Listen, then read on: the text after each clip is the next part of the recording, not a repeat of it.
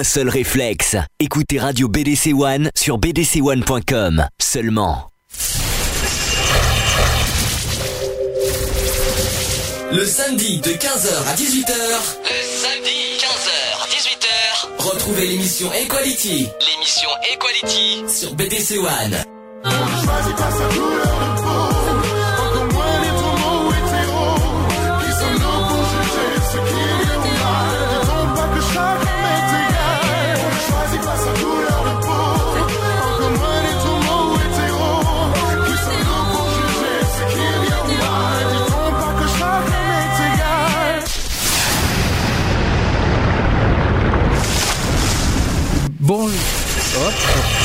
Bon, décidément, la lecture en boucle, c'est très énervant aujourd'hui, ces temps-ci. Bonjour à tous, bienvenue dans l'émission Equality. Equality numéro 47. Nous sommes aujourd'hui le samedi 10 novembre 2012. Euh, Alexis, Alexis, bonjour. Bonjour. C'est tout? C'est tout. Rien de plus. Ah bah, avec ça, on va aller loin. Euh, donc aujourd'hui, euh, on va parler de la dépression. Alors pas pour faire déprimer les auditeurs, non, ça n'a rien à voir. C'est plus de la dépression au niveau prévention, sensibilisation, euh, même des conseils, des astuces par rapport à ça. En deuxième partie, au niveau des actus, plein de choses. D'abord la, la victoire de Obama cette semaine, on va y revenir très longuement. On va parler aussi bah, du mariage gay. hein. Il y a eu le Conseil des ministres qui a eu lieu mercredi. Bah, la loi a été adoptée par le Conseil des ministres. Et puis on va parler des différentes manifestations qui vont avoir lieu ces Voilà, et puis voilà. Bon, euh, et puis à part ça, euh, le chat. Alors, euh, une petite nouveauté, c'est pour ça qu'on est un peu plus tôt que prévu. C'est parce que euh, on va faire techniquement le, chat www.equality-radio.fr. vous pouvez aller quand vous voulez là-dessus. D'ailleurs, j'ai un petit, une petite surprise, une petite surprise par rapport à ça. Voilà. Réagissez sur notre chat sur www.equality-radio.fr. Follow us on the web.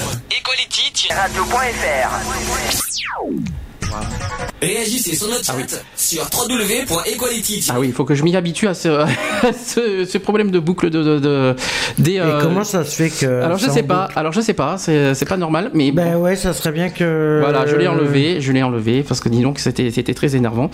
Voilà, donc equality-radio.fr, euh, n'hésitez pas, le chat tout nouveau, tout beau, euh, parce que maintenant vous pouvez réagir sur micro, vous pouvez même vous montrer, euh, vous, on peut, vous pouvez être en cam si vous le souhaitez, n'hésitez pas. Je bafouille aujourd'hui, hein, c'est normal avec la pluie et tout ça. Voilà, donc euh, n'hésitez pas euh, sur, euh, à tester ce nouveau chat www.equality-radio.fr. On va faire une pause de suite. On perd pas de temps parce qu'à 18h tout à l'heure il y a, Pop on the Rock donc on est limité aujourd'hui. Donc on va passer le nouveau Usher qui s'appelle Numb, j'aime bien, un petit peu de dance, un petit peu pour mettre dans l'ambiance et ça bouge et on parle juste après de la dépression. À tout de suite.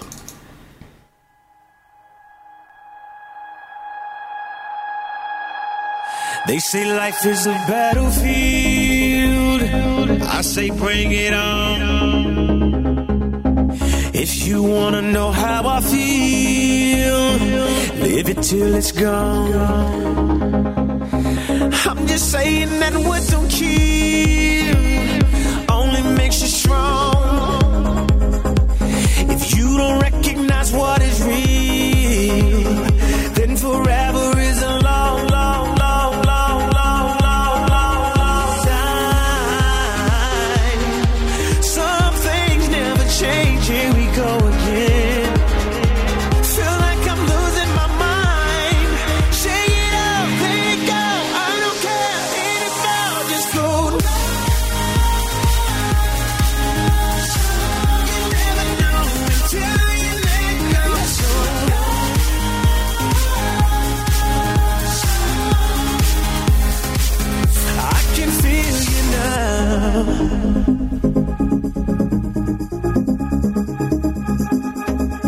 Keep on doing the same old thing, and you expecting change. Well, is that really insanity, or just a loser's game? I only trust in the things I feel. Some may say that's strange. You better recognize what is real.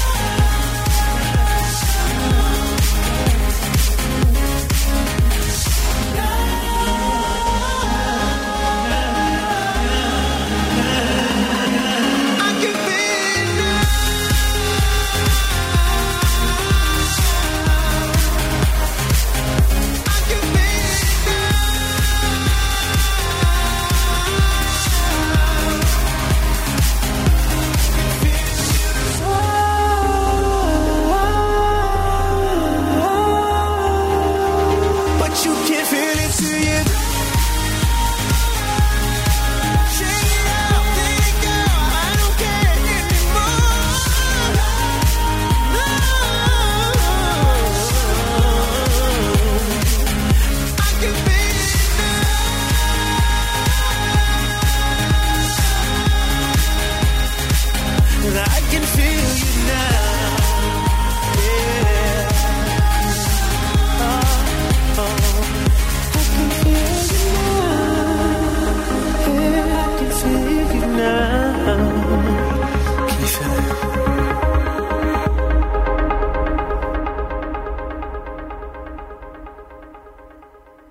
Radio BDC One sur bdc1.com. Allez, on commence euh, sur le sujet de la dépression. J'entends un petit portable, je ne sais pas pourquoi, mais bon, je vais le- l'enlever d'ici. Euh, donc sur la dépression. Bon, tu, euh, tu te doutes bien ce que c'est que la dépression quand même. Va, euh, bon, n'empêche que, euh, que la dépression est dans la catégorie des troubles de l'humeur. Pour ceux qui ne le savaient pas, ça n'a rien à voir avec une maladie psychiatrique. Enfin, c'est un trouble de l'humeur. Enfin, c'est pas totalement ce qu'on croit. hein, c'est euh, bon, voilà. Le terme provient du latin depressio, qui veut dire enfoncement. Est-ce que tu savais que dépression vient du mot enfoncement? Donc en en gros, si on, quand on déprime, on s'enfonce, en gros. Et c'est autour du 19e siècle que le terme du- est apparu euh, dans son usage psychologique. La dépression caractérise euh, essentiellement un état de perte de motivation ou d'élan vital chez un individu, associé à- ou non à, un à des différents symptômes. Les symptômes les plus caractéristiques sont une perte d'espoir, d'envie, d'estime de soi. Et d'autres signes peuvent euh, survenir tels que l'anxiété et l'angoisse, la fatigue, la tristesse, des pensées négatives, des idées noires, des intentions suicidaires ou d'autres modifications de l'humeur et, dans certains cas extrêmes, des hallucinations. La dépression est aujourd'hui un problème de santé publique, à tel point que les spécialistes parlent d'une véritable épidémie. État des lieux des problèmes dépressifs en France et dans le monde d'ailleurs. Donc pour expliquer cette épidémie de dépression, les sociologues évoquent pêle-mêle les conditions euh, de vie euh, qui deviendraient de plus en plus stressantes, euh, la violence psychologique que l'on subirait à tout moment et en particulier sur son lieu de travail. Ce discours rencontre l'adhésion du public, l'immense succès en librairie de Marie-France Irigoyen en témoigne. Il s'est vendu 480 000 exemplaires de son livre qui s'appelle Le harcèlement moral, alors qui n'a rien à voir avec la dépression, mais voilà. Et nous vivrions donc dans une société dépressive dont, dont nombre de ses membres auraient une prédisposition naturelle renforcée par l'environnement. La France semble particulièrement touchée par cette, édi- euh, par cette épidémie de dépression au regard de sa consommation record d'antidépresseurs. Par exemple, entre 1991 et 1997, la quantité de boîtes vendues a progressé de 42%.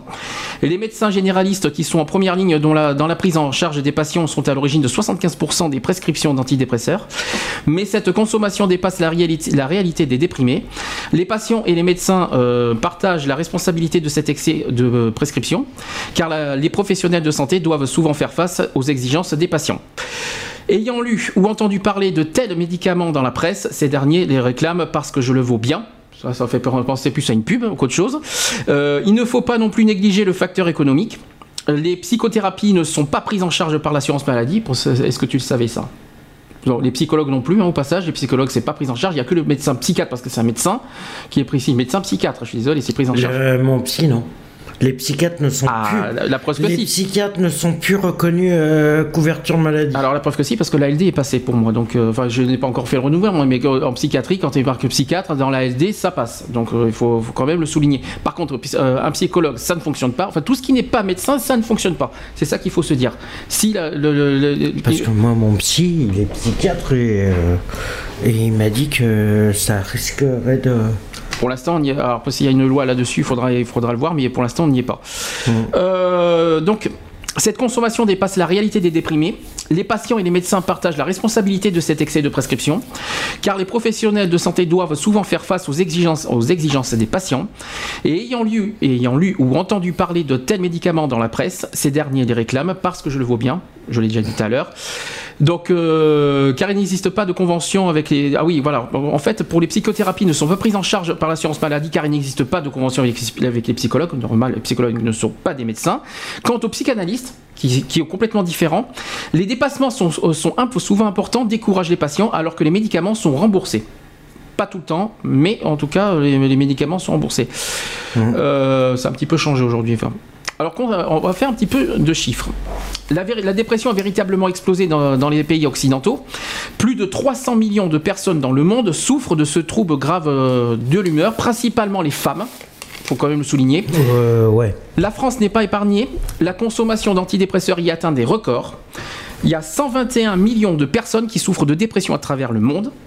Cette maladie devait dépasser en 2020 au deux- euh, ouais, ça devrait dépasser en 2020 au deuxième rang des maladies les plus handicapantes. La dépression. hein. En France, le baromètre. 2020 aussi. Oui, mais 2020, c'est un. On a 8 ans encore. Hein. Oui, mais euh, pour la- oui, mais n'empêche que pour l'instant, euh, ça augmente la dépression. Faut, ça augmente de jour en jour. Il y a- ça s'est déclaré, c'est reconnu. Et en 2020, voilà, c'est une on appelle ça un, il prévoit, qu'en 2020, la, la dépression sera au deuxième rang des maladies euh, les plus handicapantes. C'est quand même alarmant et c'est quand même à, prendre en compte.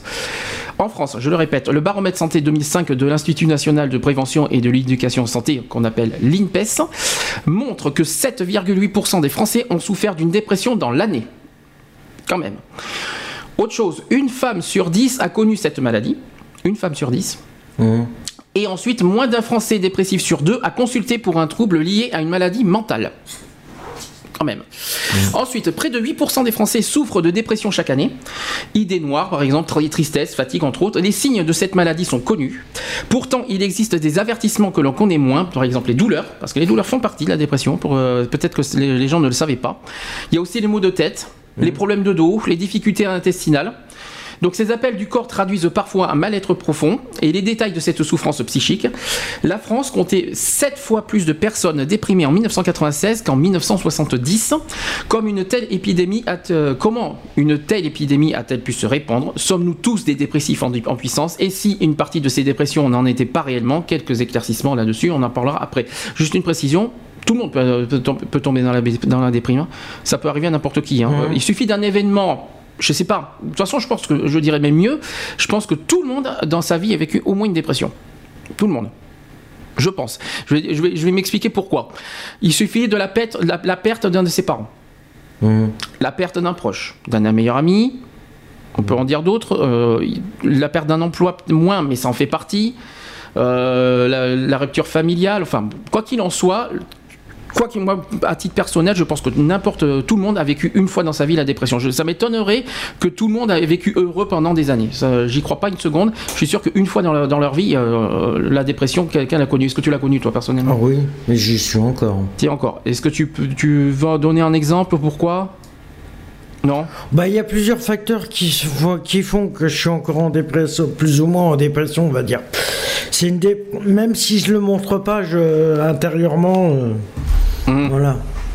Mais tu es d'accord avec moi Est-ce que tu trouves que tout le monde est concerné? Oui. Ah oui. Et tout le monde a vécu ça, une c'est fois. sûr. Bon. Ça, c'est sûr, tout le monde l'a vécu au moins une fois et est concerné. Mais bon, après, elle se déclenche. euh, faut le sourire. Elle se, décon- elle se déclenche par plusieurs. euh, Ce qui est embêtant, c'est qu'une fois qu'on est dans la dépression, on a du mal à s'en sortir. hein. euh, pour s'en sortir, c'est hyper dur. C'est très facile à y être, à, rentrer Mhm. dans la dépression, mais par contre, pour s'en sortir, c'est autre chose. Et, euh, Est-ce que et c'est le, possible? problème, le problème, il est là, c'est qu'une fois que tu es en pleine dépression, il y a plus peur. Tu t'isoles complètement et tu fermes euh, les portes à tout le monde. Ça, c'est la conséquence, on en parlera tout à l'heure. Me- je pense qu'on en parlera. Alors. Au niveau des causes de la dépression, pour toi, est-ce que tu connais des causes? On en a un petit peu parlé, mais euh, je viens juste d'en dire quelques-uns. Mais pour Oui. toi, Oui, moi, euh, moi, il y a, il y a l'histoire de ma rupture familiale avec. euh, Il y, a, il y a pas mal de ça a rapport avec mon passé, avec euh, voilà, et, et d'autres, d'autres événements que j'ai même que je mettrai pas en radio parce que voilà, ça Oui, bah, ça, concerne ça peut pas. être- Parce que les vies privées, ça concerne. euh, Par contre, évite de faire des bruits de clés euh, sur, le, sur le micro, ça serait, euh, ça, ça, ça- ça résonne. Donc pour euh, des ruptures, donc pour toi, là, les ruptures familiaux, c'est vraiment les- les- euh, une des causes principales. C'est une des causes principales. Plus euh, sans compter euh, la perte de, de quelqu'un de proche. voilà. d'un proche, euh, voilà.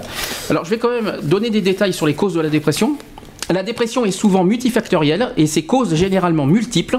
La dépression peut être liée à un ou plusieurs événements traumatiques ou vécus comme négatifs, donc le chagrin, le deuil, la crise situationnelle ou le stress. Le stress en fait partie, pour ceux qui ne savaient pas, mais le stress en fait partie. Ou à un environnement psychosocial ou familial hostile. Elle peut s'associer à un autre trouble psychiatrique psychiatrique euh, ou une affection somatique. Euh, les connaissances sur la nature et les causes de la dépression ont largement évolué à travers les siècles, mais elles demeurent euh, incomplètes. La recherche sur la dépression est actuellement un domaine d'études actif et diversifié.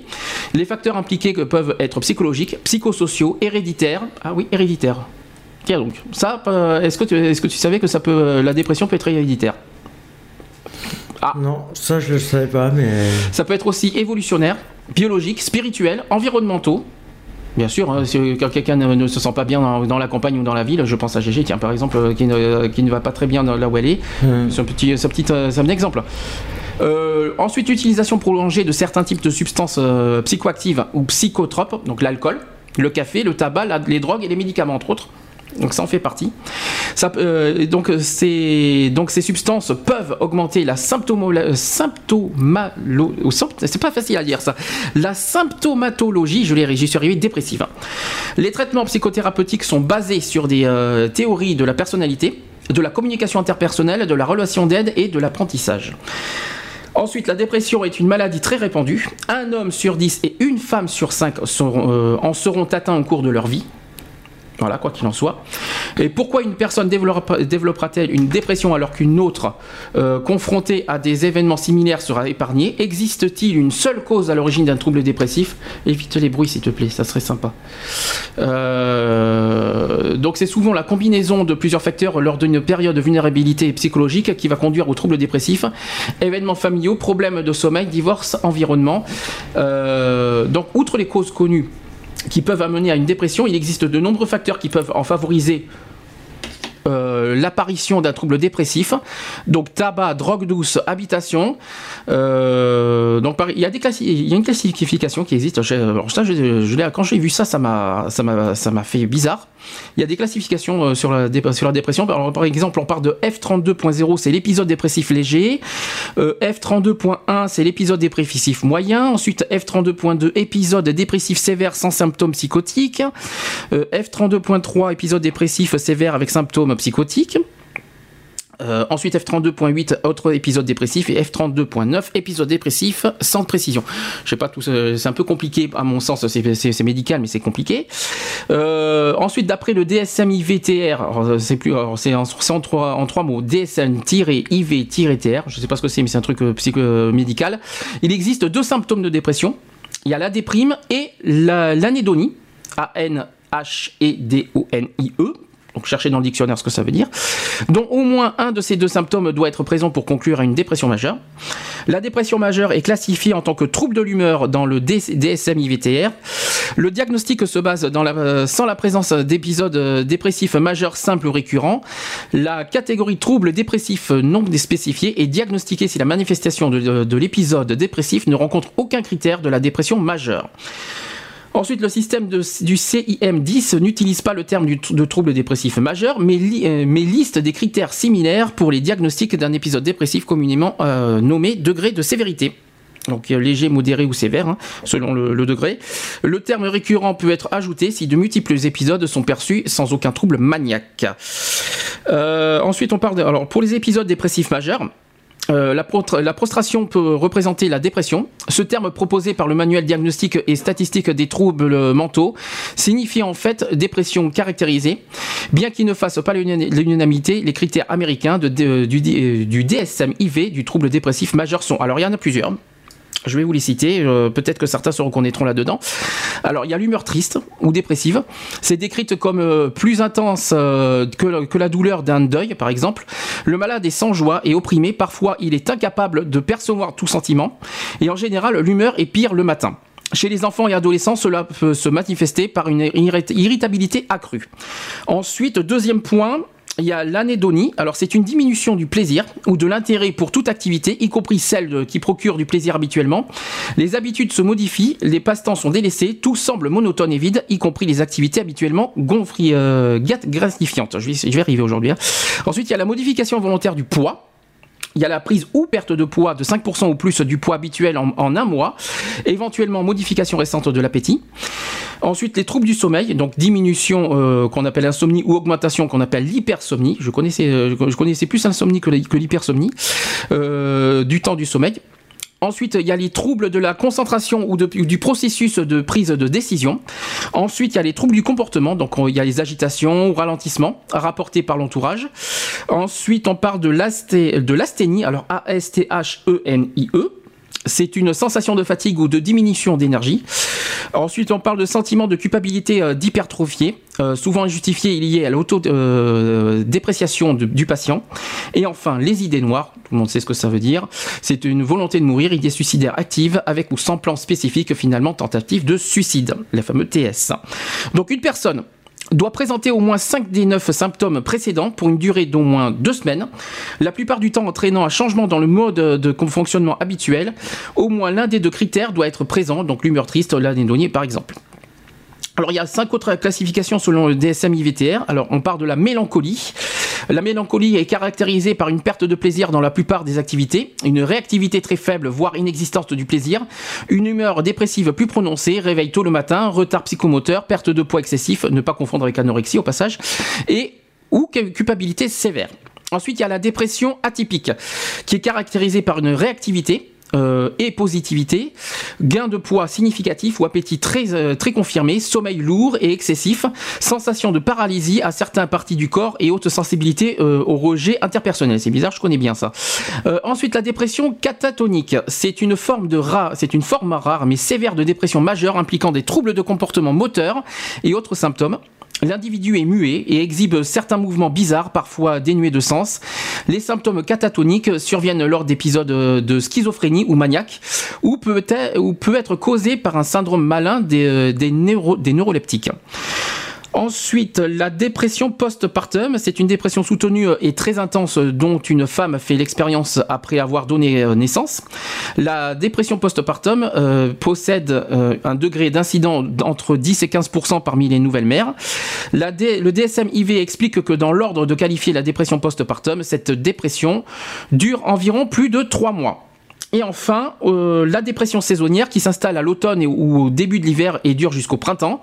Ces symptômes sont ceux de tout épisode dépressif, la tristesse permanente, les pertes d'intérêt général, l'irritabilité, les troubles du sommeil, la perte ou gain de poids, pensée suicidaire aussi. Et les symptômes de, la dépression saisonnière se distinguent de ceux des blues de l'hiver, lesquels ne nous empêchent pas de continuer à, assumer nos activités quotidiennes. Ceux qui souffrent de dépression saisonnière sont très affectés dans leur quotidien, donc euh, le travail, les relations entre autres. Et la cause exacte n'en est pas connue, mais la diminution de, l'intensité de la lumière naturelle et de sa durée semble jouer un rôle important.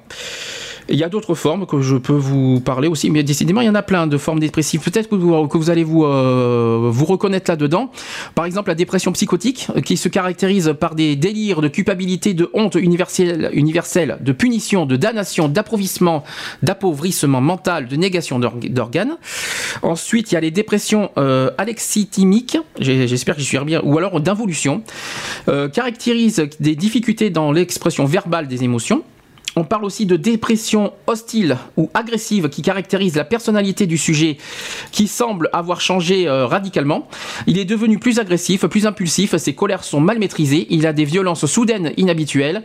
Cela viendrait du fait que le sujet ne supporte plus l'idée entre l'objet de remarques blessantes euh, à son égard, par exemple secoue-toi, tu as tout pour être heureux, etc. C'est vrai que c'est ça là-dessus. Euh, il y en a qui, disent là-dessus, puis le lendemain ça peut leur arriver. Donc voilà.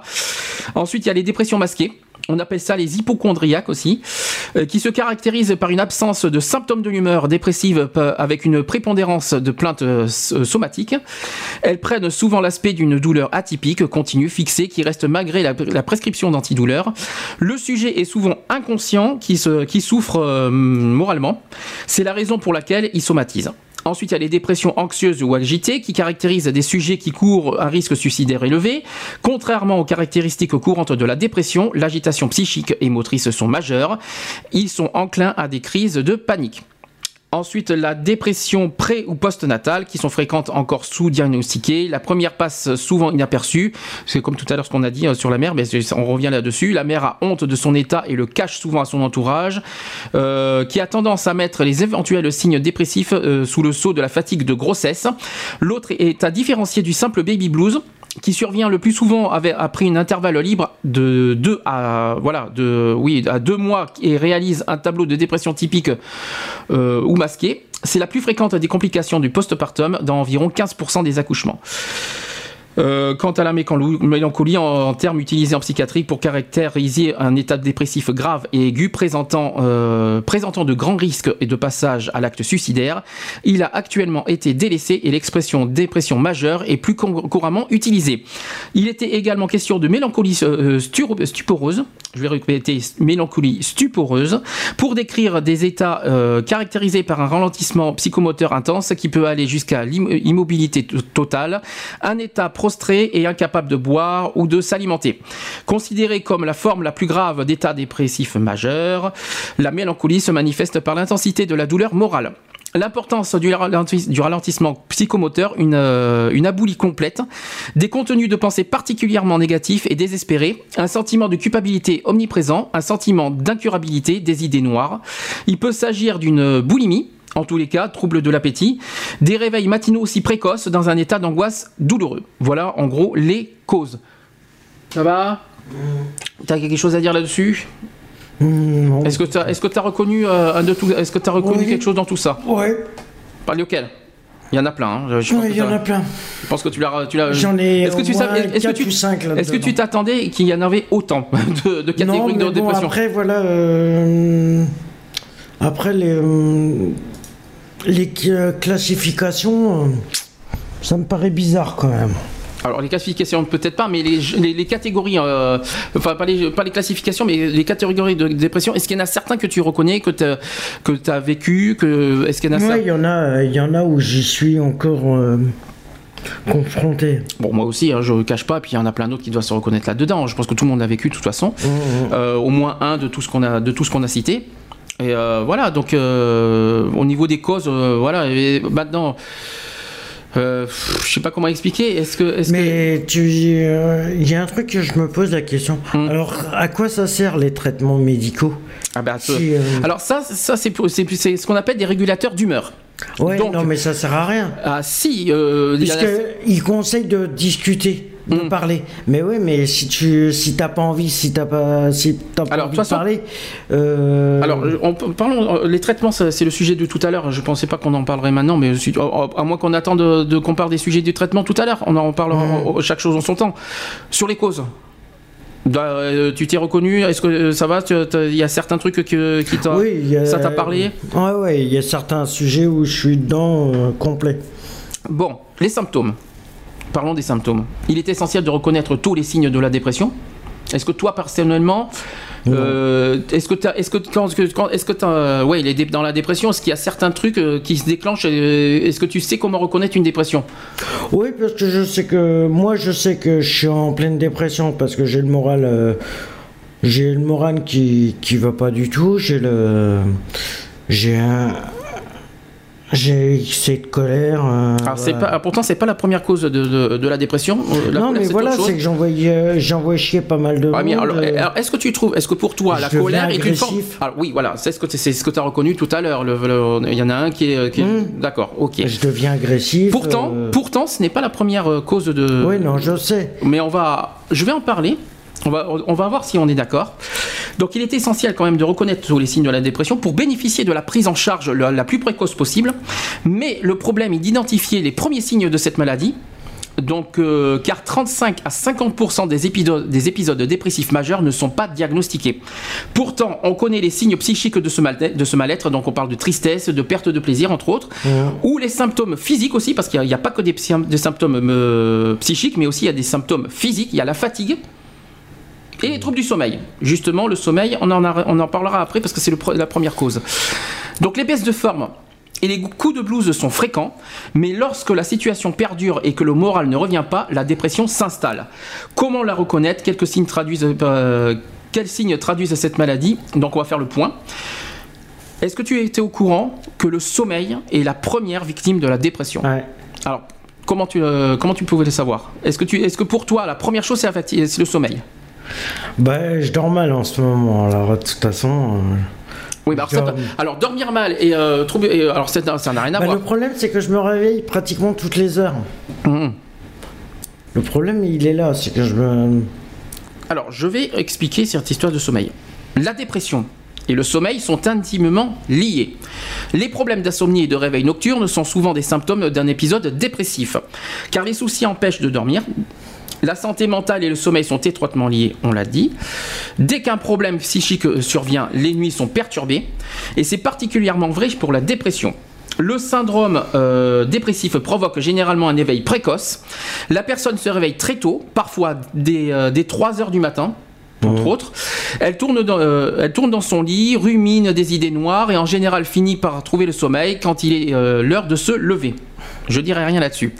Euh, L'important est d'identifier alors ce problème comme un des symptômes et de la dépression. car nombreux sont ceux qui traitent euh, spécifiquement ces troubles du sommeil, notamment à l'aide de somnifères, sans s'attaquer à la cause réelle, à savoir la dépression. En revanche, si la dépression est identifiée et prise en charge, le traitement des conséquences telles que l'insomnie peut être envis- envisagé de manière complémentaire. Est-ce que tu es d'accord avec ça? Hum. Avec l'histoire du sommeil Est-ce que pour toi, la première chose qui t'arrive quand tu es déprimé, c'est le sommeil? Ouais. Ou est-ce que c'est ou est-ce que c'est encore autre chose? Euh, Non, je pense que le seul. Bah bizarrement, moi j'aurais pas dit que c'était le sommeil, moi le premier. Non. Moi je pense que ça aurait été plus le, le moral. la- oui, le moral qui prend un coup de suite et puis tu te sens euh, faible, quoi. Je dirais plus Ouais, la tu- fatigue. Non, la- ouais, mais la fatigue c'est encore autre chose. Moi j'aurais dit plus le fait que tu te sens faible, que tu te sens, euh, voilà, que tu que t'as plus de force, quoi. En gros. Mmh. Moi j'aurais dit, moi j'aurais dit que ça aurait été plus ça le, le premier, et puis finalement non. Manque d'énergie, manque de. Et justement, tu parles de la fatigue. La fatigue est justement aussi un symptôme d'un épisode dépressif, parce que la fatigue est un autre symptôme bien connu de la dépression. Elle est non seulement euh, physique, donc il y a le manque d'énergie, voilà, c'est ça que je vais chercher, le fameux manque d'énergie ou la somnolence, mais aussi psychologique, absence d'entrain, baisse de la motivation, de la motivation au travail, mais aussi dans les loisirs. On trouve d'ailleurs de liens importants euh, entre le syndrome dépressif et la fibromyalgie. Une maladie qui se traduit par une fatigue intense, des troubles du sommeil et des douleurs. Ah, alors les douleurs. euh, Quand vous, euh, si vous sentez des douleurs, ne vous dites pas que c'est forcément la grippe. Ça peut être aussi la dépression. hein. donc euh, je tiens à le préciser parce que comme on est en période de, de, de grippe, j'en parlerai tout à l'heure. Ne vous dites pas que c'est pas for- c'est pas forcément la grippe. Ça peut être aussi la dépression. On ne sait jamais. Donc aussi. Certains spécialistes soulignent d'ailleurs que cette atteinte pourrait être, n'être en réalité qu'une forme sp- spécifique de dépression. Qu'est-ce que t'en penses? Ouais, mal de crâne. Eh ben justement, c'est bien parce que tu me dis à la suite les choses. Alors, les migraines et les douleurs, symptômes de la dépression. Parce que la migraine empoisonne véritablement la vie. Pas étonnant donc qu'on trouve plus de dépressifs chez les patients migraineux. De plus, il semble qu'il y ait un cercle vicieux formé par ces deux pathologies. L'une prédispose à l'autre, le point sur ce lien particulier. Et la douleur est également un symptôme de dépression. Certaines douleurs peuvent, peuvent euh, certaines, ah, je vais y arriver, certaines douleurs peuvent être les marqueurs de l'état dépressif. Elles seraient ainsi présentes euh, dans près de 70% des cas de dépression. Ce sont essentiellement les maux de tête, le mal de dos, les troubles intes- intestinaux. Certes, il faut distinguer les douleurs chroniques, dont la répétition peut dans ce cas être origine et non la cause d'un syndrome dépressif. Euh, alors, qu'est-ce que tu en penses des symptômes? On a fait le tour. Hum. Est-ce que là-dessus, ça te parle Ça te. Non T'es pas à fond aujourd'hui, hein, tu- mais il faut quand même en parler. Alors, justement, en parlant de ça, les auditeurs qui nous écoutent, s'il y a certaines choses, un vécu, quelque chose que vous voulez en, té- en témoigner, il y a deux possibilités maintenant, même trois possibilités. Euh, le téléphone, ça sera tout à l'heure. Le chat maintenant, euh, un nouveau chat qui est arrivé. Euh, vous pouvez maintenant nous joindre. vous, pouvez toujours parler par écrit, mais maintenant vous pouvez parler par micro et en cam aussi. hein. Il y a n'y a pas de problème. Vous pouvez vous montrer en cam. C'est pas obligatoire, mais ceux qui veulent, vous pouvez. Et le téléphone, ça sera tout à l'heure après le sujet. On va faire une pause. Je vais mettre euh, euh, Laza Morgan à This Girl. C'est une nouveauté 2012. On se retrouve juste après. There's this girl, the one and only wonder of this world. And it don't matter if the road gets rough, if me rich or poor. She stay down with me if me go to war. My girl, love you cause you are uh, every single star uh, in the constellation that's enlightening in my heart. uh, Special gift from Jah, wherever you are. Yes, girl, you got more presents than a hundred Santa Clauses. And I know we'll stand together when the world falls down. Yeah. And I know that I'm forever gonna start right now. Yeah. Girl, the one and only wonder of this world. And it don't matter if the road gets rough, if me rich or poor. She stay down with me if me go to war.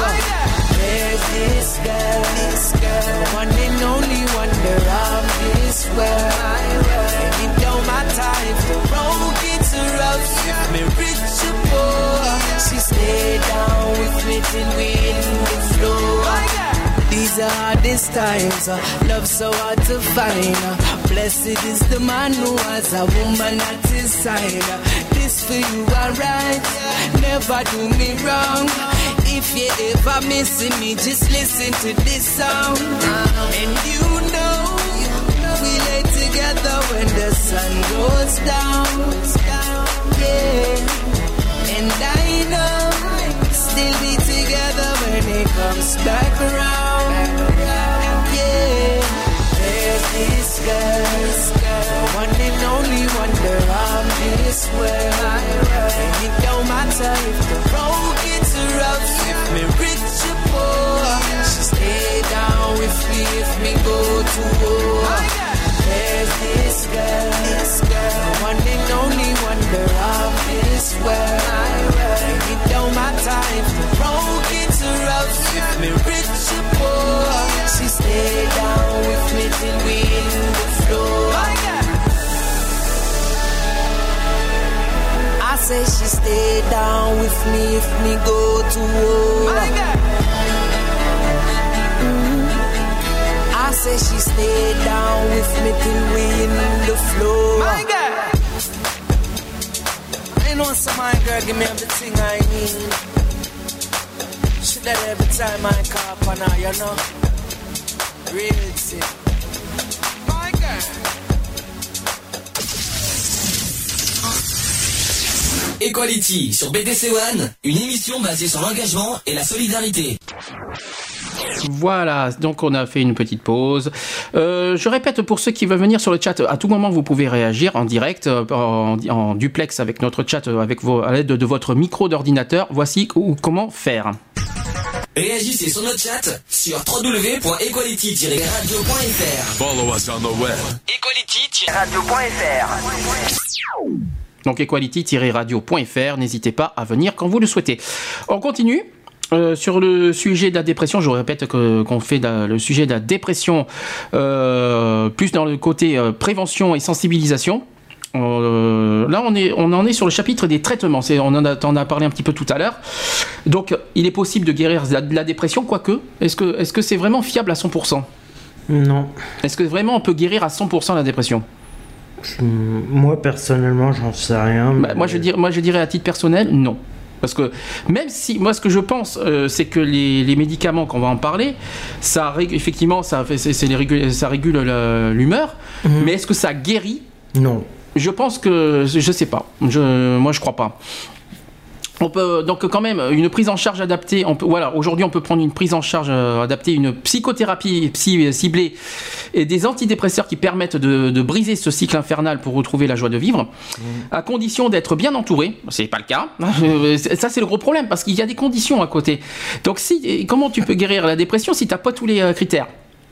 Voilà, c'est- bien les médicaments, mais euh, et en plus les médicaments, c'est euh, moi je trouve c'est bien, ça régule l'humeur, mais ça t'affaiblit, alors c'est pas mieux. Ensuite, euh, voilà, à condition d'être bien entouré et surtout de bien suivre son traitement. Ouais. Ça, est-ce que là-dessus, de ton côté, est-ce que qu'est-ce que ça fait si on suit pas son vrai son, trai- son traitement? Qu'est-ce que ça qu'est-ce que ça fait? Bah, ça change pas grand chose. Si, ça re- tu retournes euh, dans le gouffre, quoi, en gros. Oui, mais même avec le traitement, hein, pas forcé. euh, T'as essayé- pourquoi T'as essayé un traitement et ça, et ça ne marche pas? Et ça marche pas. C'est-à-dire? Bah, Peut-être que c'est pas la bonne, c'est peut-être parce que c'est pas le bon traitement aussi. Bah, le problème, ouais, c'est que j'ai demandé à, de- à doubler, euh, à doubler ma dose. D'accord, carrément. Elle m'a dit donc. Donc, la personne qui est dépressive a généralement l'impression qu'elle ne pourra pas euh, s'en sortir. Euh, pourtant, des solutions existent avec une prise en charge adaptée et un suivi médical. Retrouver le sourire est juste une question de temps et de persévérance. La prise en charge de la dépression repose sur deux piliers complémentaires. Il y a la psychothérapie et les traitements médicaux. Euh, quelle que soit la stratégie choisie, une chose est sûre, en s'attaquant à la fois à la dépression et à la douleur, il est possible de sortir de ce cercle infernal pour retrouver le sourire. J'y crois pas à 100% personnellement. Moi non plus. Euh, si les psychothérapies et les antidépresseurs sont les traitements de référence face à la dépression, d'autres solutions sont aujourd'hui explorées. Il y a des approches techniques plus près de la neurochirurgie qui permettent d'agir directement au cœur du cerveau pour supprimer à la source les causes de syndrome dépressif. Alors, est-ce que c'est pas les fameux euh, les électrodes qu'on met au cerveau, euh, soi-disant qui, qui, je sais pas si c'est ça que j'en ai entendu parler de, mais, est-ce que est-ce que c'est vraiment vrai cette histoire? Avec cette histoire d'électrodes qui vont cibler une partie du cerveau pour. J'en sais rien. Bon, moi, je sais pas, mais franchement, j'y crois pas beaucoup à ça aussi. Puis, est-ce que c'est pas dangereux ça aussi? Est-ce que ça peut pas être dangereux? Imaginons que ça se passe ça mal. Peut être, euh, ça peut être dangereux. Ça peut être dangereux. Imaginons que ça se passe mal, le cerveau peut être endommagé. On mmh. On sait jamais. Ensuite, euh, alors les risques des antidépresseurs. Alors parce qu'on parle, on dit que les antidépresseurs, euh, ça soigne, mais le problème c'est qu'à côté, il y a beaucoup d'effets secondaires. Donc ces antidépresseurs sont un réel progrès dans le traitement de la dépression, mais comme tout médicament, ils peuvent avoir des retentissements plus ou moins importants sur la santé. Donc, par exemple, les effets secondaires des antidépresseurs dépendent énormément de leur nature. Ainsi, par exemple, les inhibiteurs, sélectifs de la récapture de la sérotonine. Ah, c'est pas facile à dire ça. Les inhibiteurs sélectifs de la récapture de la sérotonine. C'est-à-dire les ISRS qui ont des effets moins gênants que les inhibiteurs de la monoamine oxydase. Bonjour les trucs médicaux, hein, c'est pas facile à dire. Les IMAO et les antidépresseurs tricycliques. Je savais pas qu'il existait des, antidépresseurs tricycliques. Alors maintenant, euh, je savais pas qu'il y avait aussi des, catégories d'antidépresseurs, je les apprends. Euh, les antidépresseurs sont des risques pour l'estomac. Alors ça, est-ce que tu le savais? Est-ce que. Alors pourtant, c'est le cas. Il y a des antidépresseurs qui sont des risques pour l'estomac. Je vais expliquer.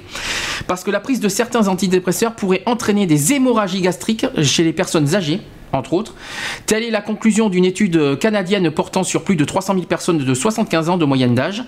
Et selon les résultats, la prise d'un antidépresseur de type inhibiteur de la recapture, alors on va, dire les, I, euh, ISRS, euh, augmente, euh, voilà, augmenter de 10% en moyenne le risque d'hémorragie gastrique.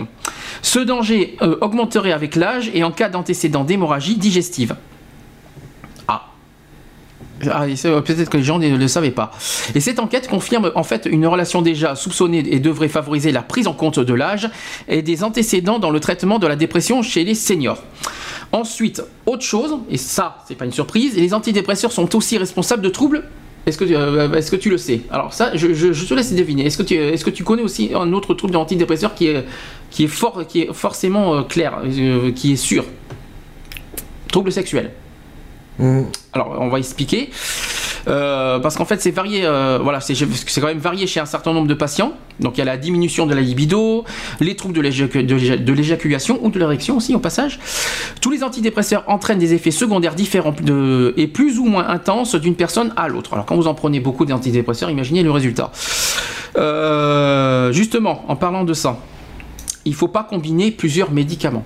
Surtout si c'est pas, surtout quand, quand c'est pas prescrit par le médecin. Hein. Euh, selon certaines études, la combinaison de plusieurs médicaments affectant la production de, séro, de sérotonine, c'est pas, pas facile à dire tous ces termes médicaux, de sérotonine pourrait euh, favoriser la survenue des, des céphalées et d'accidents vasculaires cérébraux, les fameux AVC. Euh, certains antidépresseurs augmentent ainsi spécifiquement sa concentration. Or, la sérotonine euh, possède une action va euh, vasocon... là là, que c'est pas facile à dire tout ça. Vasoconstrictrice. Oh, c'est pas facile. c'est une action vasoconstrictrice. J'y suis arrivé. Qui réduit le calibre des vaisseaux sanguins. Si cette propriété euh, s'exprime au niveau des vaisseaux cérébraux, elle peut causer des céphalées ou des accidents vasculaires, euh, selon les auteurs de l'étude parue dans la célèbre revue Neurologie, Neurology. Euh, pour étayer leurs propos, ils décrivaient trois cas d'accidents ischémiques.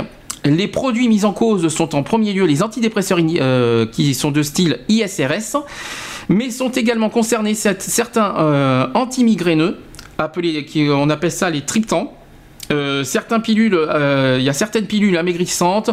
On appelle, il y a aussi les amphétamines, les millepertuis ou euh, certaines drogues aussi comme l'ecstasy ou la méthamphétamine. Voilà, méthamphétamine. J'espère que je bien prononcer. Ensuite, les antidépresseurs sont vraiment efficaces pour traiter la dépression et seul un médecin peut juger du besoin d'employer ce type de médicaments.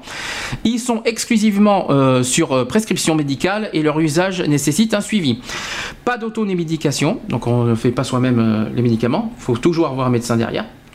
Même pour un petit coup de blues, il, mais il ne faut pas hésiter à consulter son médecin en cas de doute. La dépression est une vraie maladie. Alors le problème, c'est qu'une fois que tu es dans le trou noir, ça m'étonnerait qu'on a envie de voir un médecin. Euh, là, on est une fois qu'on est dedans, on est dedans. Donc, euh, Mhm. on peut pas. on- comment on peut, euh, comment on peut, euh, une fois qu'on est dans le trou noir, voir le médecin? C'est pas possible. Euh, ou alors, il faut qu'il y ait une personne présente à côté. C'est pour ça qu'il faut pas être seul. Qui, euh, voilà, qui, qui, qui euh, de suite doit appeler le médecin le médecin de, de la personne en question qui est, qui est victime, voilà, son, son propre médecin, qui voilà, il faut euh, parce que soi-même le problème c'est qu'une fois qu'on est dans le trou noir, euh, ça m'étonnerait que la première chose que tu as en tête c'est appeler le médecin. Même si c'est peut-être c'est peut-être la première chose qu'il faut avoir en tête, mais une fois qu'on est quand on est dans le trou noir, qu'on est vraiment au plus au plus bactère, euh, on a- on- je vois vraiment pas euh, comment on peut voir, comment on peut se dire tiens je vais appeler mon médecin. C'est pas facile, c'est pas évident. Mais pourtant, c'est la, la précaution et, la, et, et, la, pro- et pourtant la, la première chose qu'il faut faire. Toi, imaginons que tu es dans, euh, imaginons que t'es dans ce, dans ce cas-là, tu tombes dans le gouffre, qu'est-ce que, comment tu te sentirais Qu'est-ce que tu ferais en premier? Qu'est-ce que tu, La première chose que tu as en, en tête, c'est quoi? Rien. Rien. J'adore, c'est c'est bien. Tu es en dépression, tu, la, la chose que tu as en tête, rien. Le néant. Hum, Ah oui, carrément. Il n'y a pas de. Il y a, rien- y a rien, rien, rien. Non. Il rien qui te vient en tête. Non, j'aurais envie de rien, j'aurais envie de, de me laisser aller complet. Ah, c'est pas rien finalement. Donc. euh, De couler au plus profond pour euh, ne jamais pouvoir m'en ressortir euh, exprès.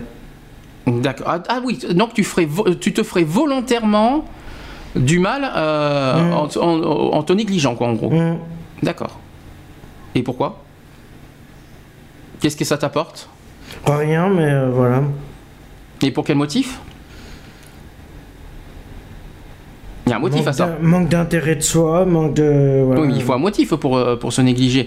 Parce que tu, pourtant, euh, tu sors la journée, tu vois des gens à l'extérieur, donc c'est, Oui, mais même, même, si tu, même si je sors la journée, euh, c'est pas pour ça que je suis pas en, Alors justement, en semi-dépression. alors justement, quand tu sors la journée, quand tu, tu- tu vois quand même des gens. Tu Oui. discutes avec des gens. Euh, pas forcément. Pas forcément, mais tu, tu en côtoies quand même, tu en vois, tu en croises. je, je dis bonjour, point barre. Est-ce que, ça te, est-ce que ça te bloque ou est-ce que ça te, ça te donne le sourire? Ça m'est non, ça m'est indifférent. Complètement. Je dis bonjour parce que c'est une méthode de politesse, mais sinon sans plus. Et si tu sors, c'est pour quel motif? Enfin, quand tu sors autant comme ça, parce que euh, faut le dire, euh, voilà, t'as pas, pas grand chose, c'est que t'as pas mal de soucis personnels qu'on ne citera pas parce que c'est personnel. Hum. Euh, ensuite, voilà, tu t'enfermes sur Pour toi-même. essayer de faire le vide, pour essayer de. Mais c'est quand même, c'est quand même contradictoire parce que à la fois tu t'enfermes sur toi-même Hum, et à la fois tu sors. Ouais. Donc si tu sors, c'est que tu as, c'est que t'en as marre finalement de rester enfermé. Hum. Donc finalement c'est contradictoire. Ouais. Donc si tu, tu sors, c'est que euh, d'ailleurs pour euh, qu'est-ce qui te la première chose pourquoi tu as envie de sortir à part la cigarette bien sûr. Quel, quel- quel est le motif de ta sortie? C'est quoi qui te qui te c'est quoi le déclic? plus les, euh, je supporte plus la- la- l'appartement, la, la sédentarité. Non, en gros, c'est euh, le d'être en cloison, euh, d'être Mm. voilà, d'être J'ai enfermé, l'impression, j'ai l'impression d'être en, en prison. étouffement, Ouais. d'être en prison, carrément. C'est-à-dire? Bah c'est, j'ai l'impression de, de- l'appartement pour moi c'est comme si j'étais dans une cellule de 9 mètres carrés. D'accord. Donc et, et alors du coup, tu es euh, Tellement que j'ai, tellement que le problème c'est que la rue m'a, m'a plus ou moins détruit, euh, on va dire euh, moralement. oui. Voilà et, et le fait de me retrouver. euh, Et qu'est-ce que- est-ce que ça t'apporte quelque chose de, de- de sortir? Est-ce que qu'est-ce que ça t'apporte finalement? Est-ce que ça est-ce que ça est-ce que ça évolue? Est-ce que ça te fait du bien? Est-ce que Non, ça me libère, je sais pas, ça me. mais ça est-ce que ça te est-ce qu'au niveau dépressif, est-ce que ça t'apporte quelque chose? Est-ce que pour toi sortir fait du bien? Est-ce que tu conseilles aux gens qui sont dans la déprime de sortir et est-ce que ça fait vraiment du bien? C'est pas facile parce que Pas le problème c'est pas facile parce que le problème quand tu sors, après tu as, ce problème là à côté parce qu'il y a des gens qui ont du euh, qui ont- sont dépressifs, qui ont du mal à sortir parce que tu as aussi le, le alors tu as plusieurs possibilités, soit parce que tu as la, la peur des, des jugements, des regards des autres, Mhm. soit à, force d'être à, force d'être chez soi, parce que le problème aussi pour un dépressif, c'est qu'être chez soi, c'est être, c'est être sa, sécurité, quoi, en gros.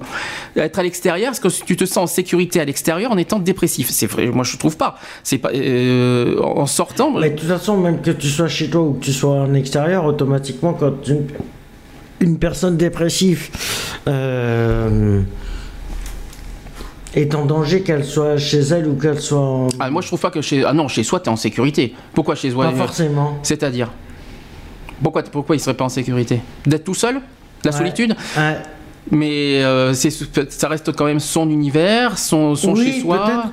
Peut-être, mais c'est. Euh, ça, le, ça lui fait penser à des idées noires comme le, les tentatives de suicide et tout. Ça peut être. Peut-être, mais le, le souci, c'est que tellement s'il y a des gens qui t'ont fait du mal, tu perds confiance aux gens.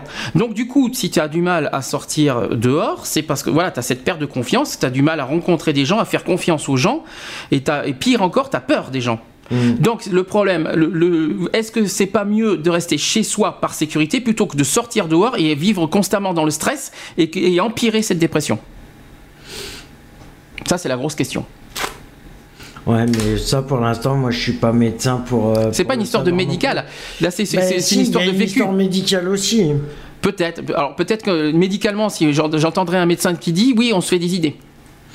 Ben, Personnellement, il va te. Moi, je sais pas. La première chose que je pense qu'un médecin te dirait, c'est est-ce que tu fais, est-ce voilà, en se disant ça parce que c'est de l'imagination, oui, que tu t'imagines des choses ou qu'on voilà, qu'on se, qu'on s'imagine des choses peut-être qui n'ont pas lieu. Donc en gros, se fait des idées. Et pourtant, c'est pourtant, les médecins, comment ils peuvent le, savoir puisqu'il n'est pas à notre place pour le savoir. Mmh. C'est ça que je ne comprends pas. On va en parler beaucoup des psychiatres d'ailleurs à cause de ça. J'ai pas, on a pas mal de choses à dire là-dessus, je pense. Euh, mais euh, voilà, un psy, un, psy doit évaluer ce qu'on a, mais le problème c'est qu'il ne vit pas ce qu'on a. C'est ça le problème. Le, but c'est de, cibler ce qu'on a. Avec les médicaments qu'il faut adapter, avec, il, doit trouver les bons mots pour, euh, voilà, pour nous canaliser. Mais de là, euh, il ne vit pas ce qu'on a. Et puis ça se trouve, un psychiatre vit lui-même une dépression. Mmh qui me dit ouais, mais là, ils sont pas infaillibles, ils sont pas infaillibles les psychiatres. Ouais, non, mais à ce compte-là, si un psychiatre euh, mais ils sont est pas... en pleine dépression, c'est même plus la peine mais de continuer. je suis désolé, mais un psychiatre, il n'est pas, un psychiatre n'est pas infaillible, c'est un être humain comme tout le monde. Oui, non, je suis d'accord, mais là, à ce compte-là, s'il se sent en dépression, automatiquement, c'est même plus la peine qu'il finisse son métier parce qu'il. Bah écoute, il suffit, il, il suffit. pourra pas céder. Bah écoute, un psychiatre euh, vit comme tout le monde, il a une vie privée, il suffit d'une dispute avec euh, son ou sa compagne le matin même, et puis il va être exécrable la journée. C'est un exemple. Il suffit d'une, il suffit ou, alors euh, un événement majeur. Euh, la semaine d'avant, il a perdu euh, l'un de ses proches, et puis la semaine d'après, ben voilà, il va pas être concentré totalement sur sur son métier.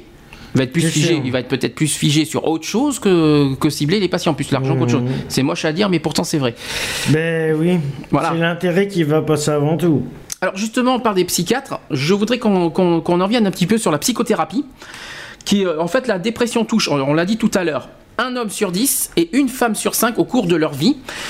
Pour en sortir, le traitement associe non seulement les médicaments, mais surtout une psychothérapie. Or, il existe différents psys et différentes méthodes.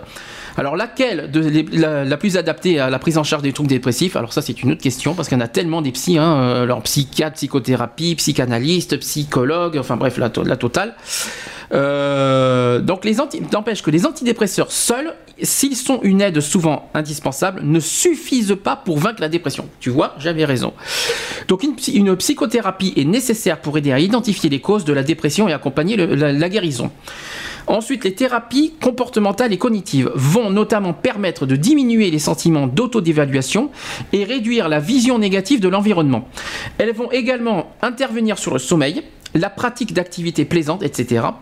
L'efficacité de cette approche dans, la dépression est aujourd'hui bien démontrée, notamment euh, associée à des antidépresseurs. De plus, elle permet de diminuer fortement le risque de rechute. Euh, moi, je ne suis pas sûr non plus. Et l'avantage de cette thérapie est qu'elle est relativement brève. Par exemple, 12 à 26 séances sont généralement prescrites. Ensuite, les thérapies interpersonnelles qui existent beaucoup aux États-Unis sont encore assez peu répandues en France. Elles sont basées sur la résolution des problèmes relationnels qui sont la cause de la dépression. Notamment, elles vont s'attaquer aux problèmes de couple et aux difficultés professionnelles à l'aide de jeux de rôle, de conseils de communication, etc. Il s'agit en quelque sorte de mini-psychanalyste, de mini-psychanalyste focalisé sur une situation donnée. Elle serait efficace pour les dépressions d'intensité modérée. Ensuite, la psychanalyse. Euh, est une approche longue qui n'a pas a priori pour vocation de traiter une dépression en phase aiguë. En revanche, elle peut être euh, une aide utile lorsque la personne est sur la voie de la guérison. Elle va alors permettre d'apporter un soutien à celle-ci et l'aider à changer durablement de comportement, à être moins dépendant affectif par exemple, en clair, l'idée est de changer et d'aller de l'avant en comprenant les causes. Certaines pratiques, dérivées de la psychanalyse, mais plus brèves, peuvent également être un soutien face à la dépression. La psychothérapie euh, psychodynamique notamment, dont le but est de prendre conscience des causes de l'état dépressif. En général, les psychothérapies sont donc une aide précieuse, non seulement pour la guérison, mais pour éviter les récidives de dépression. Et ce travail sur soi peut également avoir d'autres bénéfices en matière de développement personnel et finalement permettre de sortir grandi de cette épreuve. Qu'est-ce que tu en penses sur les thérapies? Ouais. Toi, t'es pas convaincu? Non. Pourquoi? Alors, sur les médicaments, vite fait. Les médicaments, oui, tu vois, ça, a été dit, les médicaments ne suffisent pas pour guérir. Ouais, mais Il faut même, être suivi par un psy. Même. Oui. Oui. alors maintenant, on va, on va être, on va être- Même il faut être que tu sois suivi par un psy et que tu prennes des médicaments, mais euh, Mais le Ça, problème, en fait, le- le problème, le problème, il- le problème, il est là. Il faut à la fois un bon traitement Mhm. et un bon psy. Parce que le problème des psys, et là on va maintenant, on va pouvoir en parler. Est-ce que quand, euh, est-ce que tu, as- est-ce que as confiance envers des psys? Alors psy, tout confondu, hein, euh, tout, conf- euh, tout type de psy confondu. Est-ce que tu as confiance à un psy? Est-ce que tu, ton psy que tu as en ce moment, est-ce que pour toi ça te, ça te fait évoluer? Est-ce qu'il t'évolue? Est-ce qu'il prend, est-ce qu'il cible ton problème? Est-ce que ça t'aide? Ben, moi personnellement, il essaye de m'apporter. euh, Il essaye, hein, les gens. Je dis bien, il essaye parce que c'est pas évident. Mhm. Et je sais très bien que c'est pas évident de, de cibler les choses qu'il y a exactement. Il essaye de m'apporter des réponses à- aux questions que je me pose. Oui. Euh, mais il sous-entend, Oui. il sous-entend des solutions. Qu'est-ce que tu appelles sous-entendre? Pourquoi sous-entendre? Ben, en fait, Pour moi, il moi, essaye je suis d'apporter- désolé, je suis désolé. Un il psy- essaye d'apporter des réponses, mais c'est pas forcément les réponses que j'attends. Ah oui, mais je suis. Alors, il y a un truc qui me, qui me scotche quand tu dis il, il sous-entend. Moi, je suis désolé. C'est où il y a des solutions, où il y en a pas. Mais sous-entendre, c'est pas essayer. C'est euh, c'est euh, c'est pas du tout. euh, Oui, non, mais ça, c'est sûr que là, euh, Non, non, c'est- Il te suit, il te Oui. cible, oui, il voilà, évalue, il essaie. il, il évalue ton problème. Mhm. J'espère qu'il parle parce que des psys. Oui, le mien, il me parle. Oui, parce ouais, qu'on a souvent affaire à des psys qui parlent pas, qui- qu'on a affaire à des psys muets, et ça, je peux vous dire que c'est très par énervant. contre, ça, c'est casse-couille. Et ça, je vous dis franchement. C'est qu'au bout de Ah oui, d'une alors- heure, ils regardent leur montre et ils disent bon bah la semaine prochaine ou dans 15 jours. D'ailleurs, un conseil très clair là-dessus si vous rencontrez un psy, que ce psy, allez, à la vous limite- laisse parler euh, Alors, pendant limite- une heure. à la limite, une, pour la première fois, on passe. La deuxième fois, bon. Ah, au bout de la troisième, Non, non. au bout de la la troisième première, fois. moi, ça passe pas. Non mais au bout de la troisième, non mais il faut il faut apprendre, il faut quand même que le psy apprend à te connaître aussi la première Oui, fois. non, mais, il faut il faut euh, quand même- il faut pas l'oublier. Mais au bout de la troisième fois, si vous voyez que le psy euh, continue à pendant 30 minutes euh, ne, parle pas en disant oui bon qu'est-ce qui que- que- en gros comme ça un psy qui dit alors comment ça se passe cette semaine? Tu parles tu parles tu parles tu parles oh les 30 minutes parlent bon ben voilà la séance est finie est-ce qu'on se voit la semaine prochaine? Ah bon bah écoute euh, c'est passionnant hein, tu racontes ta vie euh, tu tu sais pas tu- en gros magnifique tu- En gros, moi, il va se faire foutre. si vous jamais Dès si la première fois, il va se faire foutre. si jamais vous rencontrez un psy, toute, for- toute forme de psy confondue, comme ça, changez. changez de psy tout de suite, parce que c'est pas ça qui vous aidera. Il faut un psy qui soit, qui vous écoute et à la fois qui vous conseille. C'est-à-dire qui vous conseille, qui vous parle et qui vous, voilà, qui, est, qui vous, et qui, voilà, qui, mais qui reste pas euh, comme ça, muet, euh, comme une carte devant vous, à vous, euh, tout ça, et à la fin vous dire, bon, ben, est-ce que vous avez votre carte vitale? Non, là-dessus, oubliez. Prenez un bon psy. Même chose pour les, pour les, pour les traitements. Il faut un traitement efficace, donc il vous faut à la fois les deux en même temps, c'est-à-dire un bon traitement et un bon psy pour que vous soyez bien traité. En gros, c'est ça qu'il faut se dire. Mhm. Je vous dis ça à titre personnel parce que des psys, j'en ai vu et je peux vous dire que je. je, je Et d'ailleurs, euh, oui, le dernier, toi, il est. oui. Bah ben je peux pas. Enfin ça c'est ça c'est personnel. Non, Euh, mais bon, par rapport à ta. Ah le mien oui, le mien oui oui. c'est Est-ce juste- que ton suivi par rapport à ton psy, oui, il est. euh, Ah, le mien, oui, euh, le mien, il me parle, quoi. Il, il cherche, Oui, il, mais- bon, il- alors, il pose plus de questions plutôt que après il note. Il fait, il prend des notes. Voilà. Il me Ouais, pose bah- des questions, mais il s'intéresse quand même à ce que je dis. Voilà. En gros, c'est, pour moi, c'est important. Mm. C'est ce qu'il faut se dire. Après, pour les traitements, je vous dis pas que c'est, que c'est efficace parce que malheureusement, les traitements, je parle à, à- à titre personnel, c'est très efficace, mais ça t'affaiblit. Donc, le, le gros problème, il est là, c'est quand ça t'affaiblit, tu ne sors pas. Après, ça dépend des traitements. Oui, mais quand tu es affaibli, déjà que tu es fatigué, si tu as des traitements qui t'affaiblissent deux fois plus, euh, comment tu veux sortir et comment tu, veux- comment tu, veux, comment tu peux avoir. T'as pas d'énergie avec ces Mm. traitements.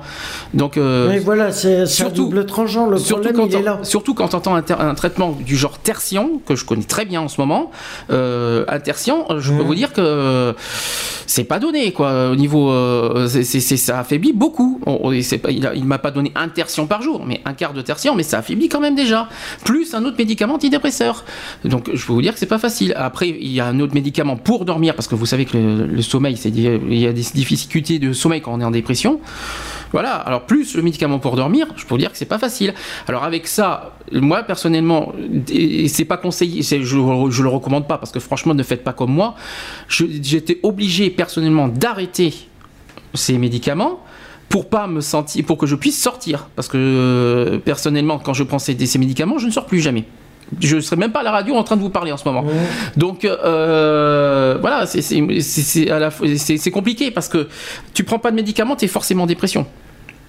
Les médicaments, ça te régule l'humeur. Mais à côté, tu as des paramètres qui te... Il me dit que... Il joue à double tour. Le médecin il me dit que c'est obligé que. Alors, il m'a prescrit par exemple du Cymbalta. Cymbalta, qui, soit, qui est un nouveau médicament, un régulateur d'humeur, qui soi-disant, c'est un médicament qui, qui, qui, qui agit sur l'organisme en disant ça va agir, tu vas te sentir, on va se sentir mieux, tu vas avoir la pêche, la patate, tout ce qu'on veut. Moi je veux bien, ça m'a jamais fait effet. Alors, c'est ça qui est pire, c'est-à-dire j'ai Bah, essayé. il faut que tu changes de médicament si ça te fait pas effet. Non seulement ça m'a pas fait effet, et ça, et ça a fait l'effet contraire. C'est-à-dire que ça m'a fait carrément l'effet contraire. C'est-à-dire que ça m'a encore plus fait de mal qu'autre chose. Alors, euh, c'est quand même impressionnant. Mais je pense que ça dépend de chaque. euh, je pense que ça dépend de, de. chaque individu Voilà. aussi, les traitements selon. euh, Les traitements agissent selon les individus. Moi, personnellement, ça agit sur ça. Une autre personne, ça sera différent. Il y aura pas, il y aura ou pas le doivent être adaptés selon les personnes. euh, Alors on va me dire sûrement, mais change de médicament. Je, je ne fais que ça. Alors imaginez le truc. Voilà, donc euh, ce, que, ce, qui, ce qui le problème, c'est que euh, voilà, bon, c'est vrai que chaque personne. euh, Ouais, par contre, le mien, moi, par contre, le, mien- le mien de médicament, il fait plus effet. C'est pour ça que j'ai augmenté la dose. D'accord. Et est-ce que tu les prends? Ben, il faut que j'aille les chercher en pharmacie. D'accord. Ok.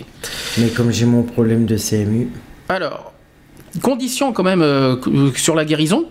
Pour qu'une dépression guérisse complètement, il faut qu'elle ait été repérée précocement, euh, précocement, que le traitement ait été prescrit à la bonne dose, puis poursuivi sur une période suffisante. Les chiffres de la dépression sont particulièrement démonstratifs des insuffisances et des traitements au sens large. Sur les 3 millions de Français qui souffrent effectivement de la maladie, près de 120 000 tentent de mettre fin à leur jour. Ça, c'est un autre chiffre très intéressant. Et 1 sur 10 y parvient. Ça, c'est beaucoup plus inquiétant. Donc dans les 120 000, 1 sur 10, alors si on fait 1 sur 10, ça veut dire, on divise par 10, ça veut dire 12 000. 12 000 y arrivent à se suicider. C'est quand même impressionnant. Plus inquiétant encore, 6 suicidants sur 10 ont consulté leur médecin dans le mois qui précède le passage à l'acte. Enfin, 60% des déprimés récidivent dans les deux ans qui suivent la dépression initiale. D'accord Alors, première étape de la prise en charge. Il est indispensable de reconnaître les signes de la dépression, donc l'humeur dépressive, la, perte d'intérêt, de plaisir pour tout, les troubles du sommeil, la fatigue, les difficultés de concentration ou de mémorisation, entre autres, les ralentissements, les pensées de mort aussi, ça en fait partie. Et après, et de consulter. Plus, le traitement est différé et plus le risque de rechute est grand. Plus de plus, au fur et à mesure des, nouveaux épisodes de dépression, la maladie devient chronique et les chances d'en guérir définitivement s'amenuisent. La dépression est donc une vraie maladie qui ne passera pas toute seule avec un peu de volonté. Elle doit être traitée avec des médicaments en sachant que leur effet n'est pas immédiat. Inutile de sauter d'un antidépresseur à l'autre, il faut bien 4 à 6 semaines euh, d'un antidépresseur euh, pris à la bonne dose pour évaluer l'effic- l'efficacité du traitement. C'est ce que le médecin m'a dit, il faut 6 semaines. Il m'a- Ouais, il- ça il fait m'a toujours dit. que je- Ça fait deux ans que je prends le mien, euh, ça a toujours pas fait. effet, Moi, il m'a toujours dit, le, le- le médecin psychiatre, il faut 6 semaines. Au bout de 6 semaines, à ce moment-là, on voit si l'antidépresseur fait effet. Si ça fait pas effet, ben, il faut changer. Euh, habituellement, d'ailleurs, dans l'intervalle, les effets indésirables du médicament se sont déjà manifestés. Oula, j'en connais bien. Ce qui peut en décourager certains. Pas question pourtant d'interrompre le traitement dans la, rémission complète de symptômes, c'est-à-dire avant leur totale disparition. Une simple amélioration ne suffit pas. Une fois cette rémission euh, obtenue, le traitement doit être maintenu pendant 4 à 6 mois supplémentaires, ce qui consolide le bon résultat. Toujours pour éviter les rechutes, facteurs de, de, de pérennisation de la maladie, il s'agit en fait de ne pas rater le premier traitement, de guérir l'épisode aigu et ainsi de s'économiser d'éventuelles récurrences dépressives. En cas de résistance, parce que les symptômes sont trop sévères, lorsqu'il existe des troubles anxieux associés, le psychiatre permet de réinscrire la rupture dépressive dans l'histoire du patient. Qu'est-ce que t'en penses? Mhm. Je suis pas convaincu. T'es pas convaincu non plus. Pourquoi? Décidément. T'es pas convaincu sur, euh, sur les traitements. Mhm. Si, le- le- le- sur les, si, il faut quand même, euh, il faut quand même que les, le- le- les médicaments, euh, que l'organisme s'habitue aux médicaments. C'est peut-être pour ça qu'il faut mais 6 semaines. Je dis six semaines, non. Moi, ça fait deux ans Bon, que je prends semaines- le- six semaines, ça fait un deux mois et demi. Ça fait deux ans que je prends mon, mon médicament et là, je viens de demander qu'il m'augmente la dose parce que Oui, mais ça n'a rien à voir. parce pas- que ça fait pas effet. Oui, mais ça n'a rien à voir. Ça agit pas. C'est pas une histoire d'augmenter la dose, c'est une histoire que l'organisme doit s'habituer aux médicaments et que ça et que ça euh, et que ça cible Bah, ton problème, euh, ta maladie. au bout de deux ans, au bout de deux ans, euh, je crois qu'il aurait dû faire effet le médicament. Au bout de Deux ans. deux ans, Oui, mais t'as arrêté le médicament, donc forcément tu peux pas savoir. Si tu arrêtes, comment tu peux savoir au bout de deux ans? Faut au moins que tu faut au moins que tu évalues une- un médicament au moins pendant deux mois. Si pendant Non, deux mois. je l'ai pris pendant deux ans consécutifs. Ah d'accord. Mais peut-être parce que c'est pas le bon, tout simplement. Et là, je viens de lui demander, je vais lui demander, je lui ai demandé qu'il me- qu'il m'augmente la dose là, parce que qu'il me le mette un peu plus fort parce que là, euh, D'accord. Alors, au niveau des traitements, et puis maintenant on va parler des conséquences. On a parlé des causes, et puis forcément on va parler des conséquences. Le bien-être mental a une importance capitale pour la santé, psychique. La dépression a un impact majeur sur l'organisme et peut favoriser euh, l'apparition d'autres maladies, de troubles euh, cardiovasculaires, des conséquences euh, qui vont amplifier les troubles de l'humeur. Alors, le corps et l'esprit sont intimement liés. Lorsque l'un va mal, l'autre aussi. Forcément, les deux, y vont, euh, les deux vont ensemble. La dépression va avoir un, avoir un, retentissement physique important. Cette maladie peut être à l'origine de troubles cardiovasculaires et même diminuer l'espérance de vie. Alors, le cancer, l'obésité, la spasmophilie ou même maladie d'Alzheimer. Eh oui. Eh oui, maladie d'Alzheimer, ça peut, euh, comme quoi, hein, euh, apparemment, ça peut amplifier, le, la ça peut, euh, ça peut effectivement aller jusque là pour les personnes âgées, je pense. hein. Euh, de nombreuses maladies sont liées à la dépression. Sans parler de causes directes, il est clair que les, tou- que les troubles dépressifs favorisent l'apparition de ces problèmes de santé et en fragilisant l'organisme. La dépression n'a pas seulement un impact physique et, psy- et psychologique, elle a un retentissement social important, Euh, donc le désengagement professionnel aussi, les problèmes du couple, l'isolement les tensions familiales. Et des, euh, voilà. Donc euh, ça bien sûr on connaît très bien là-dessus. Comme je dis euh, plus on s'isole plus mieux c'est enfin c'est pas une solution non plus. Mais bon malheureusement euh, voilà il faut, il faut pas oublier que, voilà, les désengagements. Alors je sais pas ce qu'on appelle désengagement sûrement que voilà tu fais ça, au ça niveau des loisirs alors professionnel bien sûr, ça c'est encore autre chose. Les problèmes de couple, je oui, les disputes, tout ça quand tu vas pas bien, voilà. L'isolement obligatoire, je pense que c'est la conséquence numéro un de Mhm. toute façon de, de la dépression. euh, je le dis franchement. Euh, pour moi, l'isolement c'est le, le problème numéro un. Alors euh, selon l'OMS, 400 millions de malades, quand même. C'est le nombre de personnes aujourd'hui atteintes de troubles mentaux ou neurologiques ou souffrant de problèmes psychosociaux, associés notamment à l'alcoolisme ou la toxicomanie. Bien que l'attention ait été portée sur ces affections, il reste encore beaucoup à faire. La dépression est actuellement la cinquième cause de mortalité et de handicap dans le monde, d'après le docteur euh, Benedetto euh, Saraceno, je crois que c'est un Italien, qui est directeur du département de santé, euh, santé mentale de l'OMS. euh, ces maladies de la dépression à l'épilepsie, ah oui, on parle aussi de l'épilepsie, devraient atteindre la deuxième cause de mortalité et de handicap d'ici 2020. Donc on est aujourd'hui, aujourd'hui c'est la cinquième cause. En 2020, ça devrait être la deuxième. Mmh. Voilà. C'est ce, qui est, prévu par l'OMS. Donc hommes et femmes ne sont pas égaux devant la dépression. Les femmes sont plus de deux fois plus, plus susceptibles d'y être confrontés au cours de leur vie. Cette maladie touche en moyenne une femme sur cinq et seulement un homme sur dix, on l'a déjà dit deux fois tout à l'heure. De plus, la dépression qui, euh, touche 340 millions de personnes dans le monde peut apparaître plusieurs fois au cours... Euh, tiens, j'ai perdu le fil. Euh, au cours d'une vie. La vie, urbaine, stressante entraîne une augmentation de ces chiffres. Et autre chiffre très très important qu'il faut le dire, on compte chaque année 10 millions D'après toi, de quoi? 10 millions dans le monde. Hein. Alors je te laisse réfléchir d'après toi la conséquence. La conséquence, s'il y a une conséquence grave. D'après toi. Qu'est-ce que ça peut être hein, d'après toi? 10 millions de quoi? Là on est dans les, dans les conséquences. Hein. Bon, je vais le dire. On compte chaque année 10 millions de tentatives de suicide dans le monde, dont 10% s'avèrent fatales en tête les pays euh, de l'ancienne URSS qui sont particulièrement touchés. Euh, ensuite, l'épilepsie est le désordre neurologique le plus commun. Il y a entre 40 et 50 millions de malades dans le monde, dont 85% vivent dans les pays développés. On estime que 2 millions de nouveaux, euh, de nouveaux cas apparaissent chaque année dans le monde, mais 70 à 80% des, des épileptiques peuvent retrouver une vie tout à fait normale s'ils reçoivent un traitement adapté. La schizophrénie, est une forme sévère de maladie mentale qui affecte 7% de la population adulte. Au total, 45 millions de personnes dans le monde sont atteintes de schizophrénie. Des traitements existent et sont particulièrement efficaces durant les, premiers stades de la maladie. Cependant, plus de 50% des malades dans le monde ne reçoivent pas de soins appropriés. Moi, je trouve ça dégueulasse. Donc j'en fais partie. Euh, euh, est-ce, que tu alors est-ce que tu as des choses à dire sur les conséquences? Est-ce que là-dessus Non, mais les conséquences euh, sont désastreuses par rapport à tout ça et bon bah, personnellement premier facteur de, première conséquence de de cette dépression solitude isolement solitude peut-être pas forcément, mais l'isolement, quoi qu'il en soit, c'est le premier truc. Mmh. Après, t'as plus envie d'être dehors t'as pas envie de rencontrer des gens. Ouais, non, t'as plus envie de rien foutre. En gros, c'est ça. ouais, en, en, gros, t'as plus envie de rien faire. C'est pas que t'as envie. C'est pas une histoire d'envie, oui, mais c'est parce que je pense pas que t'as vraiment envie de de, de, de, rien faire. Aussi. C'est la dépression qui te pousse à ne rien faire.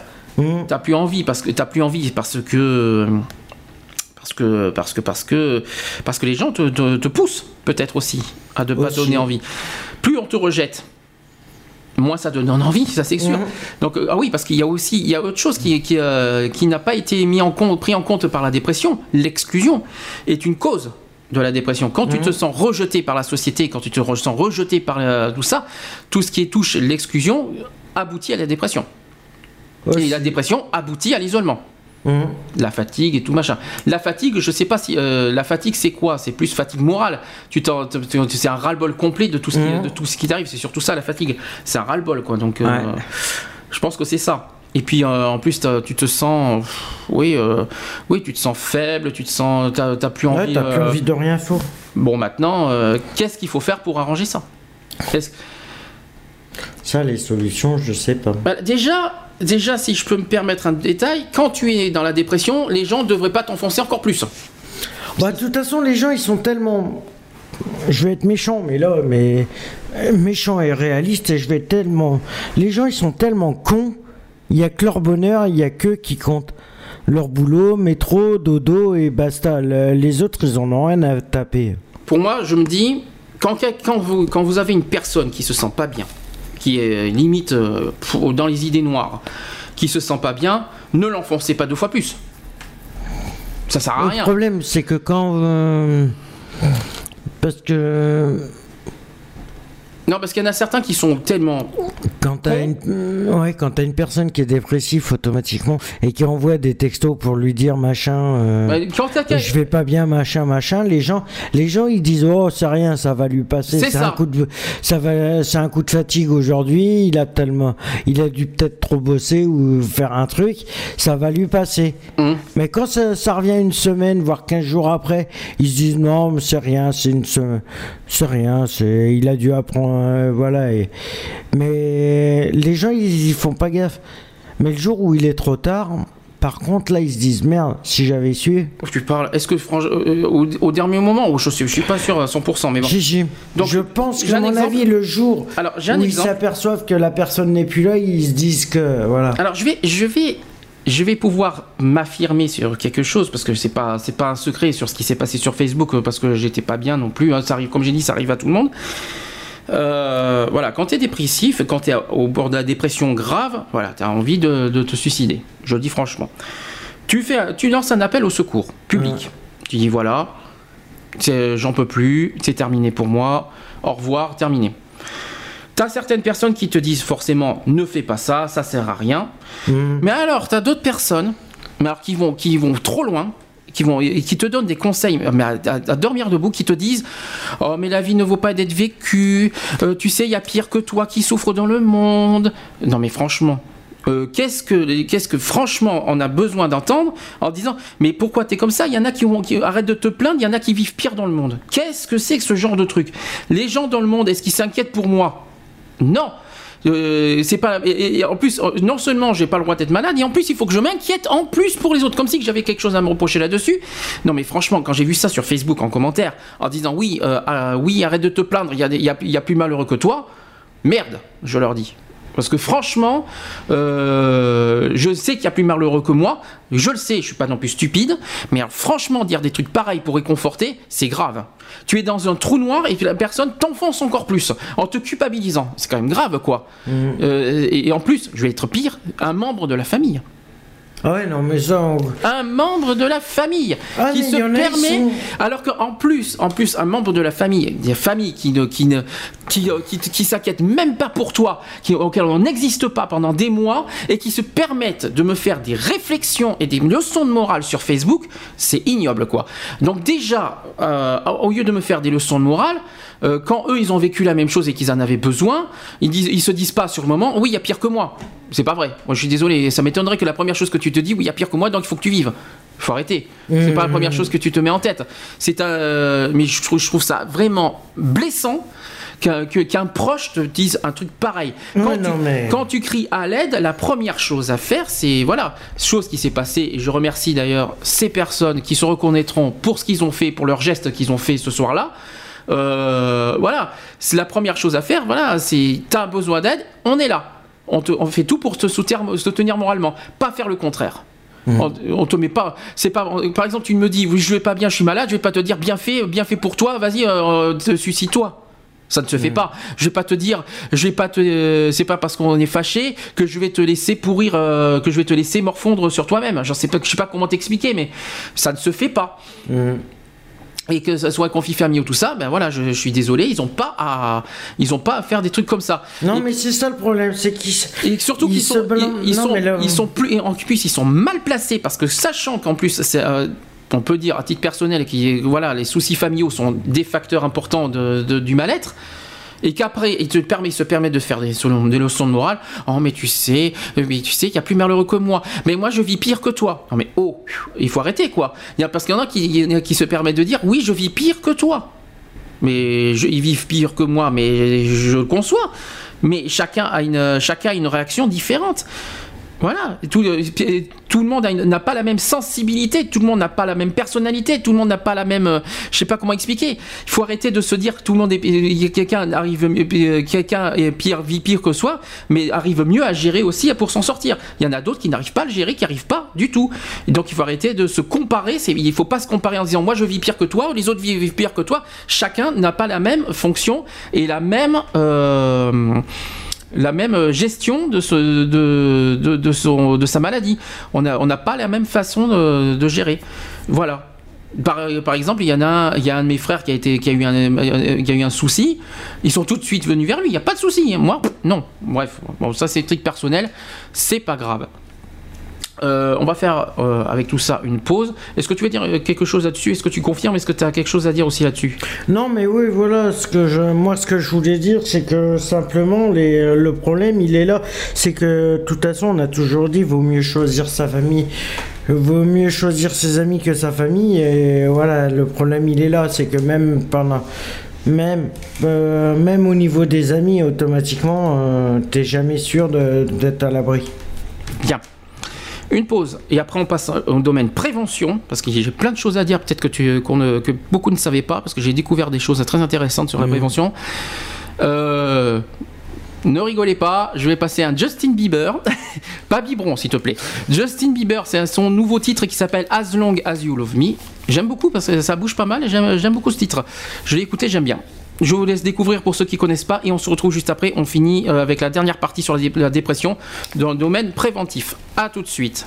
As long as you love me.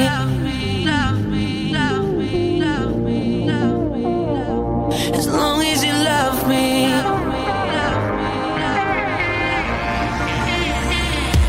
As long as you love me.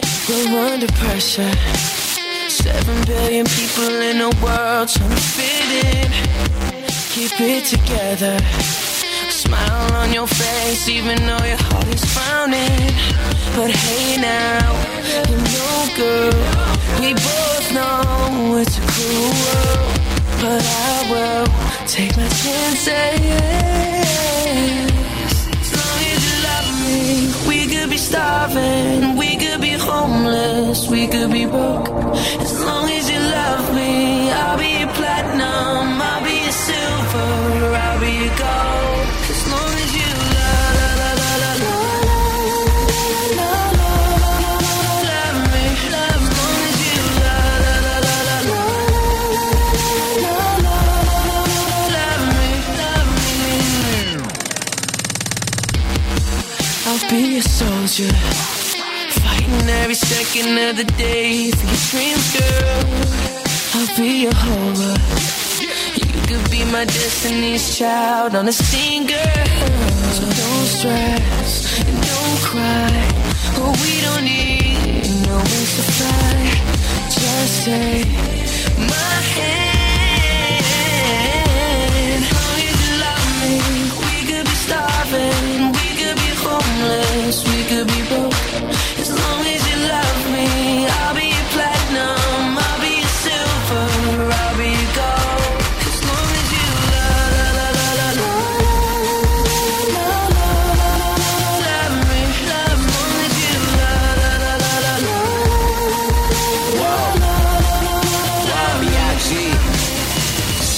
this makes sense, but you're my hallelujah. Give me a time and place, I rendezvous it, I fly to it, I beat you there. Girl, you know I got you, us, trust. A couple things I can't spell without you. Now we on top of the world, cause that's just how we do. Used to tell me sky's the limit, now the sky's our point of view. Man, we stepping out like whoa. Oh God, cameras point and shoot. Ask me what's my best side. I stand back and point at you, you, you. The one that I argue with, feel like I need a new girl to be bothered with, but the grass ain't always greener on the other side. It's green where you water it, so I know we got issues, baby. True, true, true. But I'd rather work on this with you than to go ahead and start with someone new. As long as you love me. We could be starving, we could be homeless, we could be broke.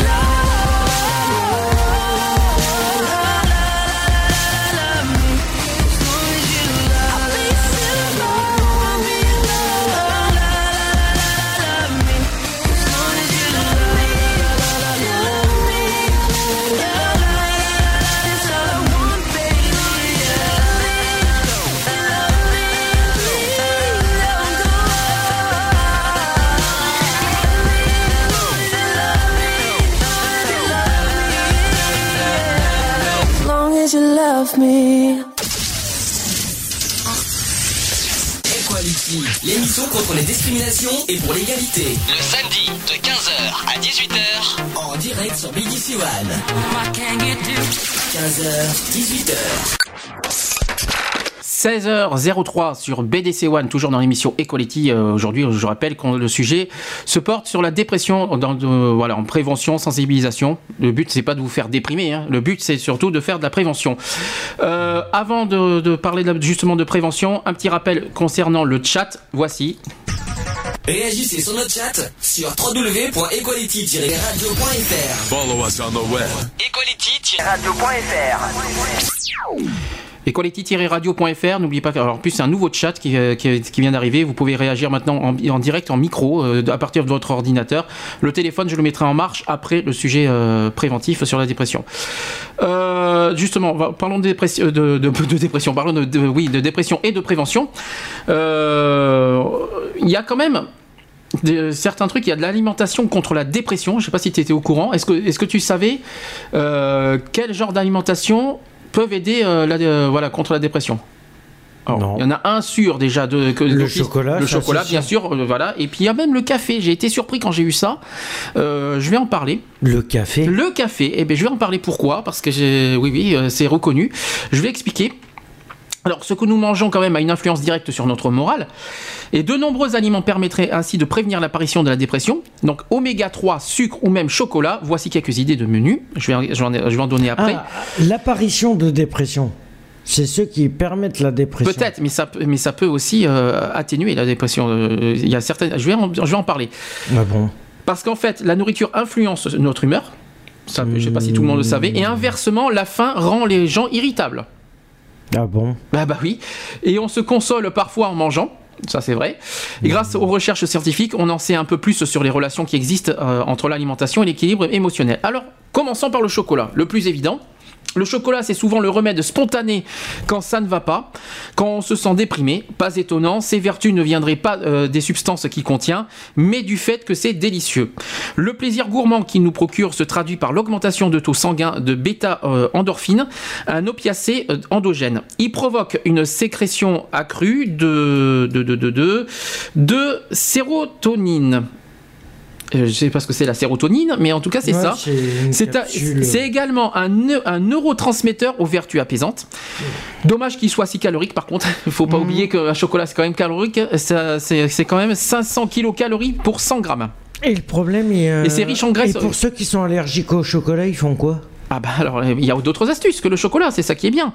Euh, justement. Euh, et oui, par contre, oublie- n'oubliez pas que le chocolat est très riche en graisse. Il y a 28 à 30% hein, quand même, Ouais. de graisse. hein. Euh, conseil également pour le chocolat, ne limitez les pour limiter les dégâts, choisissez de préférence un chocolat noir noir.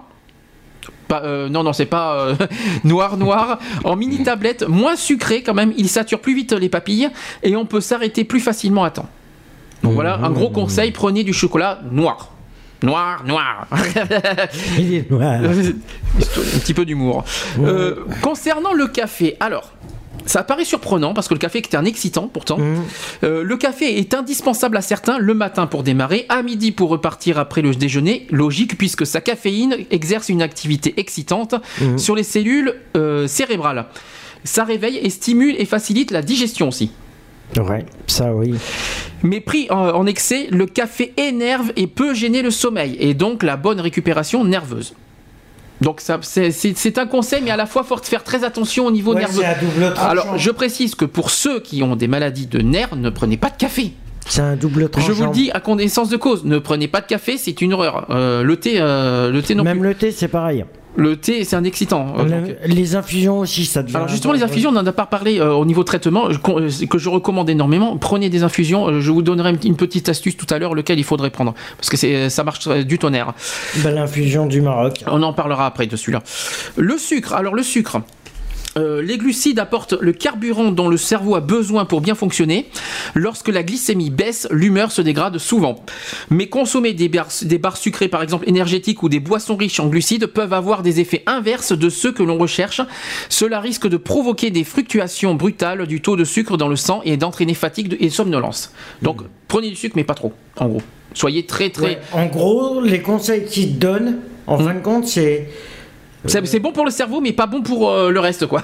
Oui, non, mais ils sont malins parce qu'ils se disent ça te guérit, ça te guérit de la, dépression, mais ça peut t'y emmener aussi.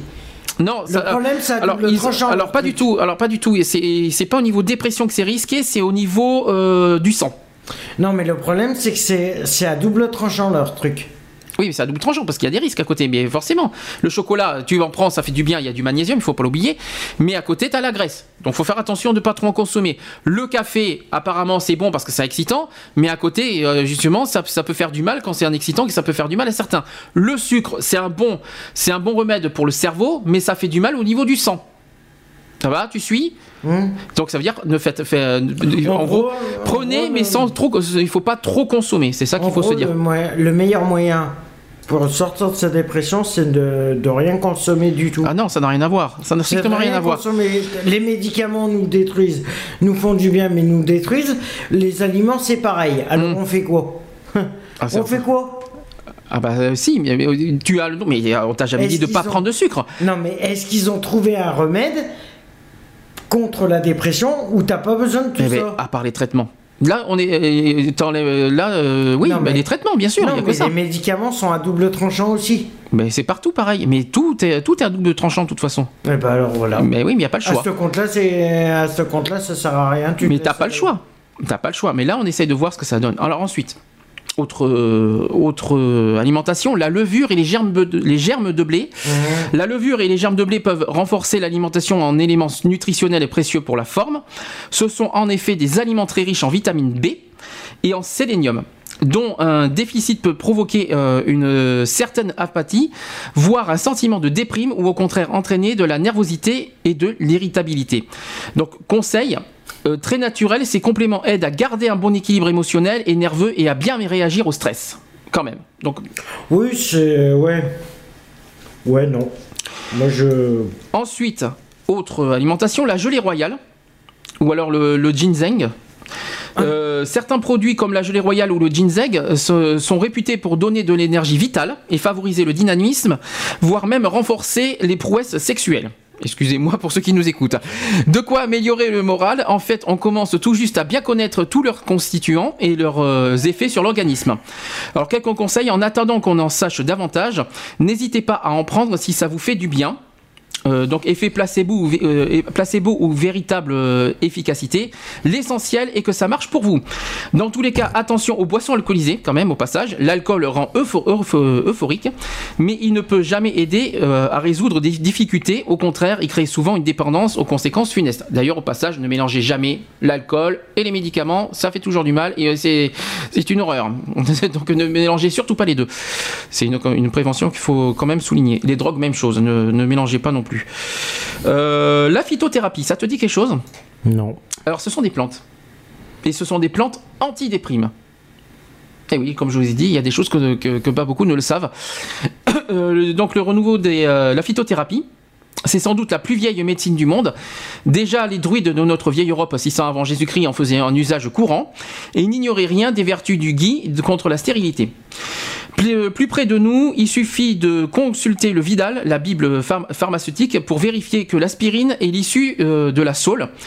La digitaline, médicalement bien connue euh, des cardiaques, de la fleur de digitaline. Ainsi, nombre de médicaments allopathiques sont élaborés à partir de molécules trouvées dans les plantes. Aujourd'hui, leurs qualités sont à nouveau redécouvertes et exploitées au naturel les plantes médicinales contiennent des, principes actifs qui exercent une euh, action biologique directe sur l'organisme. En réalité, chacune d'elles offrirait 2 à 300 composants différents.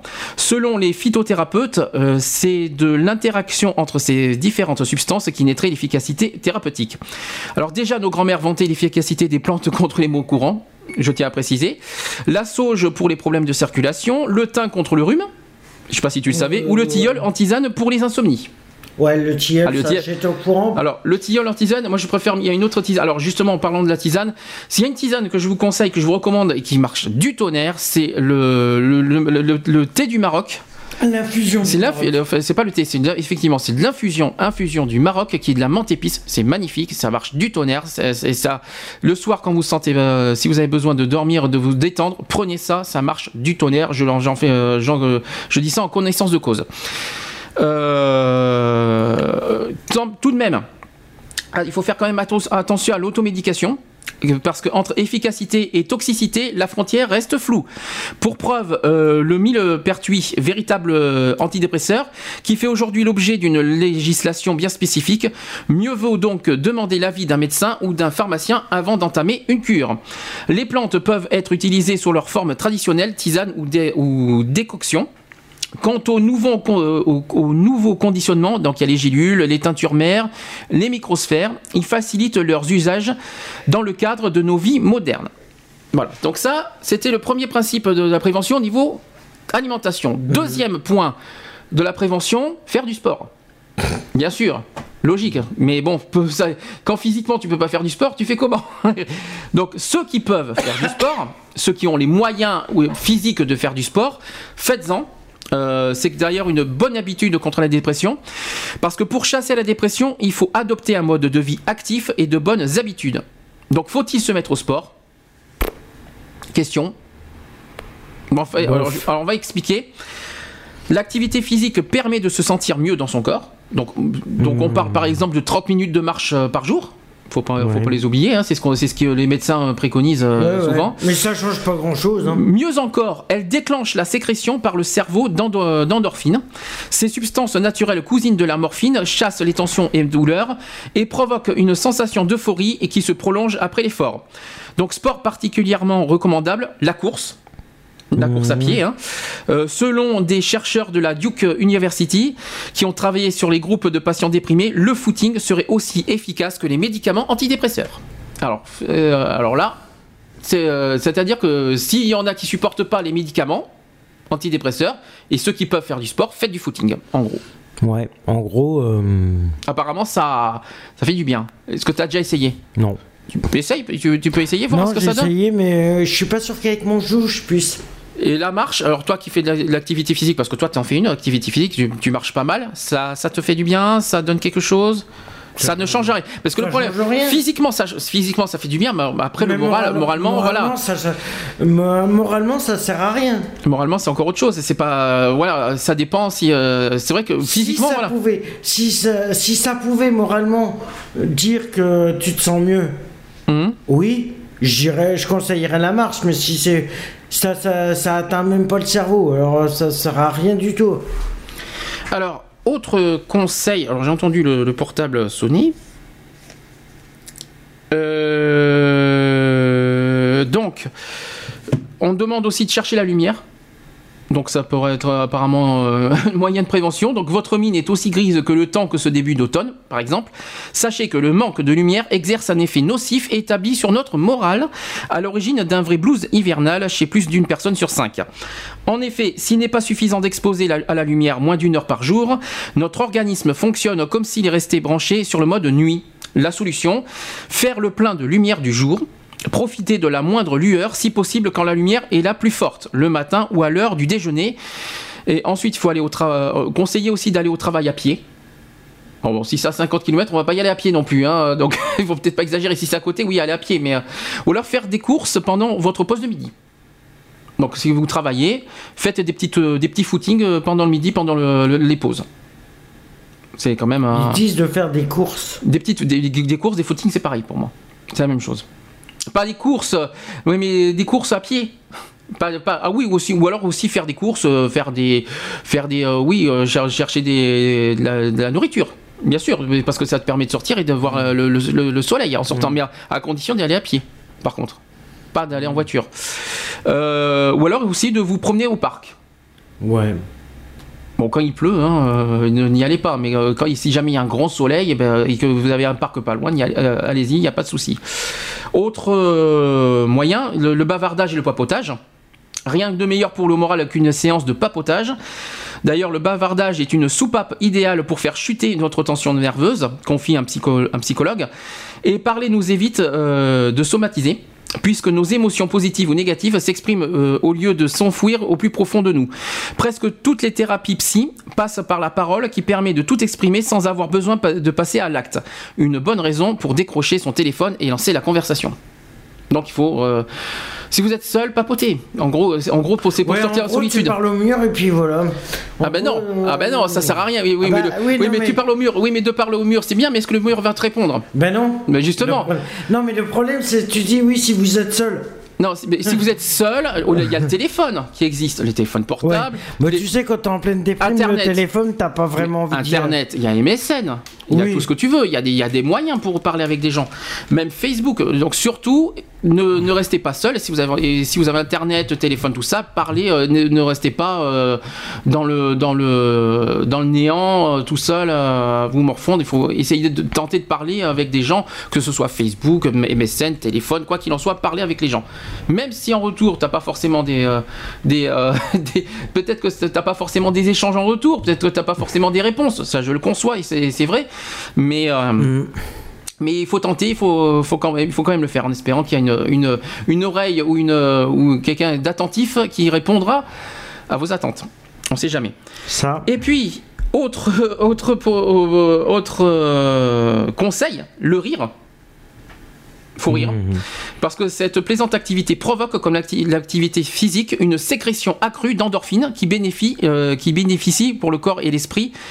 Oui, c'est bénéfique pour le, pour le corps et l'esprit à tel point que certaines cliniques l'érigent en thérapie. Donc en gros, hein, il faut pas hésiter. Si le rire vous vit euh, difficilement aux lèvres en ce moment, offrez-vous une- une, euh, un DVD, un Blu-ray, de votre film comique préféré à vous repasser sans modération. Donc euh, n'hésitez pas, si vous avez plein de films de, de de Funès, des films comiques, n'hésitez pas à vous en passer, s'il faut, du matin au soir. Mais en tout cas, le rire fait du bien au corps.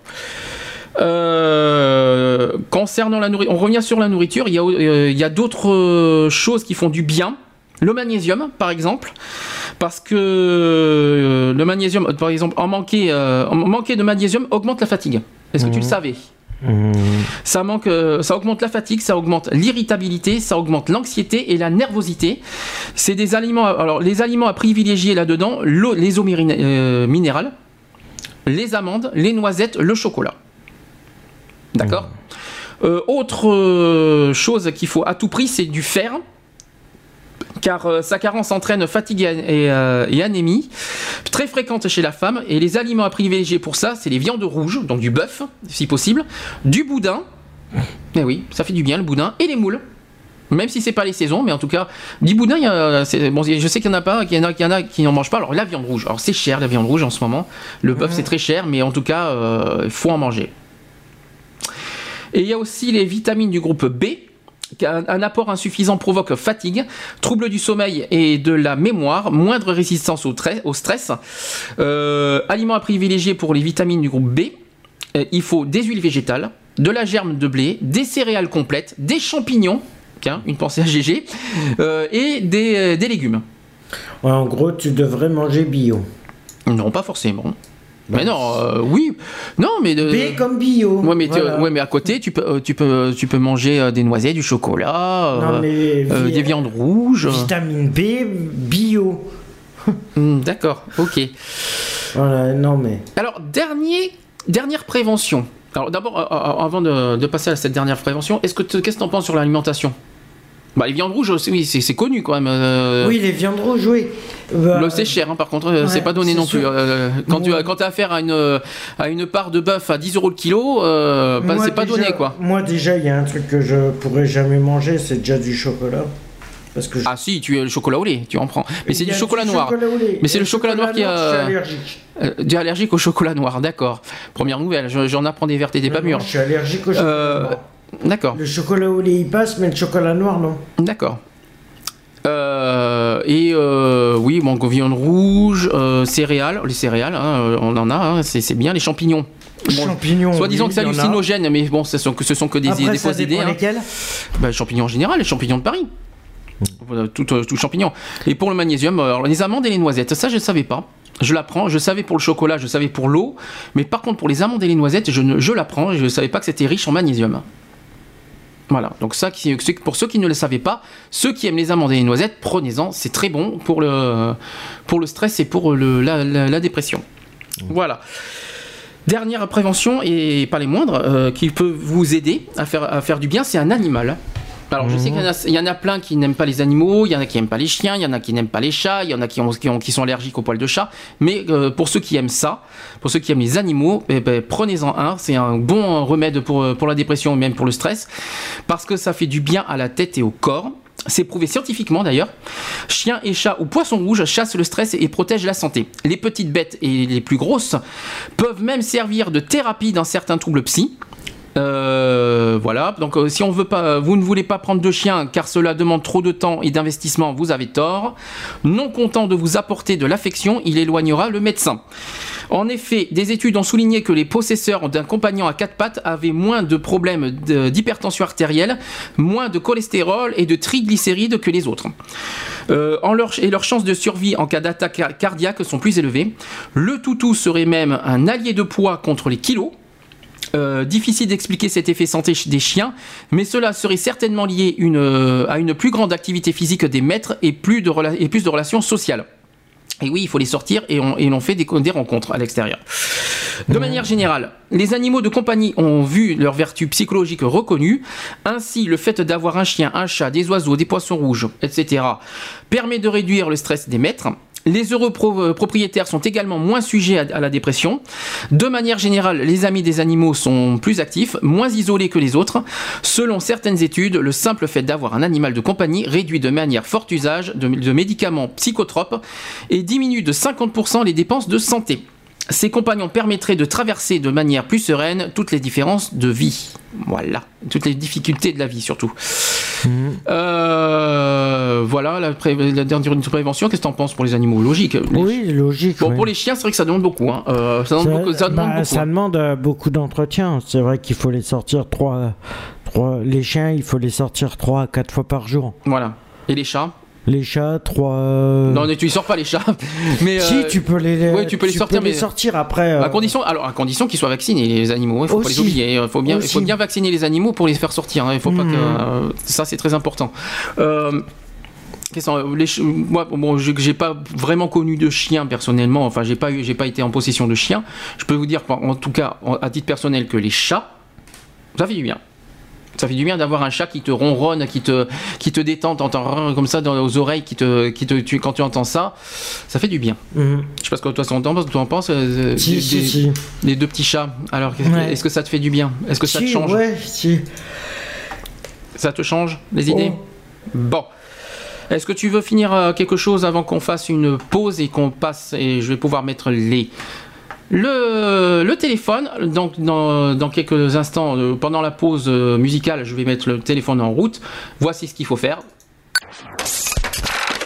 Envie de réagir par téléphone Appelez-nous au 05 56 95 71 26. 05 56 95 71 26.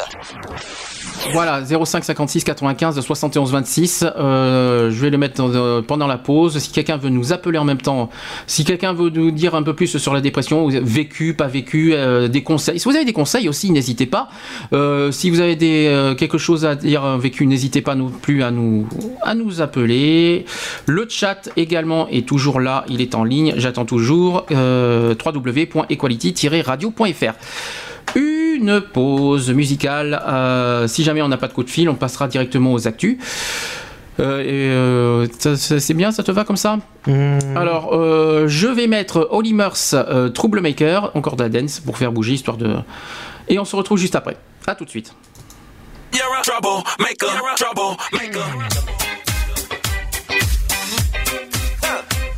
You ain't nothing but a troublemaker, girl. You had me hooked again from the minute you sat down. The way you bite your lip got my head spinning around. After a drink or two, I was putty in your hands. I don't know if I have the strength to stand. Oh, trouble, trouble, make it, yeah, that's your middle name. Oh, I know you're no good, but you're stuck in my brain, and I wanna know.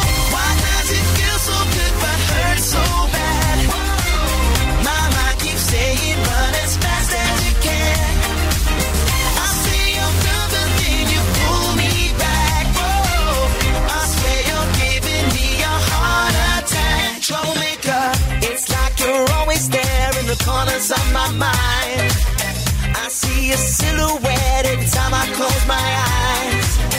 There must be poison in those fingertips for more.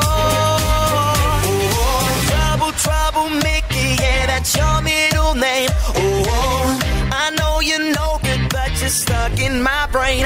And I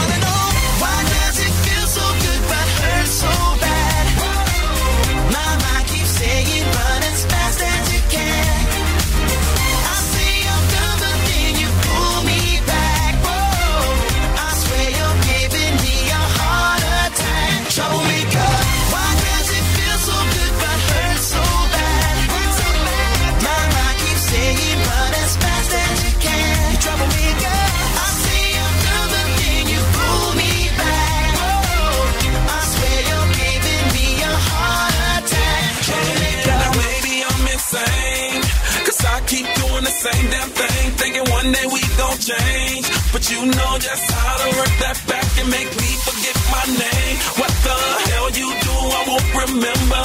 I'll be gone until November. And you show up again next summer, yeah. Typical middle name is Prada. Picture like a glove girl, I'm sick of the drama. You're a trouble maker. But damn girl, it's like I love the trouble. And I can't even explain why. Why does it feel so good but hurt so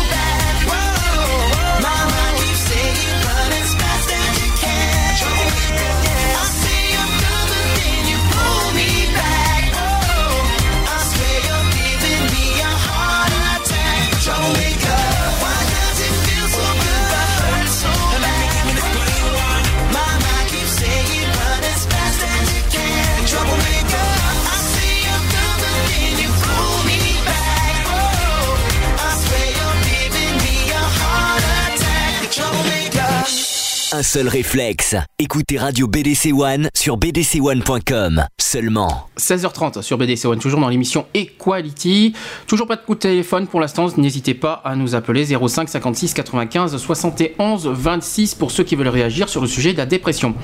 Euh, en attendant, il y a une autre, euh, une autre maladie qu'il faut en parler à tout prix et euh, qui, qui est, qui est grave. C'est au sujet. Ah bah voyez. Voilà, attendez. Euh, Allô? Allô?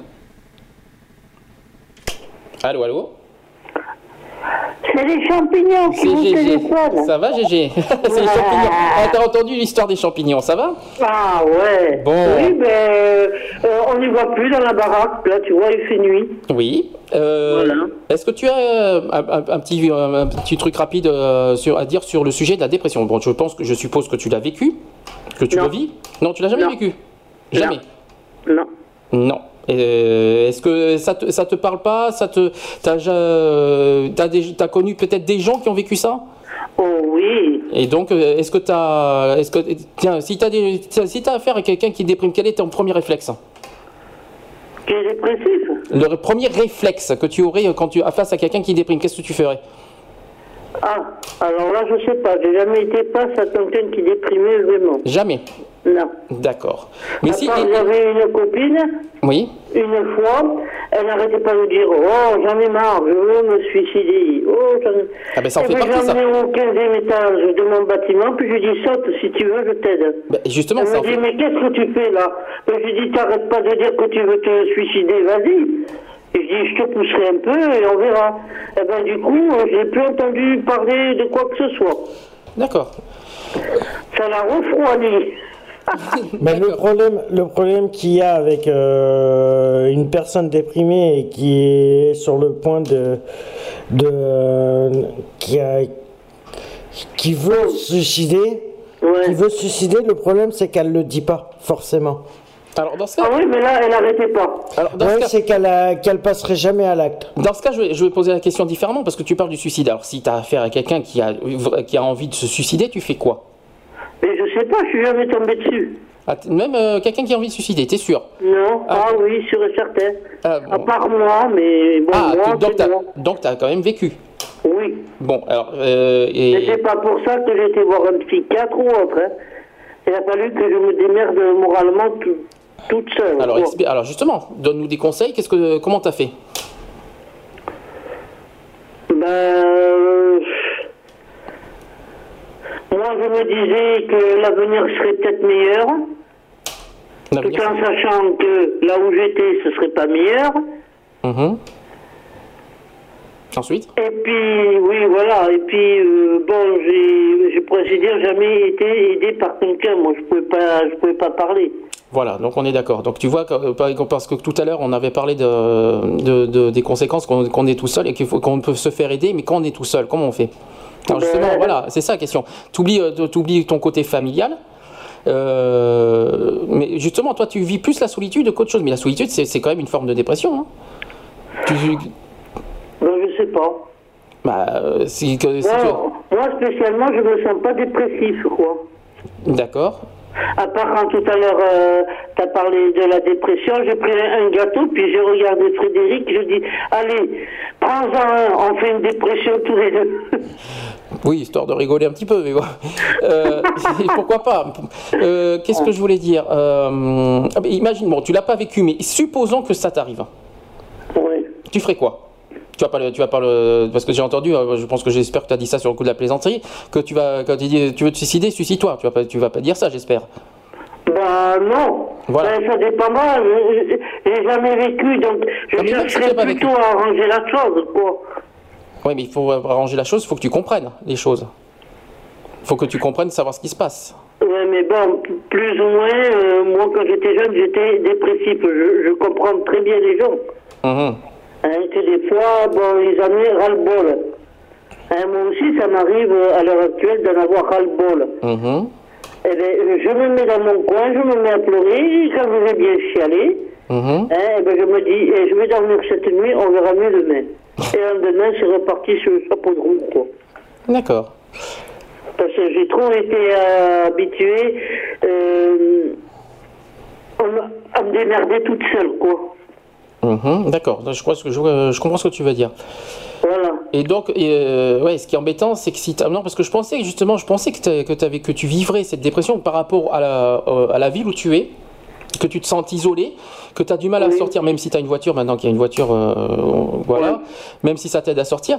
Mais je pensais que euh, au niveau social, c'est-à-dire euh, dans la ville où tu es, ça t'isole encore plus et donc que tu te sens, euh, voilà, que tu te sentes. euh, et puis par Oui, rapport à d'accord, mais je suis pas dépressif pour ça. D'accord. Parce que je me dis qu'il y a plus grave dans la vie. Ah, D'accord, c'est quelque chose que j'aime pas. alors ça, je vous dis franchement, ça je dis franchement, parce que quand tu entends quand tu entends dire ça qu'il y a plus grave dans la vie, alors que- quel- vas-y, vas-y, qu'est-ce que tu veux en dire par là, vas-y, parce que c'est quelque chose que j'ai un peu du mal à accepter moi aussi, mais Eh bien, moi, je me dis que, bon, quand tu vois ce qui se passe à la télé, tu te dis qu'il y a des gens plus malheureux que toi. alors c'est- tu sais que c'est une Et phrase. moi, et, et moi, rien que ça, rien que de penser qu'il y a plus malheureux que moi, euh, je préfère euh, bouger, sortir, tu vois, Euh. parler, euh, n'importe quoi, Ouais, mais Alors- pour une personne qui est dépressive, oublier ma propre, euh, mon propre problème. Alors, quoi. si je peux me permettre, tu, tu as entendu tout à l'heure que c'est une phrase que je déteste. si tu l'as bien entendu, je l'ai je l'ai expliqué. Donc, de- euh, oui, euh, je, je l'ai expliqué. Et deuxièmement, euh, quand, quand tu, quand tu peux dire qu'il y a pire que toi, est-ce que les, les- les- les autres s'inquiètent pour toi, pour autant? Oui, ah bah bien sûr, non, je pense pas. Est-ce que ça... Mais pour moi, quand je dis qu'il y a plus malheureux que moi, je pense pas aux grandes personnes. Je pense aux enfants qui meurent de faim, qui sont... Voilà. D'accord. Je ne pense pas euh, euh, aux grandes personnes, moi. Je pense surtout mode enfants, ados, qui souffrent, qui n'ont pas besoin de souffrir, quoi. Hum. Qui seraient mieux ailleurs. Parce que eux, tu crois que quand euh, les bombes leur sautent à la gueule ou autre, ils n'ont pas, pas de quoi être dépressifs Bah, peut-être. ouais, mais par contre, Et tu moi, les vois j'ai- sur les lits d'hôpital, ils te sourient, tu vois, euh, légèrement. Gégé, mais tu vas pas dire à une, euh, par exemple, tu vas pas dire à une personne dépressive, euh, il y a plus malheureux que toi. Ah ben non, je t'ai dit que j'essaierai d'arranger la Or chose. le, or le cas, or le cas qui a été c'est cité. pour moi, euh, c'est pour oui, moi. non, oui, non, mais je sais bien. Parce que je n'ai jamais eu de personne dépressive devant moi. Mais de la Oui. dire, de la dire, de la dire qu'il y a plus malheureux que soi. Tout le monde le sait qu'il y a plus Lors malheureux que de- soi. On le sait qu'il y, a- qu'il y a des gens qui vivent dans la misère. Puis euh, on parle, on, on pense notamment euh, aux pays d'Afrique, tout ça. Ça, on le sait pertinemment. Tout le monde le sait. Hum. Mais de là, mais de là à dire, trouver cette excuse là. Pour dire, euh, voilà, quand tu vas pas bien et te trouver cette excuse en disant qu'il y a plus malheureux que soi, avoue que c'est facile. C'est de la Oui, facilité. d'accord, mais bon, euh, moi, Surtout quand ça que- vient de la famille. Comme je t'ai dit, je pense pas aux adultes, je pense aux enfants. Je Ouais, me dis, mais- putain, eux, ils ont des bombes qui leur sautent à travers la gueule, ils meurent de faim. Moi, j'ai pas tout ça. Peut-être. Mais est-ce Voilà. est-ce que c'est une, est-ce que c'est une raison de trouver, de trouver cette excuse comme par facilité?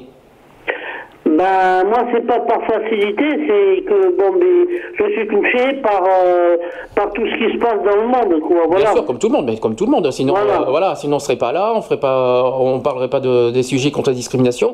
Voilà. on veut la misère, on en a parlé plus. Parce que moi, je me demande comment ces enfants-là euh, n'arrivent pas, justement, eux, au suicide. Parce qu'il y aurait vraiment de quoi. Peut-être, mais c'est pas une raison. Mais figure-toi que. quand, euh, quand ça va pas, je pense pas à moi, je pense toujours à ceux qui sont plus malheureux que moi. Mhm. Ouais, toi, ça t'aide personnellement, ça t'aide à, à surmonter le, le truc. Voilà. Ouais.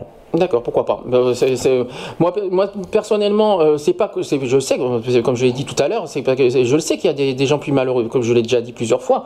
Simplement, il faut pas trouver cette excuse-là pour te Pour, faire euh, culpabiliser. ouais, parce que, parce- que franchement, c'est- franchement, c'est c'est pas bien. Le but, c'est quand tu vas pas bien, c'est de, de, de, de- de se faire aider. En plus, quand t'as personne pour t'aider. Eh bien justement, je- eh ben, ça c'est une bonne question. Merci de l'avoir posée. Par- S'il y en a d'autres qui veulent Eh réagir. ben justement, par qui Merci euh, pour la question. S'il y a des gens qui veulent réagir, n'hésitez Hein, pas. parce que si, si quelqu'un me voit chialer, chialer eh ben, ils diront comme ma mère, chiale, tu pisseras moins. Non mais attends, mais tu Voilà. non mais franchement, non mais franchement, tu et toi personnellement, tu des, des choses comme ça, tu, tu euh, si tu vois quelqu'un pleurer, tu, tu, tu dirais ça? Moi, je vois quelqu'un pleurer, je pleure avec, sans savoir Voilà, pourquoi. tu vas pas dire chiale, tu pisseras moins quand même. Tu, euh, Non, bah non, non, moi, moi je te dis quand euh, même, même, euh, à l'heure actuelle, quand j'entends un petit gosse pleurer, je suis au bord des larmes. Hum, Voilà. D'accord. Bon, moi je le vis comme ça, d'autres le vivent peut-être au- au- Autrement, au- ouais. autrement. Par contre, j'ai connu des dépressifs, ah ouais, ils ont fait une dépression, trois mois en hôpital psychiatrique, ils sont retournés, six mois après, ils sont retournés, Oui, bah oui. et ainsi de suite. Donc c'est pas fait pour Oui, ça n'a pas, ça pas changé grand-chose. Ouais. En gros, ça n'a pas pas changé. grand chose, ça a même empiré.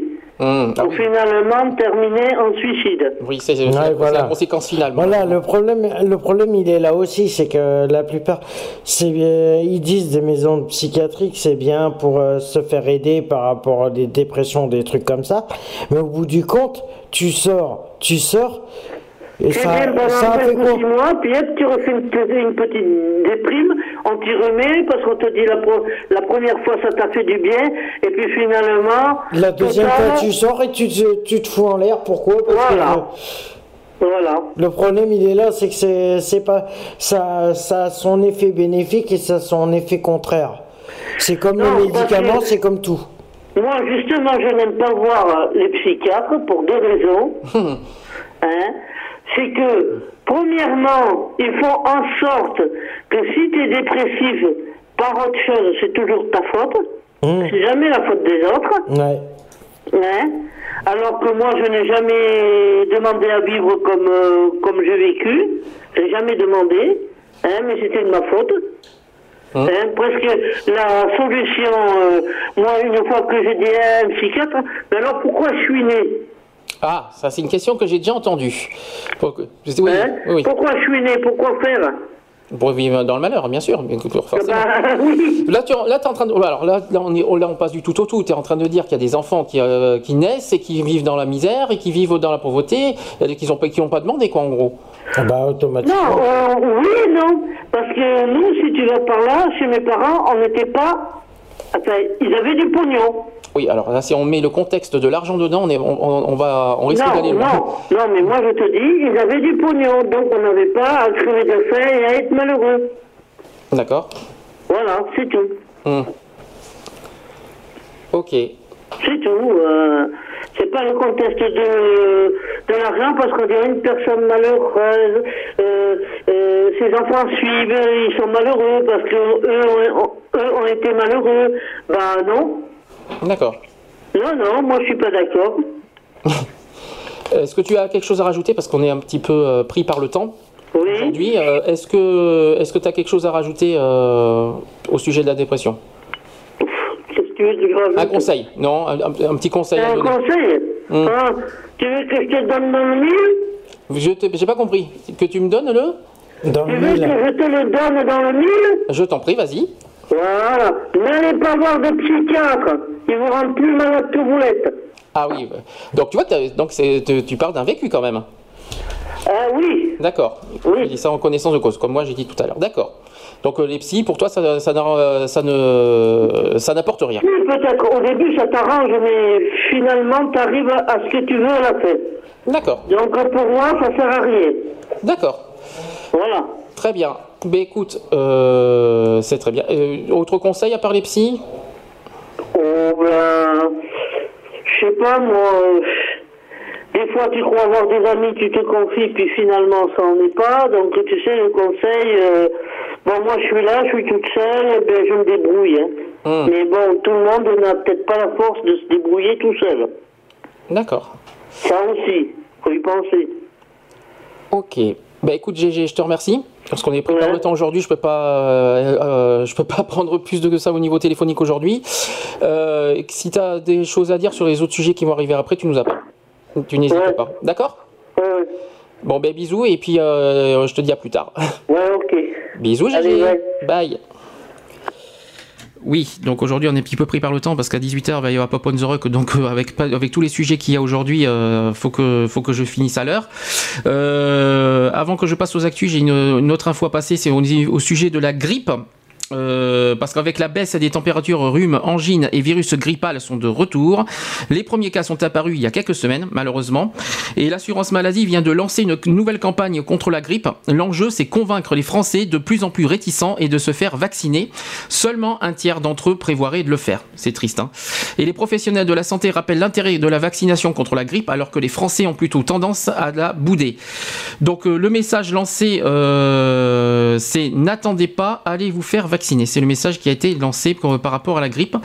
L'objectif est la sensibilisation des professionnels de santé et bien évidemment de la population afin de rattraper euh, les niveaux de couverture vaccinale euh, d'avant la pandémie de grippe.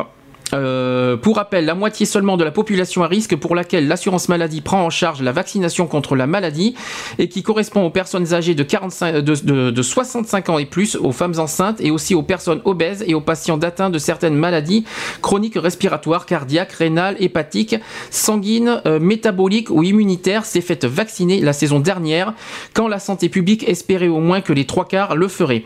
Le taux de vaccination a été particulièrement bas chez les personnes âgées de 65 ans et plus et encore pire chez les patients de moins de, 5 de- de moins de 65 ans atteints d'une pathologie respiratoire chronique. En effet, un tiers de ceux qui se font normalement vacciner ne l'ont pas fait cette fois.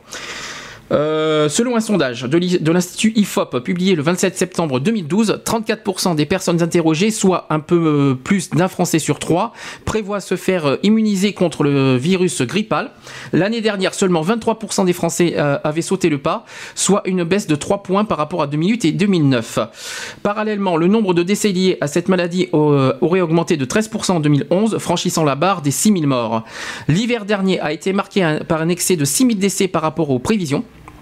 Cette euh, surmortalité touchant euh, surtout les plus de 85 ans s'est concentrée entre le 6 février et le 18 mars 2012, période où cohabitait un froid intense, le pic de l'épidémie de grippe et la circulation d'autres virus. S'il est impossible de déterminer la part de la grippe dans cette surmortalité, on sait que le vaccin s'est révélé euh, peu efficace chez les personnes âgées car le virus H3N2, auquel elles sont plus sensibles, a muté pendant l'épidémie. Le vaccin de cette année 2012 euh, intègre la souche H3N2 identifiée en février. La souche H1N1 est euh, la même. Modérée aux Antilles tant par sa durée que par son ampleur, l'épidémie de grippe a été forte en Guyane. Elle commence de façon sporadique dans l'Hexagone. Trois malades, dont un enfant de 6 ans, euh, ont été admis en réanimation. Les trois sous-types A, c'est-à-dire le H1N1 et le H3N2 et B, ont été détectés, euh, mais il est trop tôt pour dire celui qui dominera. Euh, le vaccin dure au moins 6 mois. chez les personnes âgées, euh, souligne un euh, professeur euh, Lina qui est président du conseil scientifique GIG au passage, qui déplore des rumeurs alimentées sur les réseaux sociaux, sur les réseaux sociaux par des infirmières affirmant que la durée de vaccin n'est que de deux mois. Euh, depuis les ratés de la grippe A, la vaccination chute notamment chez les plus concernés. Les plus de 65 ans n'étaient que 62% vaccinés l'an passé contre 71% en 2009-2010, alors que l'objectif de l'OMS est de 75%. Euh, quant au sujet à risque, le taux était de 49%. Après la théorie euh, du grand complot mondial industriel, malgré tous ces démentis que l'on a pu faire et les rappels sur l'intérêt de la vaccination, cela ne prend pas, même s'il reste une frange de la population fidèle. Euh, une note de Bruno Lina qui dit la grippe n'est pas associée à une maladie à risque dans l'esprit de la population. Euh, voilà, qui a été, qui regrette euh, Daniel Fleury qui est président du comité technique des vaccinations. Voilà. donc vaccinez-vous, c'est important. Vous avez la grippe en France vient d'arriver à peine. Donc le, le, vaccin est en vente. N'hésitez pas à vous vacciner parce qu'il y en a certains qui sont fébriles à ça, mais il faut le faire. c'est important. Voilà, donc c'était le, sujet qu'il fallait. Je vais faire une pause avant de passer aux actus. Euh, je vais passer cette fois-ci euh, le nouveau Alim Corto, qui est un, de nos, un de, nos, de nos talents LGBT. Euh, Alim Corto avec son titre Blackout, qui est un titre de son nouvel album, enfin un album remasterisé. on écoute ça et on se retrouve juste après pour les actus.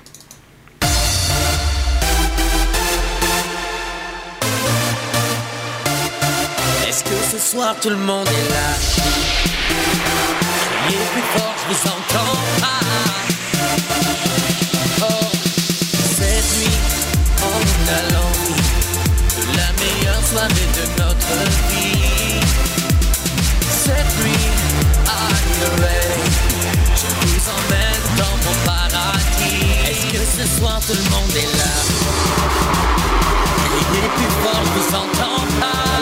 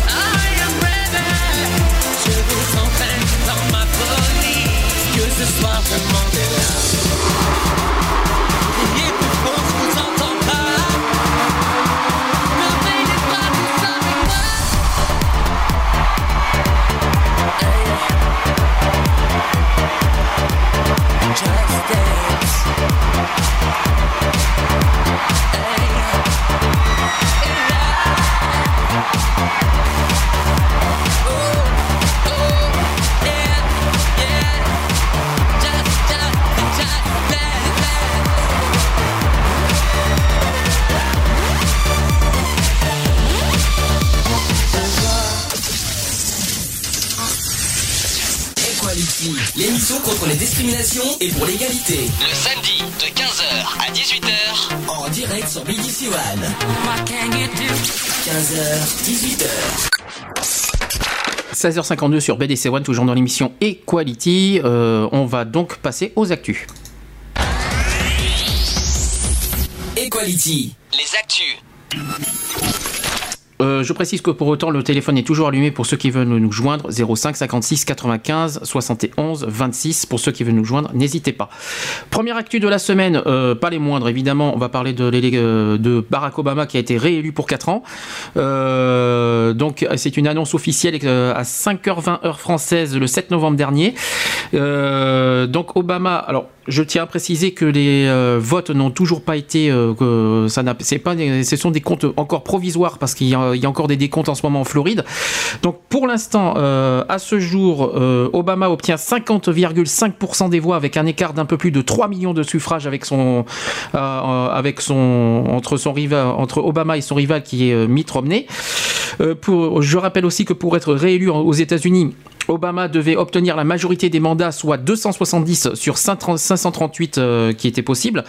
Il en a finalement obtenu 303 pour l'instant, sans compter la Floride, et peut-être qu'il en aura 332, on verra ça tout à l'heure. Euh, c'est quand même un résultat qui est moins serré que prévu, parce qu'au départ, les gens ont prévu que c'était beaucoup plus serré, mais pas du tout finalement.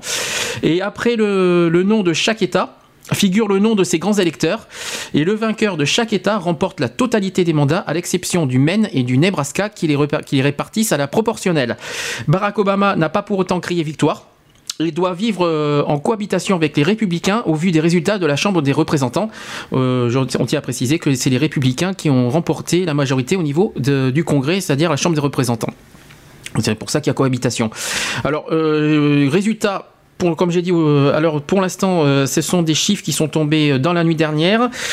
Barack Obama obtient pour l'instant 303 grands électeurs sur, avec un vote populaire de 61 681 462 votes au niveau national. Contre, et Mitt Romney obtient 206 grands électeurs. Il a eu au niveau vote populaire 58 488 199 votants c'est-à-dire 47,9%. Le restant, c'est, ce sont des indépendants qui obtiennent pour l'instant 1 924 363 votes, euh, soit 1,6%. Alors on attend la Floride. Euh, certains, euh, je sais pas si certains ont vu que euh, certains disent que Obama a obtenu la Floride, mais malheureusement, pour l'instant, au niveau, j'ai bien vérifié ce matin, rien n'est officiel encore. Pour l'instant, il n'y a, a, rien qui est officiel au niveau de la Floride. les résultats de la Floride ne sont pas encore tombés. Donc, pour l'instant, Barack Obama obtient 303 grands électeurs, sachant qu'il est en tête de environ 60 000 votes de plus en Floride. Donc, il passerait normalement à 332 d'ici euh, ce week-end ou la semaine prochaine. On verra, on attend le, vote de la Floride. Euh, comme je l'ai dit, pour rappel, pour gagner l'élection, il faut 270 euh, grands électeurs. Le chiffre du vote populaire n'est pas pris en compte euh, officiellement pour élire un président aux États-Unis, mais il sert quand même dans le sens moral, en précisant que Barack Obama, au niveau national, a aussi euh, gagné. Je parle au niveau dans le sens moral, parce qu'il y a eu 61 681 000 pour Obama contre 58 488 000 pour Romney.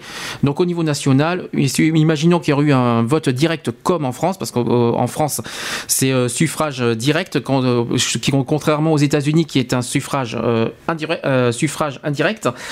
Euh, si, on aurait fait comme en France, Barack Obama aurait quand même passé au, vote populaire. Donc ça c'est dit. au passage, Barack Obama est le deuxième des démocrates depuis la Seconde Guerre mondiale à être élu deux fois après Bill Clinton. autre chose d'important qui c'est qui a favorisé la réélection de Barack Obama, alors les femmes. 55% euh, des femmes ont voté pour Barack Obama. Ensuite, il y a les jeunes. 60% des jeunes entre 18 et 25 ans, 25, 29 ans ont voté pour Obama. 40% des jeunes ont voté pour Romney, évidemment. Et qui sait qu'il y, a aussi les latinos, qu'on appelle aussi les hispaniques et les noirs, qui ont favorisé la, réélection de Barack Obama. Donc ça, c'est euh, au niveau statistique. Euh, ensuite, au niveau des États clés, euh, Barack Obama, alors si on compte pas la Floride, il obtient 24 États plus la moitié de la Virginie donc euh, d'où il y a 303 grands électeurs, et Mitt Romney euh, a 23 États plus la moitié de la Virginie. Euh, voilà, en gros Barack Obama, si on doit dire les gros États que Barack Obama a gagné, la Californie par exemple, le Colorado, Hawaï, le Massachusetts, le Michigan, New Jersey qui était très attendu, l'Ohio qui était très attendu aussi, la Virginie, Washington, Wisconsin et peut-être, normalement, euh, dans la logique, la Floride. Quant à euh, Mitt Romney, lui, il a gagné l'Alaska, l'Arizona, le Dakota du Nord, la Géorgie, l'Idaho, l'Indiana, le Kansas, la Louisiane, le Mississippi. Bon, bref, il y en a plein d'autres. Il y en a 23 au total. Donc, en attendant, bien sûr, les résultats de la Floride. concernant la Chambre des représentants, alors tous les sièges ne sont pas encore attribués. Pour l'instant, euh, selon euh, le Washington Post, il y aurait pour le Parti démocrate 194 sièges euh, des chambres de représentants et le Parti républicain obtient 234 sièges. C'est pour ça qu'aux États-Unis, il y aura cohabitation parce que le Parti républicain a gagné la chambre de représentants. En précisant qu'il y a 435 sièges au total, donc tout n'a pas été encore attribué. Quant au Sénat, ça par contre c'est officiel. Euh, le Sénat, euh, le Parti démocrate obtient 53 sièges, le Parti républicain obtient 45 sièges et les indépendants obtiennent 2 sièges. Donc le Parti démocrate euh, sont majoritaires au Sénat, contrairement à la Chambre des représentants. Euh, donc les réactions euh, suite à la réaction de Obama, Barack Obama il a tout de suite réagi sur Twitter, il a dit tout ceci est arrivé grâce à vous, merci, 4 ans de plus. Et sa femme Michelle Obama a également réagi sur Twitter euh, en remerciant ses électeurs pour leur soutien et leurs prières. Quant à Mitt Romney, il a d'abord longuement hésité avant de réagir publiquement. Puis, 1h30 après l'annonce de la réélection de Obama, il a décidé de téléphoner à Barack Obama pour le féliciter. Euh, à 6h55, donc c'était mercredi 7 novembre, 6h55 euh, heure française, Mitt Romney reconnaît en public à Boston sa défaite avec un discours fair-play et court. Euh, Romney a entre autres prononcé ces paroles Il faut toujours aller vers l'autre parti pour travailler ensemble. La nation, c'est ce qui compte le plus. Il faut aller vers l'autre. Quant à Barack Obama, il a réagi beaucoup plus tard. Il a, réagi 40 minutes après l'annonce de Mitt Romney. Il était 7h35 heure française. Un discours qui a duré 21 minutes au passage, dont le ton de son discours en un mot euh, a été sur le mot together en anglais qui veut dire ensemble en français. Euh, Barack Obama se sent plus déterminé que jamais et plein d'espoir. Il réclame entre autres l'unité nationale, travailler ensemble avec le Parti républicain et réclame également un compromis pour ce que le pays aille de l'avant. Euh, ce qu'on va faire, je voudrais vous partager un petit, extrait de que j'ai choisi, hein, des morceaux choisis que j'ai pris moi-même du discours de Barack Obama. Euh, ça dure 6 minutes, on écoute euh, tranquillement, on en débattra, on va en débattre juste après. On se dit, à tout de suite, on écoute le discours de Barack Obama.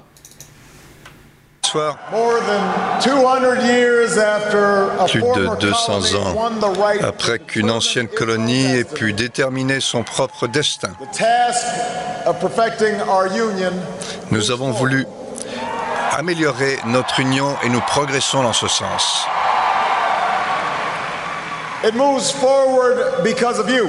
Nous allons dans ce sens grâce à vous. Nous allons de l'avant parce que vous avez confirmé cet esprit qui a gagné contre la guerre et l'oppression, cet esprit qui a permis à ce pays d'échapper à la dépression pour retrouver l'espoir.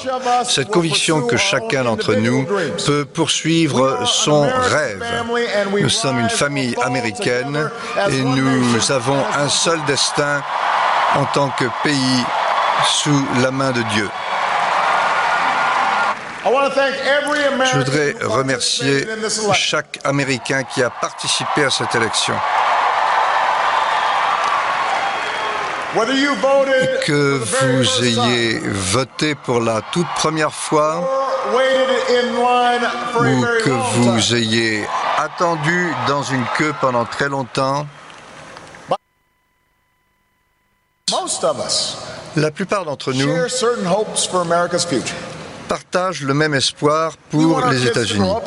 Nous voulons que nos enfants euh, deviennent grands en ayant accès aux meilleurs établissements scolaires, aux meilleurs enseignants.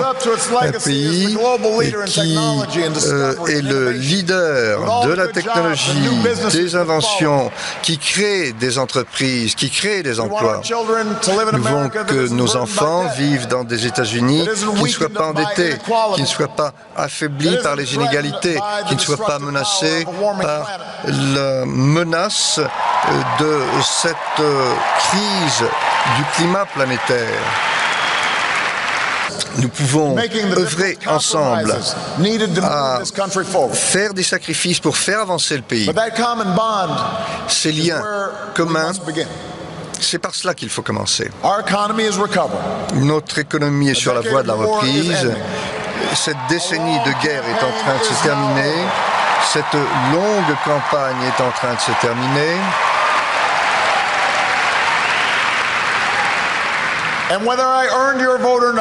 Que j'ai mérité votre vote ou non, je vous ai écouté.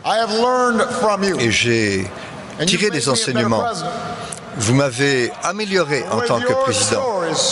Grâce à vos récits, grâce à vos combats, je redeviens président, je retourne à la Maison Blanche plus inspiré que jamais et plus déterminé que jamais pour bâtir cet avenir. Je me réjouis de pouvoir parler avec les dirigeants des deux partis pour répondre aux défis que nous ne pourrons relever qu'ensemble. Réduire le déficit, réformer le code fiscal, réformer le système d'immigration. Nous avons pas mal de pain sur la planche.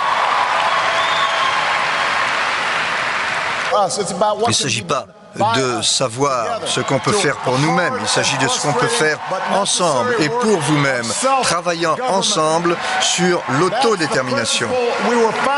C'est le principe qui a fondé les États-Unis. Ce soir, j'ai de l'espoir, car j'ai vu ce, cet esprit au travail aux États-Unis. Je l'ai vu dans les petites entreprises euh, qui euh, travaillent pour leur famille et pour leurs voisins, pour les travailleurs qui sont prêts à se sacrifier pour empêcher la perte d'emploi. J'ai vu ces soldats euh, qui reprennent du service après avoir perdu un membre. J'ai vu j'ai vu l'esprit de l'Amérique dans ces soldats qui se sacrifiaient pour ramener leurs confrères du champ de bataille. Je l'ai vu au New Jersey, à New York, où tous les dirigeants euh, ont écarté leurs divergences pour aider la communauté à se reconstruire après cet euh, épouvantable ouragan.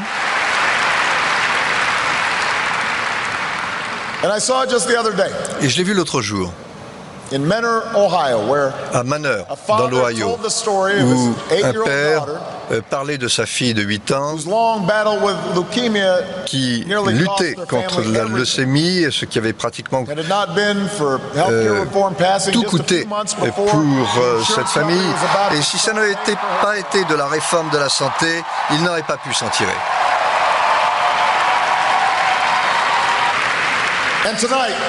Ce soir, malgré les difficultés, malgré les frustrations de Washington, je n'ai jamais eu autant d'espoir en notre avenir. Je n'ai jamais eu tant d'espoir pour les États-Unis.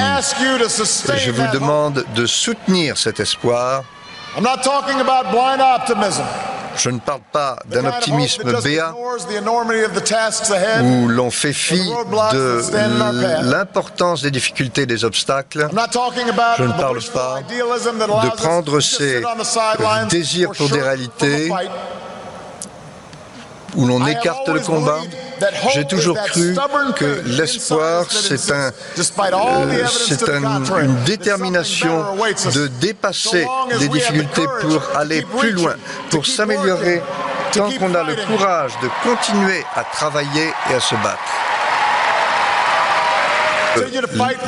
L'Amérique peut continuer de progresser, de travailler pour euh, de nouveaux emplois, une nouvelle sécurité pour la classe moyenne. Je crois que nous pouvons euh, tenir ces promesses des pères fondateurs. Nous allons continuer de travailler, qui que vous soyez, d'où que vous veniez, quelles que soient vos apparences, que vous soyez noir, euh, asiatique, blanc, indien, jeune, riche, vieux, pauvres, handicapés, sains.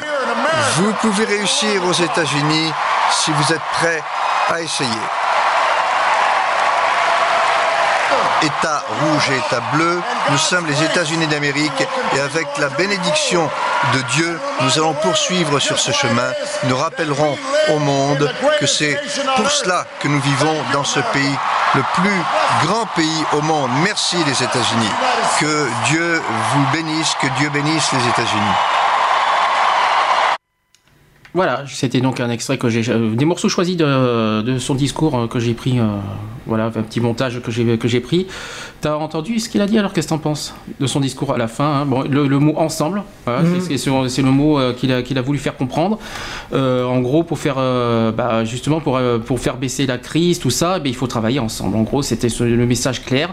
Quelles que soient nos différences, quelles que soient, quelles que, quelles que soient nos apparences, eh bien, euh, travaillons ensemble. En gros, c'était le, le- le message qu'a porté euh, Obama lors de son discours euh, du 7 novembre. Juste je- deux, petits, deux petits passages que j'ai aussi notés. Euh, il a dit euh, Malgré toutes nos différences, nous partageons certains espoirs pour l'avenir. C'est intéressant ce qu'il a dit. Oui, c'est sûr que ça devient intéressant. Euh, voilà, Nous sommes une famille américaine, nous allons nous lever ou tomber ensemble. C'est logique. hein. Donc voilà, euh, un grand discours euh, que j'ai beaucoup apprécié fortement. J'ai beaucoup, euh, j'ai beaucoup aimé euh, ce qu'il a dit. J'ai été, beau, j'étais bien, j'ai bien accroché ce qu'il a dit. Maintenant, on va voir ce que ça va donner au bout de 4 ans. Il y a certains qui n'y croient pas, surtout côté finance. Il y en a certains qui n'y croient pas qu'il va y arriver à, à faire baisser la dette, tout ça, au au niveau de la crise. On va voir. hein. On va voir ce que ça va donner, mais pour l'instant, c'est trop tôt pour le savoir. On verra. Toutefois. D'autres réactions ont, été, euh, ont survenu. Ah oui, quand même, le président Barack Obama, juste après, il s'est entretenu immédiatement après son élection avec les chefs du Congrès pour évoquer le programme législatif des deux mois à venir. Il souhaite que la priorité soit donnée aux intérêts des Américains. Euh, ensuite, la réélection de Barack Obama à la Maison-Blanche et l'accession au Sénat d'Elizabeth Warren, opposante féroce aux banques, sont accueillis, sont accueillis avec froideur par le, sénateur, euh, par le secteur financier euh, qui s'attend à voir ses marges de manœuvre contraintes par plus de, par plus de réglementation. Et euh, la secrétaire d'État euh, américaine Hillary Clinton, Hillary Clinton qui a annoncé qu'elle quittera son poste une fois assurée la transition avec son successeur après l'investiture du président réélu Barack Obama le 20 janvier prochain. Euh, Barack Obama est d'ailleurs très attendu par les citoyens américains parce qu'il y a plein plein de choses à régler euh, aux États-Unis. Alors je vais expliquer tout ce qu'il y a à régler. D'abord la dette, la crise. hein, euh, il, y a, il y a à ce jour aux États-Unis 16 400 milliards de dollars de dette. 16 400, oui, ça a été déclaré cette semaine. Euh, D'ailleurs, chaque jour, la dette américaine se creuse d'environ 3 milliards de dollars, soit 125 millions de dollars par heure. Par heure. 2 millions par minute ou encore 30 000 dollars par seconde. C'est énorme. Euh, ensuite, il faut ait, le- la deuxième mission que Barack Obama euh, doit faire, c'est faire baisser le chômage. Euh, en octobre 2012, euh, le chômage aux États-Unis est de 7,9%. Je précise qu'ils sont 200, ils sont quand même presque 300 millions aux États-Unis. Nous, en France, c'est de la gnognotte. À côté, euh, 7,9% de, 3, de 300 millions. Imagine ce que ça fait. Euh, ensuite, l'économie américaine a, a encore ralenti au deuxième trimestre, le produit intérieur brut euh, n'ayant progressé que de 1,5% au rythme annuel. Sa hausse la plus faible depuis le troisième trimestre 2011. Elle avait augmenté de 2% au, tri- au- au premier trimestre. Ensuite, il va, fa- euh, sachant qu'il y a aussi le président euh, chinois qui vient d'être élu, hein, il, y a, y peu de temps, donc il va falloir que, que Barack Obama euh, ben, euh, va relancer la croissance avec en, en- en- en- en rencontrant le, le nouveau président chinois, qui est un, un accord euh, euh, chino euh, entre la Chine et l'Amérique. Que ça se passe bien. Américain, chinois, Euh, chinois, c'est pas, euh, pas, facile à dire. hein. Euh, entre la Chine et, et, euh, les États-Unis, que ça se passe bien. Voilà, pour que, pour que le but est c'est de relancer la croissance. Voilà pourquoi il faut que, que ça se passe bien avec la Chine. Autre problème euh, aux États-Unis, c'est le secteur automobile qui est en crise aussi. Bah, Donc, je le croyais but- qu'il venait de redémarrer. eh ben non, pas du tout, c'est c'est pas le cas. Euh, donc euh, Barack Obama doit redresser le secteur au- automobile. Ah bah ça, c'est une, de ses- c'est- une de ses alors, autres missions. ce qu'ils ont annoncé aux infos non, la, ça a semaine dernière, c'est Non, non, ça a, du. non, non, ça a été annoncé cette semaine hein, le- le- Ah bon, pour le secteur alors. automobile. Ah, c'est encore chuté alors. Il faut euh, autre chose qui est attendu, c'est son engagement sur son plan de réforme de la santé, le fameux Obamacare, qui n'a pas pu être abouti au premier mandat et qui vise à assurer 31 millions d'Américains qui aujourd'hui sont dépourvus de couverture. Hum. Donc ça, Oui, c'est c'est la, la le fameux, euh, le fameux, voilà, le fameux Obamacare qu'il qu'il qu'il avait euh, lancé, euh, qu'il avait promis euh, lors de son premier mandat qu'il n'a pas pu faire. Et euh, les Américains espèrent que lors de son deuxième mandat, son Obamacare soit, Soit mis en place. Ouais. Ensuite, l'autre point, c'est changer le système d'immigration. Voilà. Euh, concernant les affaires étrangères, il y a le nucléaire en Iran qu'il qu'il va falloir résoudre, les soldats en Afghanistan, Et il y a aussi la guerre en Syrie et le souci entre l'Isra- l'Israël et les Palestiniens. Donc voilà, ça c'est le gros, les gros soucis euh, des affaires étrangères aussi que, que les, Amé- que les Américains doivent résoudre. N'empêche que des fois les USA laissent un petit peu les, les Européens se charger de ça, mais euh, ils sont quand même concernés par rapport à ça de toute façon. Mmh.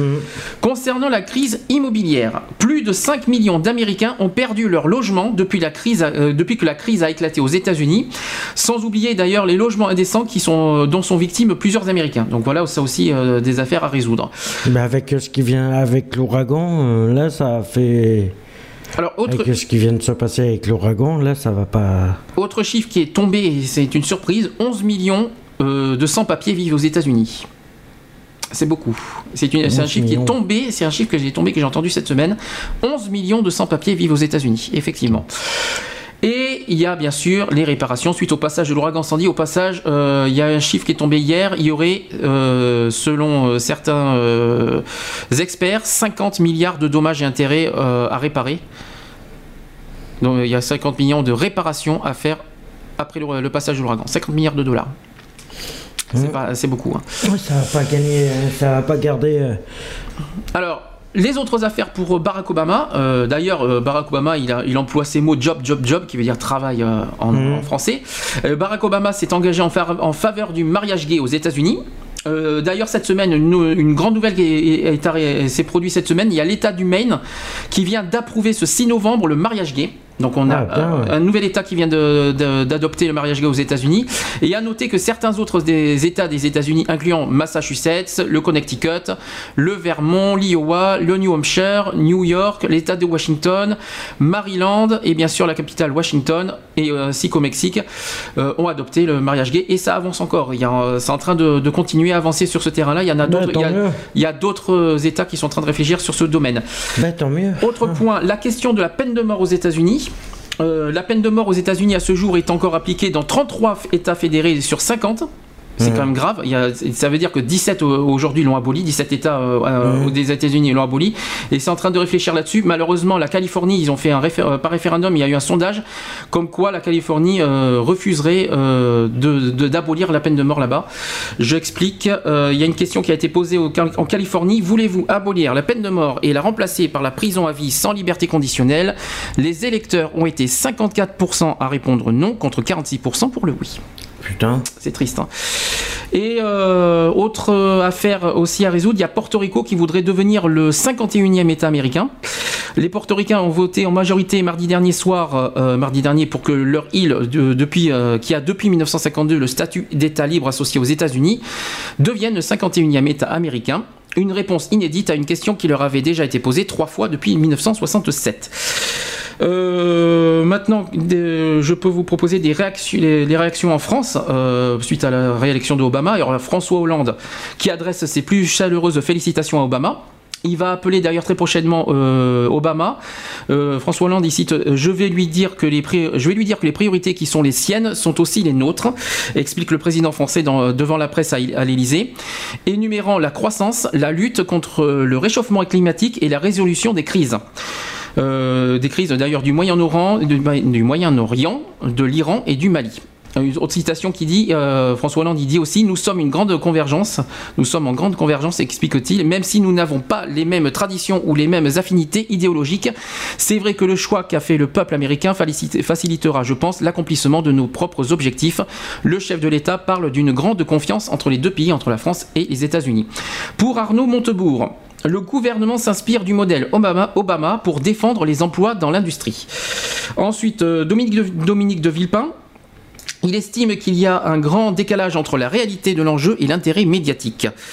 Euh, Moscovici, qui salue avec grand plaisir la réélection de Barack Obama, il cite C'est une excellente nouvelle pour les États-Unis, pour le monde, pour l'Europe et pour les relations franco-américaines. Je me réjouis vraiment de cette réélection. Euh, pour Bernard Kouchner, la réélection d'Obama est une très très bonne nouvelle. Ensuite, l'ambassadeur américain en France a félicité, euh, a félicité la réélection d'Obama. Il dit très content pour Barack Obama et sa, et sa famille. François Bayrou, euh, pour lui, la réélection d'Obama est un signe d'espoir pour le monde. Euh, Elisabeth Guigou espère qu'Obama sera plus actif en Méditerranée et en Afrique. Voilà. Euh, donc quand même des, beaucoup de réactions positives. Hein, euh, mmh. concernant, euh, de toute façon, rappelons qu'on l'a dit la semaine dernière, il y avait quand même 90% des Français qui souhaitaient que, que, ah Obama passe. Hein. Sûr. Concernant les réactions maintenant à l'étranger, le Premier ministre belge a dit que la réélection de Obama est un signal encourageant pour l'avenir des États-Unis. Le Premier ministre britannique, qui est David Cameron, a aussi adressé ses, ses chaleureuses félicitations à Barack Obama et se réjouit de, de continuer à travailler avec lui. Euh, concernant le Conseil représentatif des, Nations Noires, le CRAN CRAN a salué la réélection de Barack Obama à la Maison Blanche, tout en estimant qu'elle posait, comme en 2008, la question de la représentation de la diversité dans la vie politique française. Il demande au gouvernement de légiférer sur cette question. Euh, le président russe, alors ça c'est très important, c'est quand même quelque chose de très important. Euh, le président russe Vladimir Poutine a salué ce mercredi la réélection de son homologue américain Barack Obama. Poutine invite Obama en Russie l'année prochaine et exprime l'espoir qu'un travail constructif soit poursuivi tant, que, tant sur les questions bilatérales que dans le règlement de, euh, problèmes internationaux et régionaux aigus. La Russie est prête à aller aussi loin qu'elle euh, qui, est, prête à aller à l'administration américaine dans la coopération sur un principe d'égalité, d'intérêt mutuel, de respect mutuel, souligne de son côté le ministre des Affaires étrangères Sergei Lavrov. Rappelons que les relations russo-américaines se sont dégradées cette année avec le retour de, Vladimir Poutine au pouvoir. Poutine a accusé le département d'État américain de financer les organisateurs des manifestations de l'opposition en Russie, mis fin aux activités sur son territoire de l'agence américaine pour le développement international et placé sous contrôle étroit les ONG euh, à, financement, étranger qualifiés d'agents de l'étranger. Enfin, euh, dernière réaction, c'est l'Union africaine qui demande à Barack Obama une plus grande implication des États-Unis dans la résolution des crises sur le continent africain lors de son second mandat, selon le président de l'organisation. Voilà, est-ce que tu as quelque chose à dire sur Barack Obama? Je suppose que tu es bien ravi qu'il soit passé et repassé. De toute façon, ça aurait été Mitt Romney qui, qui serait passé. Euh, je peux dire que. Bah, de toute façon, que ce soit. Euh, oui. Que ce soit Barack Obama ou Mitt Romney, euh, Barack Obama, à voir maintenant s'ils sont, s'ils sont aussi compétents qu'ils le prédisent. C'est comme en France, hein, de toute façon, euh, voilà. Euh, dernière, donc Barack Obama, je suis bien content moi personnellement qu'il soit, qu'il soit passé. Euh, j'ai un truc qui grésille, c'est terrible. Euh, que, que, je suis bien content qu'il soit passé parce que franchement, avec Mitt Romney, je crois qu'on aurait été droit au mur. Hein, je le dis franchement. Euh, je suis bien content. C'est, je pense que, moi, comme je l'ai dit, Barack Obama est un président, président ouvert à, beaucoup de choses, qui, qui est prêt à, beaucoup de choses. Maintenant, seul, le, le seul hic qu'on espère, c'est que voilà, le point numéro un est crucial, c'est le côté économique. J'espère qu'il va arriver pendant les 4 ans à faire baisser la, la crise aux États-Unis et, euh, élever la croissance aux États-Unis. Je pense que c'est de toute façon le, point numéro un que tout le monde attend. Et d'ailleurs, ce que j'ai bien aimé, ouais, mais le, problème, il est là, c'est que j'ai l'impression que moi, c'est mon avis personnel, j'ai l'impression que la France, elle attend que les États-Unis, au niveau croissance, reviennent pour revenir. Hmm. J'ai l'impression qu'ils prennent trop l'image américaine pour euh, leader. La, la, France prend le, le euh, ok. Bon, alors, euh, dernier sujet d'actu, il nous reste 40 minutes. Euh, le projet de loi du mariage pour tous a été adopté au Conseil des ministres mercredi dernier. le gouvernement socialiste français emboîte le pas à 11 autres pays, dont la Belgique, le Canada et l'Espagne, et passe outre aux, oppositions de la droite et des églises en présentant mercredi 7 novembre son projet de loi sur l'ouverture du mariage aux couples homosexuels. Ce dernier a désormais franchi l'étape du Conseil des ministres, ce qui ouvre le chemin vers son examen par le Parlement à partir du mois de janvier. Pendant le Conseil, François Hollande a jugé que la loi représentait un progrès pas seulement pour quelques-uns, mais euh, pour toute la société. A ensuite relaté le porte-parole du gouvernement euh, Najat euh. Euh, jugeant le débat autour de ce texte légitime, le président a souhaité aussi qu'il soit maîtrisé et respectueux des opinions comme de- comme des croissances, en laissant la place à une large concertation, a-t-elle précisé. Le texte instaure le mariage pour tous, quelle que soit l'orientation sexuelle, et ouvre également le droit à l'adoption aux couples mariés homosexuels. Cette mesure est la plus critiquée par les opposants au projet de, qui dénonce la fiction d'un couple parental où n'e- où n'existerait plus qu'un euh, plus un père et une mère, mais deux personnes du même sexe, que rien ne distinguerait aux yeux des enfants, sinon par un numéro d'ordre. Le projet de loi, aux grandes dames des associations des défenses des homosexuels, ne prévoit pas, l'ou- ne prévoit pas l'ouverture de la procréation médicalement assistée, la fameuse PMA, aux couples des femmes, euh, ou les questions de filiation euh, renvoyées par le gouvernement euh, à une future loi sur la famille. Les députés socialistes ont déjà promis un amendement sur la PMA. Alors, citation qui dit Vous savez, c'est une revendication très normative. Pouvoir euh, faire famille, entrer dans un cadre juridique, ça n'a rien d'une destruction, mais au contraire, c'est une sécurisation juridique, une protection, a fait valoir Dominique Bertinotti, ministre de la Famille, pour qui ce projet de loi est une première marche. Euh, mardi dernier, Madame Bertinotti avait accusé l'UMP de dire n'importe quoi et d'alimenter les fantasmes. Euh, euh, elle cite notamment Attendez de voir le projet de loi avant d'avancer des choses totalement fausses, comme l'idée du parent 1 ou du parent 2, avait lancé Dominique Bertinotti. L'ancien Premier ministre euh, François Fillon a annoncé que si le texte euh, était voté, l'opposition le remettrait en cause en cas d'alternance et des maires font campagne pour être dispensés de célébrer des mariages homosexuels. Euh, Il y a quelques réactions. Alors selon une enquête, 65% des Français approuvent désormais le mariage homosexuel contre 51% en 1995. Ils sont plus réservés en ce qui concerne l'adoption, approuvé euh, par une courte majorité 52%. Ce sondage a été réalisé en ligne du 29 au 31 octobre sur un échantillon de 1371 personnes. Euh, Il y a une citation qui dit l'amour ne se porte, euh, l'amour que se portent deux personnes de même sexe n'a pas moins de valeur que les autres, et leur désir de fonder une famille est tout aussi noble que les autres, assure Philippe Rolandin, l'un des porte-parole de l'association des parents et futurs parents gays et lesbiennes, le fameux APGL. Euh, D'ailleurs, une autre citation qui dit dès lors, il n'y a aucune raison de ne pas accorder à tous les mêmes droits. Euh, concernant les, réfrac- les réfractaires au projet de loi estiment eux que l'égalité et son corollaire, euh, corollaire la discrimination n'ont pas leur place dans ce débat. Donc une citation qui dit juridiquement il n'y a discrimination que lorsqu'on traite différemment des situations identiques.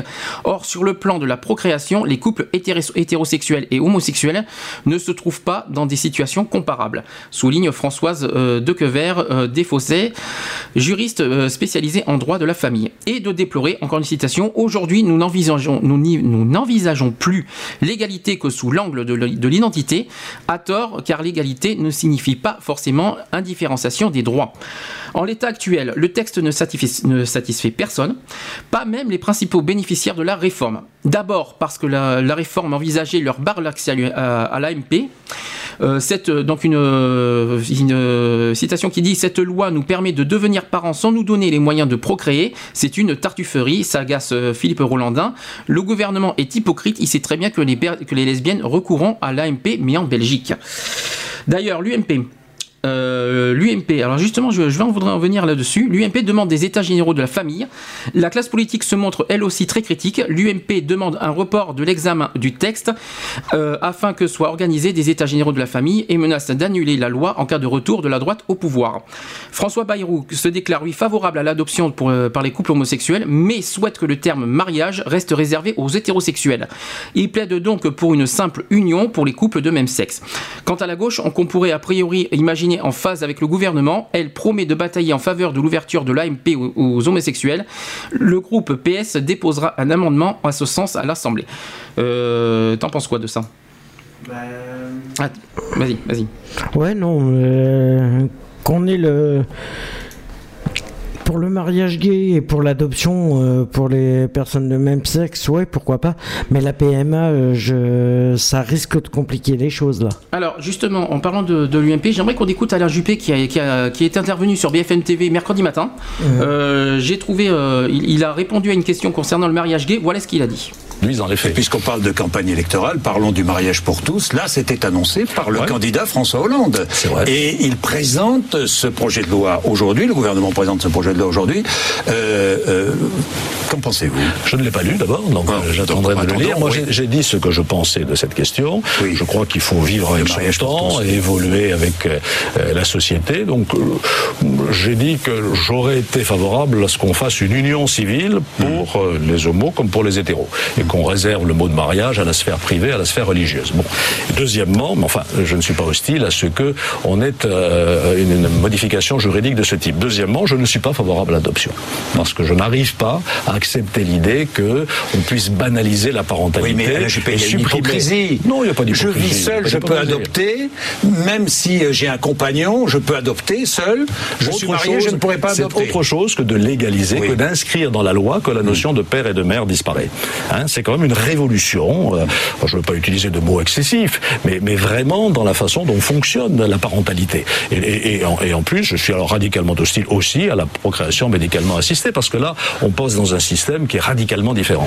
Euh, La loi est votée, imaginons qu'elle soit votée, elle va venir, euh, je crois, devant l'Assemblée et le Sénat au mois de janvier. Imaginons qu'elle soit votée, vous êtes maire de Bordeaux, est-ce que vous mariez, euh, si Bon, la loi est votée, j'appliquerai la loi, bien entendu, mais comme je ne peux pas marier tout le monde, à Bordeaux, j'ai des adjoints qui marient. Oui, mais vous, vous, euh, ça ne vous gênerait pas de marier un couple euh, homosexuel Je suis là en tant qu'officier d'état civil pour appliquer la loi. Bien. Euh, Réaction? Il y a de quoi dire là. Notre cher, maire, Euh, notre cher oui. maire de Bordeaux, alors, ça, Bah alors, ça il date, est- et ça date de mercredi matin. hein, euh, Il est pour le mariage, mais pas pour l'adoption. Oui, mais il a- alors il- là, je comprends pas. C'est pire que ça. Il est en faveur du mariage, mais euh, il dit qu'il a. il est des- contre le. Non, c'est pas qu'il est. Il, il est, Si, si, il est non. contre l'adoption. Ah oui, il est contre. il est hostile à l'adoption, il est hostile euh, à la procréation médicalement assistée. Et mieux que ça, il a même dit que s'il y a le mariage gay qui passe, euh, en gros, il a ses adjoints pour marier. Ah oui, en gros, c'est qu'il se désiste complètement. Donc voilà. en- en- Il se désiste complètement du- de ce rôle de mère qui est euh, de même si le mariage, euh, voilà, s'il y en a Alors, quand, quand je suis tombé sur ça, bon, pour la- l'adoption, j'étais au courant depuis quand même, ça fait quand même Oui, ça deux fait ans. L'année est- dernière, il avait déjà dit, dans Ouais. Parle des Actes, il a déjà dit que, il a dit Qu'il était contre. l'adoption. Il a déjà dit l'année dernière. Là, cette année, il le redit. Et en plus, il, il- et maintenant pour le mariage, il a des adjoints pour faire marier les homos. Alors moi, alors moi, ce que je comprends pas, c'est quand même contradictoire parce que j'ai appris que, me- que Monsieur Juppé est quand même, a quand même rendu visite au Il y a pas longtemps, Mmh. euh, qu'il était très ouvert euh, au dialogue et tout ça. Et à côté, il est réticent. Euh, Quand on entend maintenant son- sa réaction sur, sur BFM TV, euh, avec, euh, il était avec Jean-Jacques Bourdin au passage, et il, euh, il, il dit oui, euh, mariage gay, je suis pour, mais euh, il y a un mais. Quoi. Mais l'adoption. euh, Non, il y a, le- il, est- Oui, il y a un mais quand même aussi mais sur le mariage. savais- ça veut dire qu'il est pour le mariage homosexuel. Mais, est- euh, mais c'est pas lui. pas très pour, pas lui. C'est pas lui qui célébrera les mariages. Mais voilà, pas très- c'est il n'est ça. pas très pour pour les célébrer, ça c'est sûr. Voilà. C'est ce que ce je viens de comprendre. Voilà, c'est ça alors, qui- alors, c'est c'est quand même contradictoire. Il est, il est où? Il, euh, cherche, il a été voir le gyrophare il y a pas longtemps. Il s'ouvre à eux. Et à côté, euh, il- et maintenant il, il se referme. Alors qu'est-ce qui se passe? J'en sais rien. Bonne question. Euh, S'il pourrait être un petit peu, euh, comment dire euh, Mais il faut qu'il soit clair aussi dans ses jugements. C'est pas parce que je mets plusieurs fonctions en même temps. Il est maire, il est maire de Bordeaux, il, est, il fait partie de, je sais pas, du gouvernement, et il va falloir qu'il fasse un choix aussi.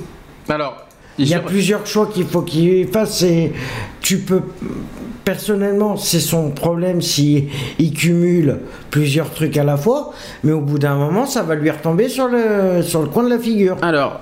Alors, fait qu'il choisisse. Soit il est maire de Bordeaux, ou soit il fait partie du gouvernement. Alors Mais, justement, voilà. alors justement, euh, avec Alain Juppé, euh, voilà, c'est encore, je trouve ça cool. Alors Mhm. maintenant, écoutez, parce que là, ça s'est passé lundi dernier, toujours sur BFM TV, avec Jean-François Copé, et écoutez ça, c'est pire. Écoutez. Et sur une forme de société comme le, le mariage homosexuel, vous pourriez manifester, Je ne sais pas. descendre dans la rue? Je vous avoue que je n'en suis pas là à ce stade.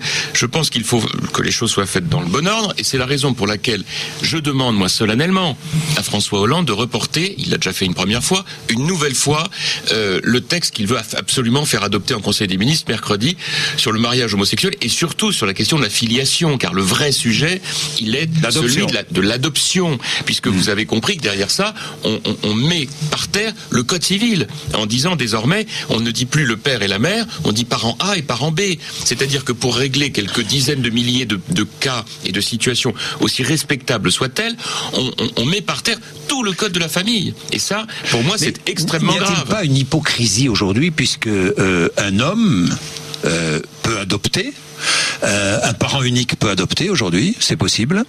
Et cet homme peut vivre avec euh, avec un- un- un- une personne du même sexe aujourd'hui. ce que je pense- Il y a une immense hypocrisie dans la loi, non Ce que je pense, c'est que le fait de supprimer du Code civil Hmm. la référence au père et à la mère, euh, en réalité, est une manière de, régler ces Hmm. situations, qui restent quand même des situations extrêmement peu nombreuses au regard d'une population comme la, comme la population française, est une manière euh, de la régler qui poserait tellement d'autres problèmes.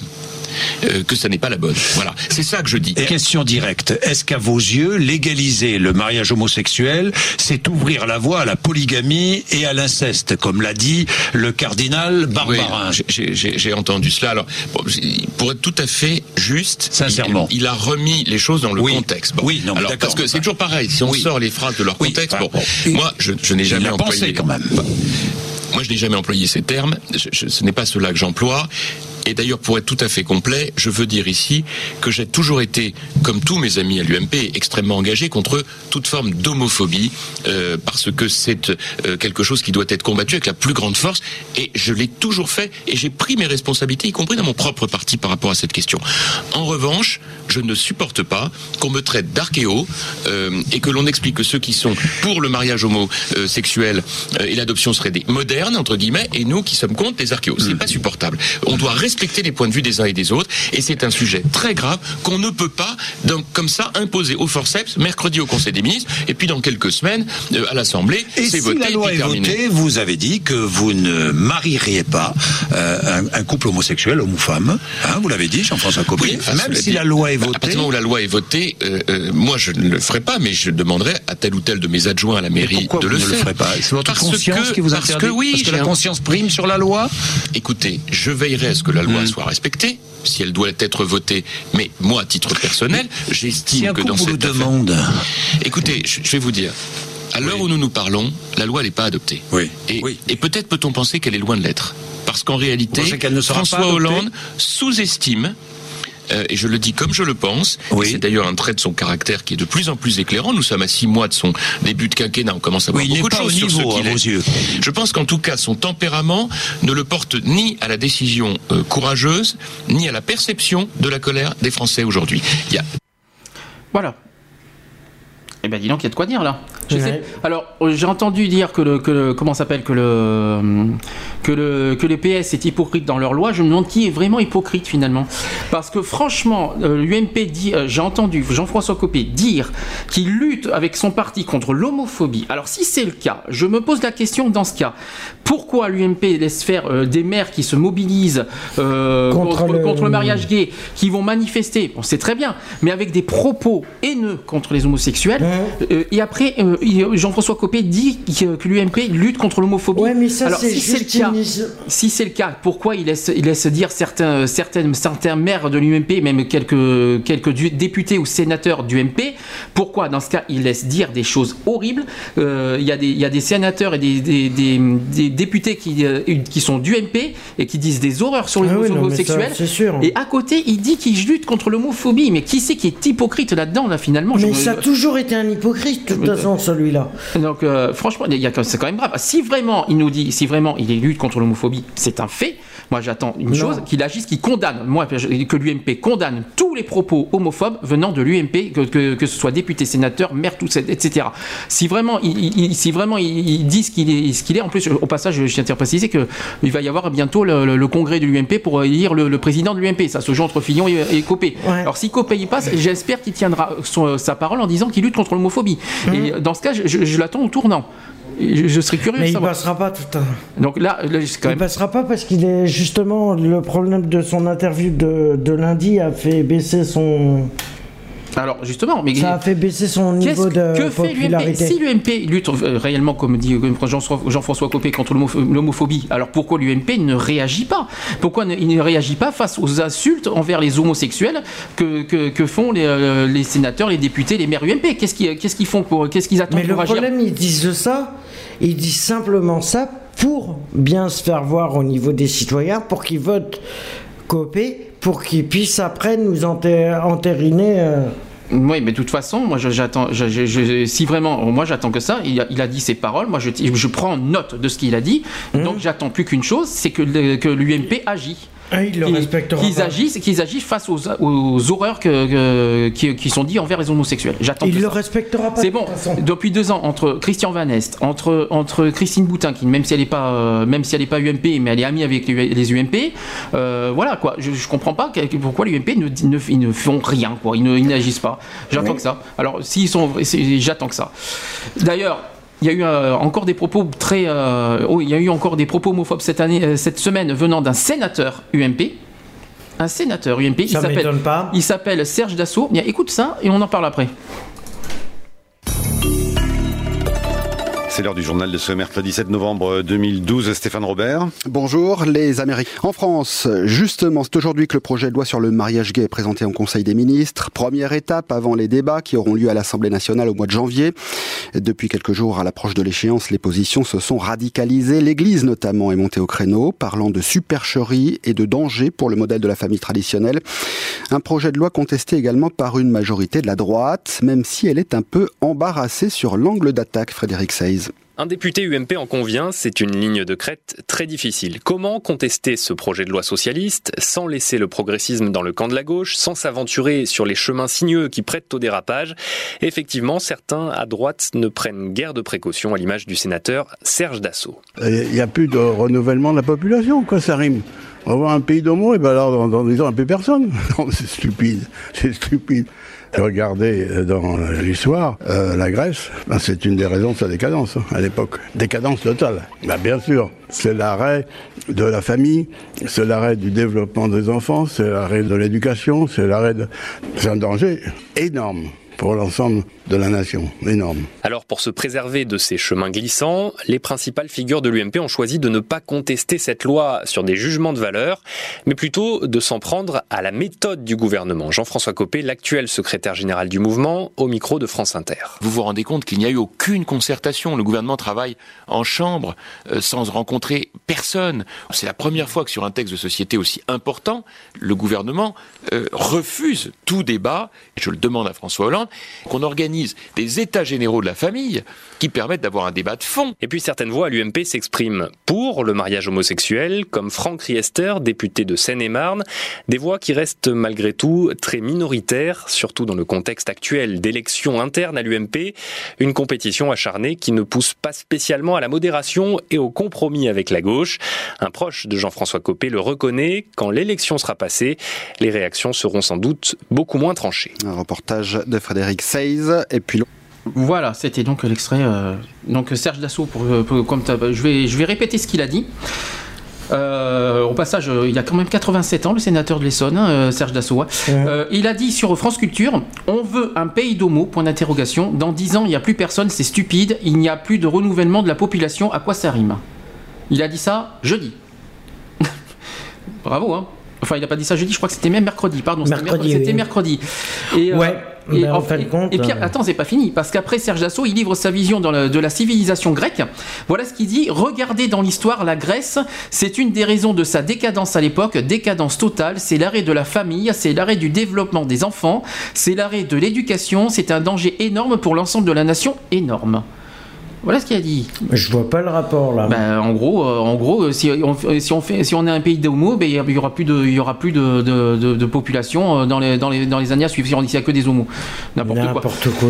Euh, Serge Dassault, il a, il, a, il, a, il a aussi déclaré la note de la France risque d'être dégradée et pendant ce temps, on parle de Mario Jomo de conneries comme ça, indique encore le journaliste de France Culture.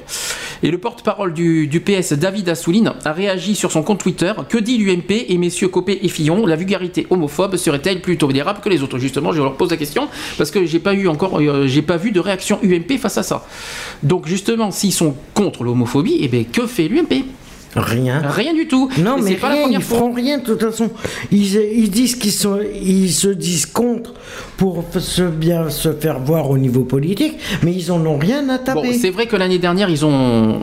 Des- comment dire, ils ont euh, mis euh, Christian Van Est à la, de- à la porte, vu ce qu'il qu'il a dit l'année dernière. Et alors Ça recommence, et puis il y en aura d'autres. hein. pire. Et puis il y en a d'autres, euh, UMP. Alors ce que je trouve bizarre, moi personnellement, et c'est- quand même un constat que je fais, moi je pensais qu'il y aurait plus de propos, oh, propos honteux envers le, euh, de, de la part du Front National que de l'UMP. Là, c'est que c'est l'UMP. C'est qui- l'UMP ouais. qui s'acharne, et le Front National. euh, euh, je, je, je vois, ça, me- je, je suis surpris personnellement.